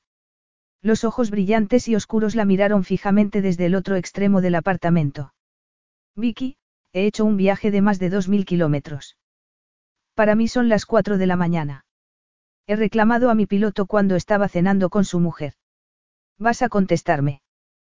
Te aseguro que vas a contestarme. ¿Por qué permitiste que pensara que eras una adultera sin escrúpulos? Ella tenía las uñas clavadas en la encimera. Ya te lo he dicho, quería acabar con ese matrimonio. Te degradaste, degradaste a tu hermanastro y humillaste a tu tío. Eso tampoco tenía importancia. No, nada de eso tenía importancia. Entonces, que la tenía, Vicky. No podía contestar. Nunca lo haría. Estaba condenada al silencio. Condenada por ese secreto espantoso y bochornoso. He tenido mucho tiempo para pensar en esto, Vicky. Si no vas a darme respuestas, lo haré yo. Teo se levantó y ella se puso tensa. Se acercó a ella, alto, delgado y aterrador. Llevaba la chaqueta desabrochada y podía notar la musculosa esbeltez de su cintura y la sensualidad de sus caderas. Pudo notar su poderío, como lo había notado siempre y como siempre la había aterrado. Retrocedió en el tiempo y volvió a verlo cuando se dio la vuelta para que se lo presentaran, cuando aquellos ojos negros la miraron impasiblemente. Entonces, también notó su poderío. Se aferró a la encimera con todas sus ganas. No te acerques, Teo. Quiero respuestas, Vicky. Se quedó a un metro. Demasiado cerca, aterradoramente cerca.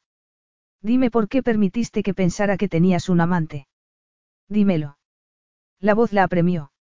La mirada la presionó, el espanto la angustió. ¿Tú qué crees, Teo? Acababas de acostarte conmigo. Lo dijo con un tono despectivo. Seguía agarrando la encimera con todas sus fuerzas.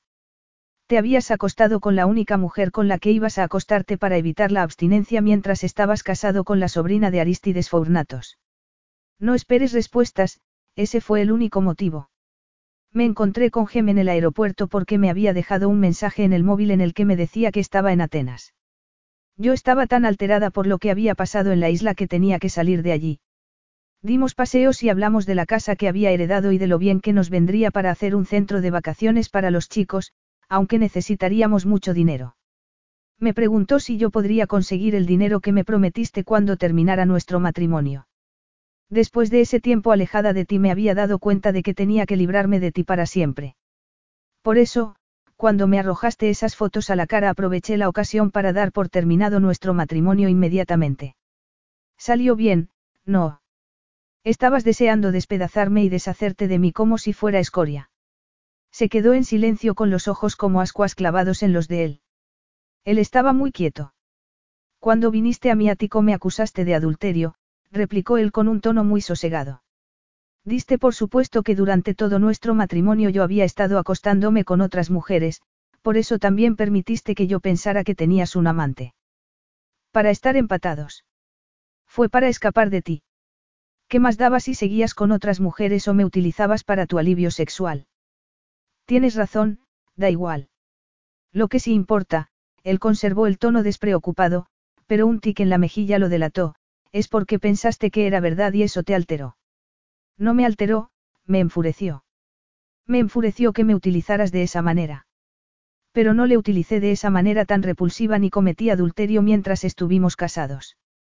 Entonces, ya no tienes motivos para estar furiosa conmigo, no. ¿Cómo tienes el valor de preguntarme eso después de haberme obligado a acostarme contigo por dinero y de haberme dicho lo que me has dicho? Preguntó ella con indignación. Él se encogió de hombros y dejar de mirarla.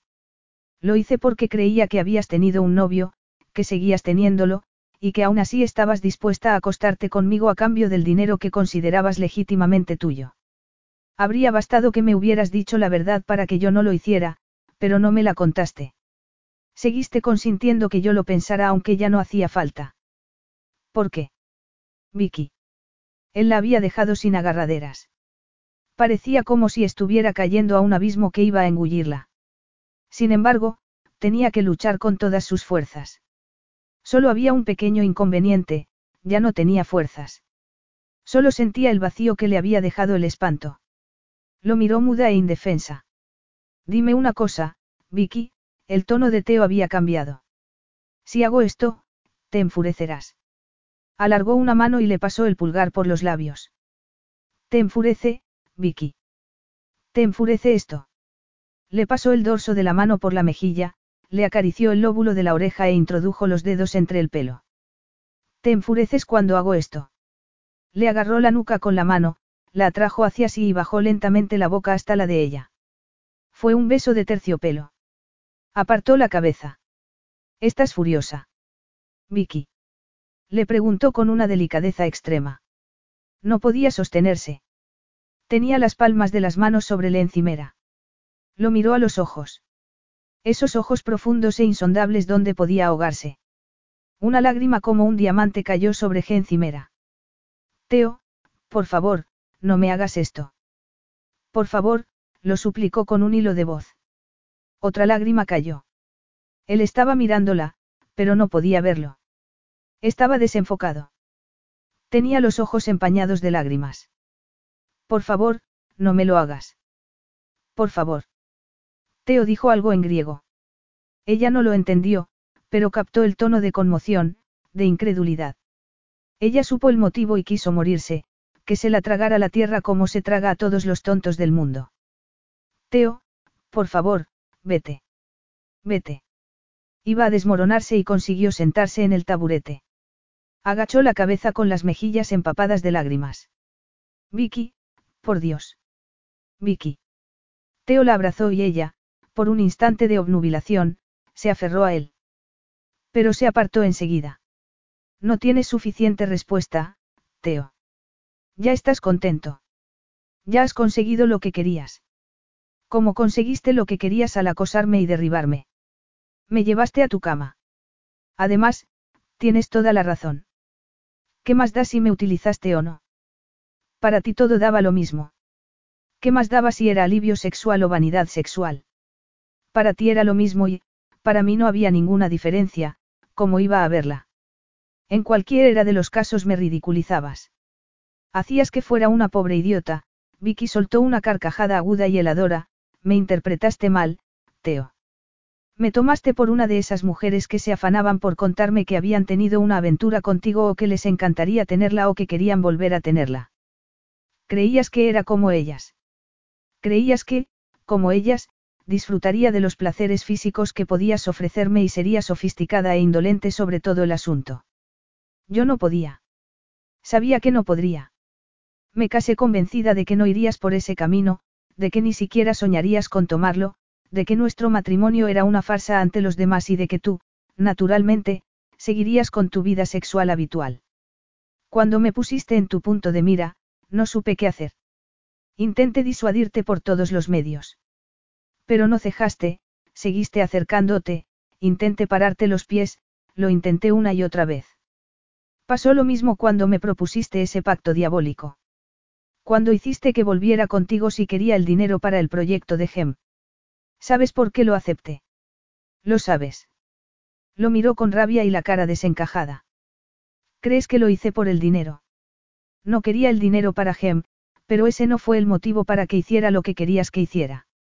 Lo hice para demostrarme y para demostrarte que podía ser como todas esas mujeres, que podía acostarme contigo sin que eso significara nada, como a ti te gustaba. De la única forma que querías. Lo hice para inmunizarme de ti. Para odiarte.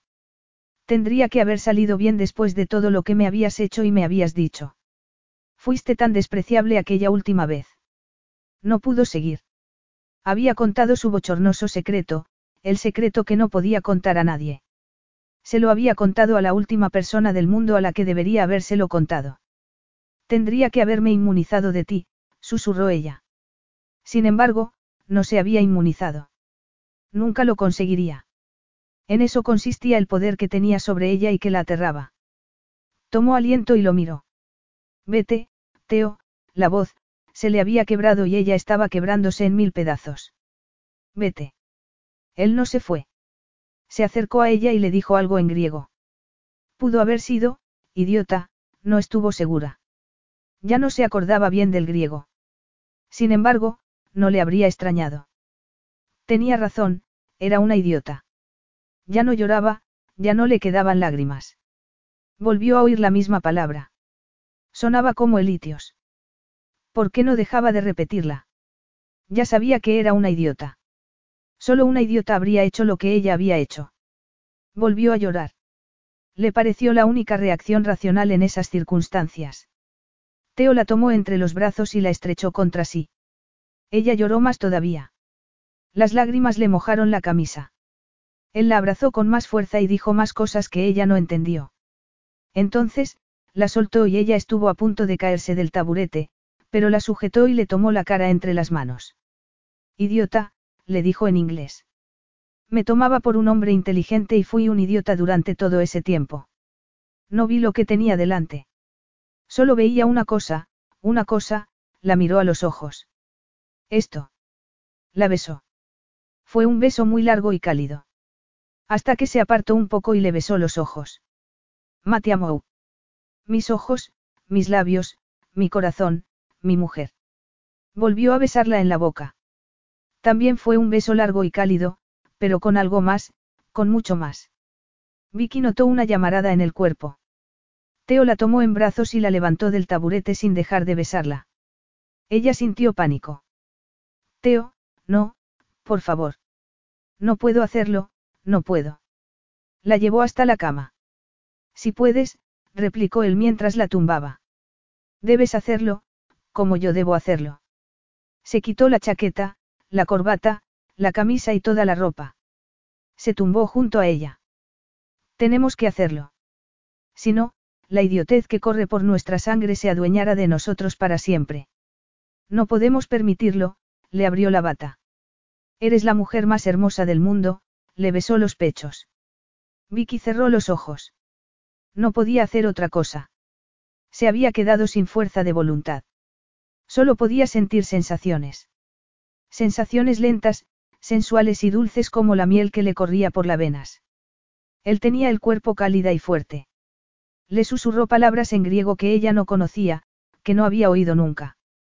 Sin embargo, también eran como miel. La besó lentamente, la excitó, entró lentamente en ella, la arrastró consigo al viaje que había emprendido, hacia una tierra donde nunca había estado. Ella tampoco. Llegaron juntos a la lejana costa, que, en realidad, estaba muy cerca. Tan cerca como sus cuerpos. Lloró cuando el clímax se apoderó de ella, eran unas lágrimas que le brotaban de lo más profundo de sí misma. No llores, la estrechó contra sí. No llores. La calmó hasta que no le cayeron más lágrimas. La abrazó de tal forma que apoyó la mejilla sobre el poderoso pecho de él. Tenía el corazón rebosante, pero una pena inmensa la abrumaba. Separó la cabeza para mirarlo con ojos compungidos. Gracias, Teo. Gracias por este momento que me has dado. Ha limpiado mucho todo lo que pasó en Grecia. Te lo agradezco, pero, por favor, vete, tragó saliva. Se sentó para apartarse de él y poder taparse con la bata. Volvió a tragar saliva. Nunca debí casarme contigo, siguió ella. Lo supe desde el primer momento. No porque rechazara el motivo, acepté hacerlo por mi tío, sino por otro motivo. Un motivo que me negué a reconocer hasta que fue muy tarde. Un matrimonio como aquel solo podía salir bien si las dos partes sentían lo mismo por el matrimonio en sí y por el otro. Para mí solo significaba una farsa que no iba más allá de lo superficial. Una representación en la que yo tenía el papel de señora Teakis una vez conseguido el propósito de la representación, la representación terminaría, los dos nos bajaríamos del escenario y seguiríamos con nuestras vidas. Por eso, volvió a tragar saliva, por eso me quedé espantada cuando caí en la cuenta de que estabas, acercándote a mí. Intenté convencerme de que estaba equivocada, de que, naturalmente, no podías estar haciendo lo que creía que estabas haciendo. Aquello no era un matrimonio. La mera idea de que me miraras de aquella manera era absurda. Cuando acabé por aceptar que me considerabas eso, me enfurecí. ¿Cómo te atrevías? Para mí solo había un motivo posible para que lo hicieras. Era una forma de ejercer tu poder. Nada más. Ejercitabas tu vanidad sexual mientras seguías tan contento con todas aquellas mujeres que se habían ocupado de dejarme muy claro que eso era lo que hacías siempre. Pero yo no podía hacerlo. Supe que no podría tener una relación sexual contigo como la de aquellas mujeres. También supe, con horror, que para ti no sería algo distinto a ellas, volvió a cerrar los ojos, pero los abrió inmediatamente con mucha decisión. Incluso cuando me reprochaste que no te habías acostado con ninguna mujer durante nuestro matrimonio, eso solo empeoró las cosas. Dio un giro más repugnante a lo que me habías hecho. Alcanzaste la cota más alta de la hipocresía. Cumpliste la letra de nuestro matrimonio, renunciaste a lo que hacías normalmente, pero ante la posibilidad de pasar meses de abstinencia, recurriste a la mujer con la que, según tus condiciones, podías acostarte, a mí, Vicky sacudió la cabeza lentamente. Eso me enfureció más todavía. Me utilizabas. Te daba igual quién fuera yo, habría servido cualquiera, cualquiera con la que te hubieras casado por los motivos que mi tío y tú juzgasteis convenientes. Daba igual. El resultado habría sido el mismo. Cuando el matrimonio hubiera alcanzado el final previsto, tu interés por mí también terminaría. Yo me iría a casa y si te he visto, no me acuerdo, se cubrió con la colcha como si tapara una herida. Si te he visto, no me acuerdo, repitió ella con tono desolado y una sonrisa forzada. No he llevado muy bien las cosas, ¿verdad? Tendría que haber sido clara contigo. Tú fuiste muy claro conmigo cuando fui a verte después de que Aristides me contara aquella historia victoriana. Fuiste muy claro porque, en realidad, un matrimonio en aquellas condiciones tenía sentido, era necesario. Cuando me di cuenta de que estabas acechándome, tendría que haber sido clara, no. Tendría que haberte dicho que yo, al contrario que las otras mujeres, no podría tener una aventura como la que querías. Si realmente creías que no podía seguir con otras mujeres por nuestro matrimonio, tendría que haberte dicho que eligieras entre la abstinencia o romper el matrimonio antes de lo previsto porque yo no podía hacer otra cosa, sonrió con tristeza. En cierto sentido, todo ha sido culpa mía, no. Culpa mía por no ser clara contigo, por ser tan tonta y tan débil, por seguir adelante con lo que querías de mí y, lo peor de todo, por dejarme llevar por el pánico y dejar que confundieras mi relación con Gen para poder escapar de ti, se agarró al borde de la colcha. Tendría que haber sido sincera contigo. Lo miró. Tenía la cara tan impasible como los ojos, que la miraban fijamente. Se había puesto un brazo detrás de la cabeza. Ella, casi sin quererlo y con cierta pena, se fijó en el contorno de la mandíbula, en el pelo negro, en la musculatura de los hombros y el brazo levantado, en la sólida columna del cuello. No volvería a verlo. Le había dicho la verdad y todo se había aclarado. Era el momento de que Teo se fuera. Se habían sacado a la luz todos los secretos y mentiras. Los dos podrían seguir con sus vidas.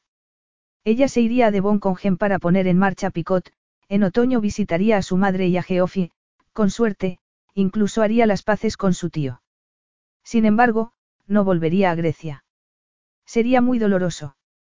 Solo quedaba un secreto, una mentira por omisión, que no contaría jamás. No serviría para nada. Entonces, ¿por qué te acostaste conmigo? La voz de Teo la asustó. Estaba mirándola inexpresivamente.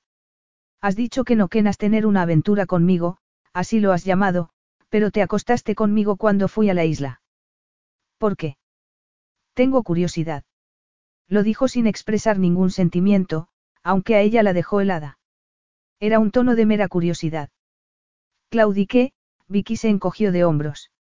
No creo que te sorprendiera. Estoy segura de que mujeres mucho mejores que yo también han claudicado. Es difícil resistirse a ti. Lo hiciste muy bien, replicó él lacónicamente. Seguía teniendo los ojos impasibles, pero Vicky captó una sombra que no había visto nunca. Seré sincero. Tu reacción me sorprendió. Sabía lo raro que le parecía eso de una boda entre dinastías y cuando se lo propuse a Aristides como parte de nuestro acuerdo financiero, tuve muchas dudas de que fuera a salir bien con alguien que no se había criado para aceptarlo como algo normal.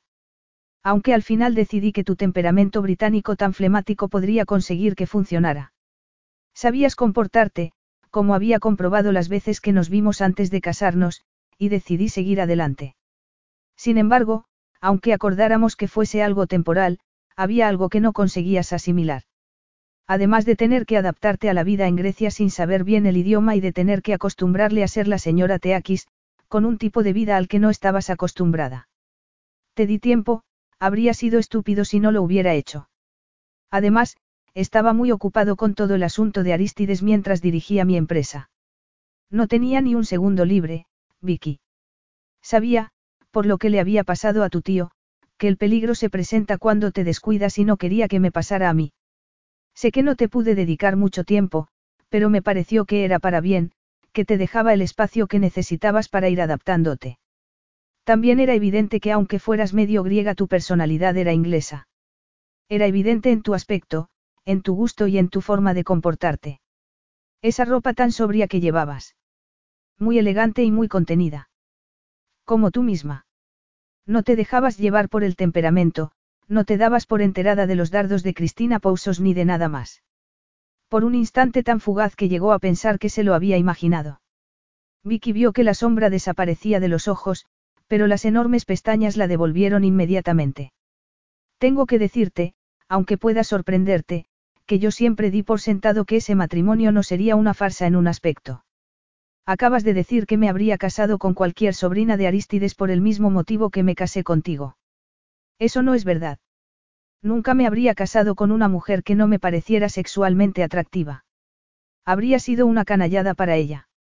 Tú, evidentemente, eres sexualmente atractiva. Por lo tanto, era perfectamente posible un matrimonio con actividad sexual. No obstante, como ya he dicho, tenía que darte tiempo para que te adaptaras a ser mi esposa mientras durara el matrimonio. Comprenderás que mantuve una inactividad a la que no estoy acostumbrado. Por eso estaba ansioso por solucionar la situación.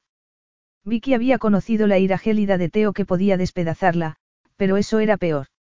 Era como un hombre de su clase, de su círculo, que había decidido que ya era hora de acostarse con la mujer con la que siempre había querido acostarse, con quien se había casado solo porque le parecía suficientemente atractiva como objeto sexual. Me dispuse a solucionarlo, siguió él con el mismo tono despreocupado. Solo tenía que indicarte que había llegado el momento de disfrutar los dos. Durante esas primeras semanas me había dado cuenta de que iba a disfrutarlo más de lo que me había imaginado al principio. Esa frialdad y contención tan inglesas estarían resultando sorprendentemente seductoras intrigantes. Cuando me acerqué a ti, como tú lo has llamado, fue más intrigante todavía. Me di cuenta de que estaba empezando a desearte mucho, de que habría tenido una aventura contigo aunque no estuviéramos casados. En realidad, estar casado contigo te daba más atractivo. Te presentaba con un aire de intimidad, aunque todavía no te había tocado. Entonces, siento decirlo, hiciste la mayor contribución posible a mi situación. La miró y ella percibió algo en el más profundo de sus ojos, algo que empezó a alterarla muy lentamente. Te resististe, me eludiste, me desdeñaste. Fue fatal. Lo hacías intencionadamente. Era una maniobra femenina. Yo no lo sabía y me daba igual. No tenía importancia. Solo había un sitio al que podías ir. Solo había un sitio donde yo te quería. Y te llevé. Naturalmente. Cualquier otra cosa habría sido imposible. Tú me deseabas tanto como yo a ti. Te llevé a la isla, que estaba esperándote, y a la cama. Algo raro se reflejó en sus ojos. Si te hubieras quedado, nada de todo esto habría pasado. Habríamos hecho lo que había supuesto que haríamos. Habríamos disfrutado mientras durara el matrimonio y luego nos habríamos separado amigablemente. Esa era mi intención. Se quedó quieto y Vicky lo miró medio aturdida y con cierto miedo. Pero no te quedaste. Te fuiste con otro hombre. Cuando vi aquellas fotos de los dos juntos, sentí algo que no había sentido nunca. ¿Sabes qué fue, Vicky? Tu vanidad herida, contestó ella con voz de ultratumba. Teo soltó una carcajada amarga. Celos como un monstruo que me corroía por dentro. Nunca lo había sentido y ni siquiera me di cuenta de lo que era. Sencillamente, me devoraba las entrañas. Vicky notó que los músculos de los brazos se le tensaban como si fueran de acero. ¿Por qué? ¿Qué era eso? Cuando Cristina era mi novia y me dijo que iba a casarse, le regalé unos pendientes de zafiro y le deseé lo mejor del mundo. Cuando una novia o amante rompía una relación antes que yo, mi reacción era siempre la misma como mucho, podía molestarme si no me parecía el mejor momento o lo hacía intencionadamente para que yo reaccionara. Entonces, ¿de dónde salió ese monstruo cuando vi las fotos? Eres griego, Teo. Es probable que sea un tipo de reacción atávica al considerar que era tu esposa. No fueron verdaderos celos sino vanidad herida. Fue ese orgullo viril de griego o algo así. Él soltó una palabrota en griego. Sin embargo, hubo algo más que ese monstruo que me devoraba, siguió él con otro tono. Algo que no me despedazaba sino que me vaciaba silenciosamente, casi sin que me diera cuenta, algo que me iba quitando la vida. Levantó la mano derecha, acarició los nudillos de la mano de Vicky, que estaba aferrada a la colcha, y entrelazó los dedos con los de ella. Duele, Vicky. Duele mucho. Sin embargo, era un dolor mortal y casi no podía sentirlo debajo del monstruo que estaba despedazándome. Aunque estaba ahí, invisible, desapercibido. Hasta esta noche. Hasta ahora. Apretó los dedos. Todo se había quedado muy quieto alrededor de ella. Nada se movía. Sus pulmones no respiraban y la sangre no corría por sus venas. La miró con unos ojos que ya no estaban velados. ¿Por qué te escapaste esa mañana en la isla? Has dicho que te entró el pánico. ¿Por qué? ¿Por qué no me reprochaste lo que te había hecho? ¿Por qué permitiste que te machacara por adúltera? ¿Por qué permitiste que te hiciera lo que te hice cuando te obligué a volver a Grecia? Me has dado respuestas, pero hay otra verdad. No es así. La estaba atrayendo hacia sí y no podía resistirse. No es así. Insistía en saber esa verdad, ese último secreto, esa última mentira sin aclarar. La agarró del cuello para que tuviera que mirarlo a la cara. Yo contestaré, la miró fijamente a los ojos. Te pasó lo mismo que a mí. No querías, como yo, pero te pasó. Nos pasó a los dos. Vicky voy a decirte las palabras para que me las oigas y no vuelvas a tenerme miedo. Sagape. Te quiero. Dilo tú. Vicky, dilo. Puedes hacerlo porque yo puedo. Es muy raro, increíble, pero tenemos que creerlo porque es verdad. Sagape. Dilo. Vicky, mi amor. Era muy difícil decir la verdad, aunque fuera con un susurro. Sagape, Teo. La estrechó contra sí y la besó con delicadeza. Luego, tapó a los dos con la colcha. ¿Qué te parecería otra boda? le preguntó él. Ella notó que el amor de los dos los arrastraba como una marea. Sonrió. Me parece muy bien. Epílogo. El sol que se reflejaba en el mar, el olor al tomillo pisado por los invitados. La blancura de la capilla contra el cielo azul.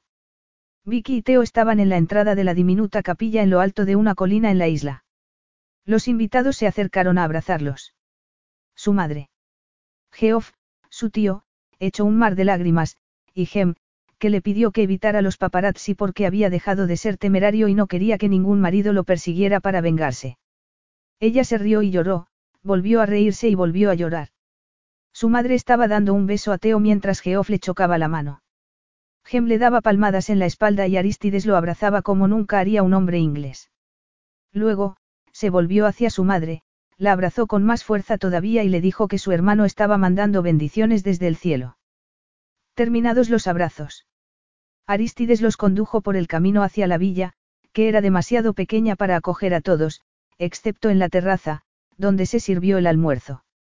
El sacerdote, amigo de Aristides, había introducido a la hija de su hermano en la iglesia ortodoxa para que se casara de verdad. El novio y la novia se sentaron juntos mientras que sus padres, su tío y su hermanastro levantaban las copas de champán y brindaban por su felicidad. Tuvieron que pasar bastantes horas, cuando el sol ya estaba ocultándose, para que los invitados empezara a destilar hacia el embarcadero, desde donde el barco de Teo los devolvería a Atenas hubo más abrazos y lágrimas, pero acabaron marchándose y Teo y Vicky se quedaron agarrados de las cinturas. Se quedaron hasta que el barco se perdió de vista. Muy bien, señora Teakis, ¿qué me propone hacer? Podríamos recoger la mesa, contestó Vicky. Ya está recogida. Tengo unos empleados muy eficientes. Lavamos los platos. También están limpios. Bueno, algo tendremos, que hacer. A él le brillaron los ojos. Yo, desde luego, tengo que hacer algo. Esto. Le bajó el vestido de novia de un hombro. Y esto, le besó la piel. Ya, de paso. Le desnudó el otro hombro. Claro que ya puestos, la abrazó y le bajó la cremallera. Señora Teakis, me da la impresión de que no lleva ropa interior. Ha sido por el calor. Claro. Creo que podemos remediarlo, ella se estremeció por el brillo de sus ojos y porque él, deliberadamente, no le tocaba la piel desnuda. Seguramente haga más fresco dentro de la casa. Entraron en la casa y pasaron al dormitorio con una cama de matrimonio. Mucho más fresco, susurró ella. Creo que se puede mejorar todavía. Su chaqueta seguía colgada del respaldo de la silla, estaba remangado, tenía la corbata suelta y el primer botón de la camisa desabrochado. Empezó a desabrocharse los otros. Déjame que te ayude. Las esposas tienen que ayudar a sus maridos en todas las cosas que les gusta que los ayuden. Le desabrochó todos los botones y le destapó los imponentes hombros. Luego, con el quieto como una estatua, le soltó el cinturón y los botones del pantalón. Él la agarró de las manos. Hay algunas cosas que podrían ser un poco, precipitadas, comentó Teo con cierta tensión en la voz. En cambio, déjame que corresponda. Fue bajándole el vestido hasta que liberó un pecho y luego el otro. Estaban tersos y con los pezones como salientes de coral. Los acarició levemente y ella volvió a estremecerse. El vestido cayó al suelo, pero lo dejó allí. Le agarró una mano, la apartó del pecho y se la llevó al corazón. Retrocede en el tiempo. Teo, pero que el presente sea el pasado. Que esta realidad sea para siempre. Teo se llevó la mano de Vicky a los labios. Para siempre, repitió él. Se miraron a los ojos durante un instante interminable y todos los tormentos innecesarios se disiparon. La soltó y volvió a acariciarle un pecho. ¿Por dónde íbamos? Estabas empezando a hacerme el amor apasionadamente el día de nuestra boda, contestó Vicky. Es verdad, entonces, le pasó el pulgar por el pezón. Será mejor que sigamos, no. Sí, contestó Vicky que estaba derritiéndose. Fin.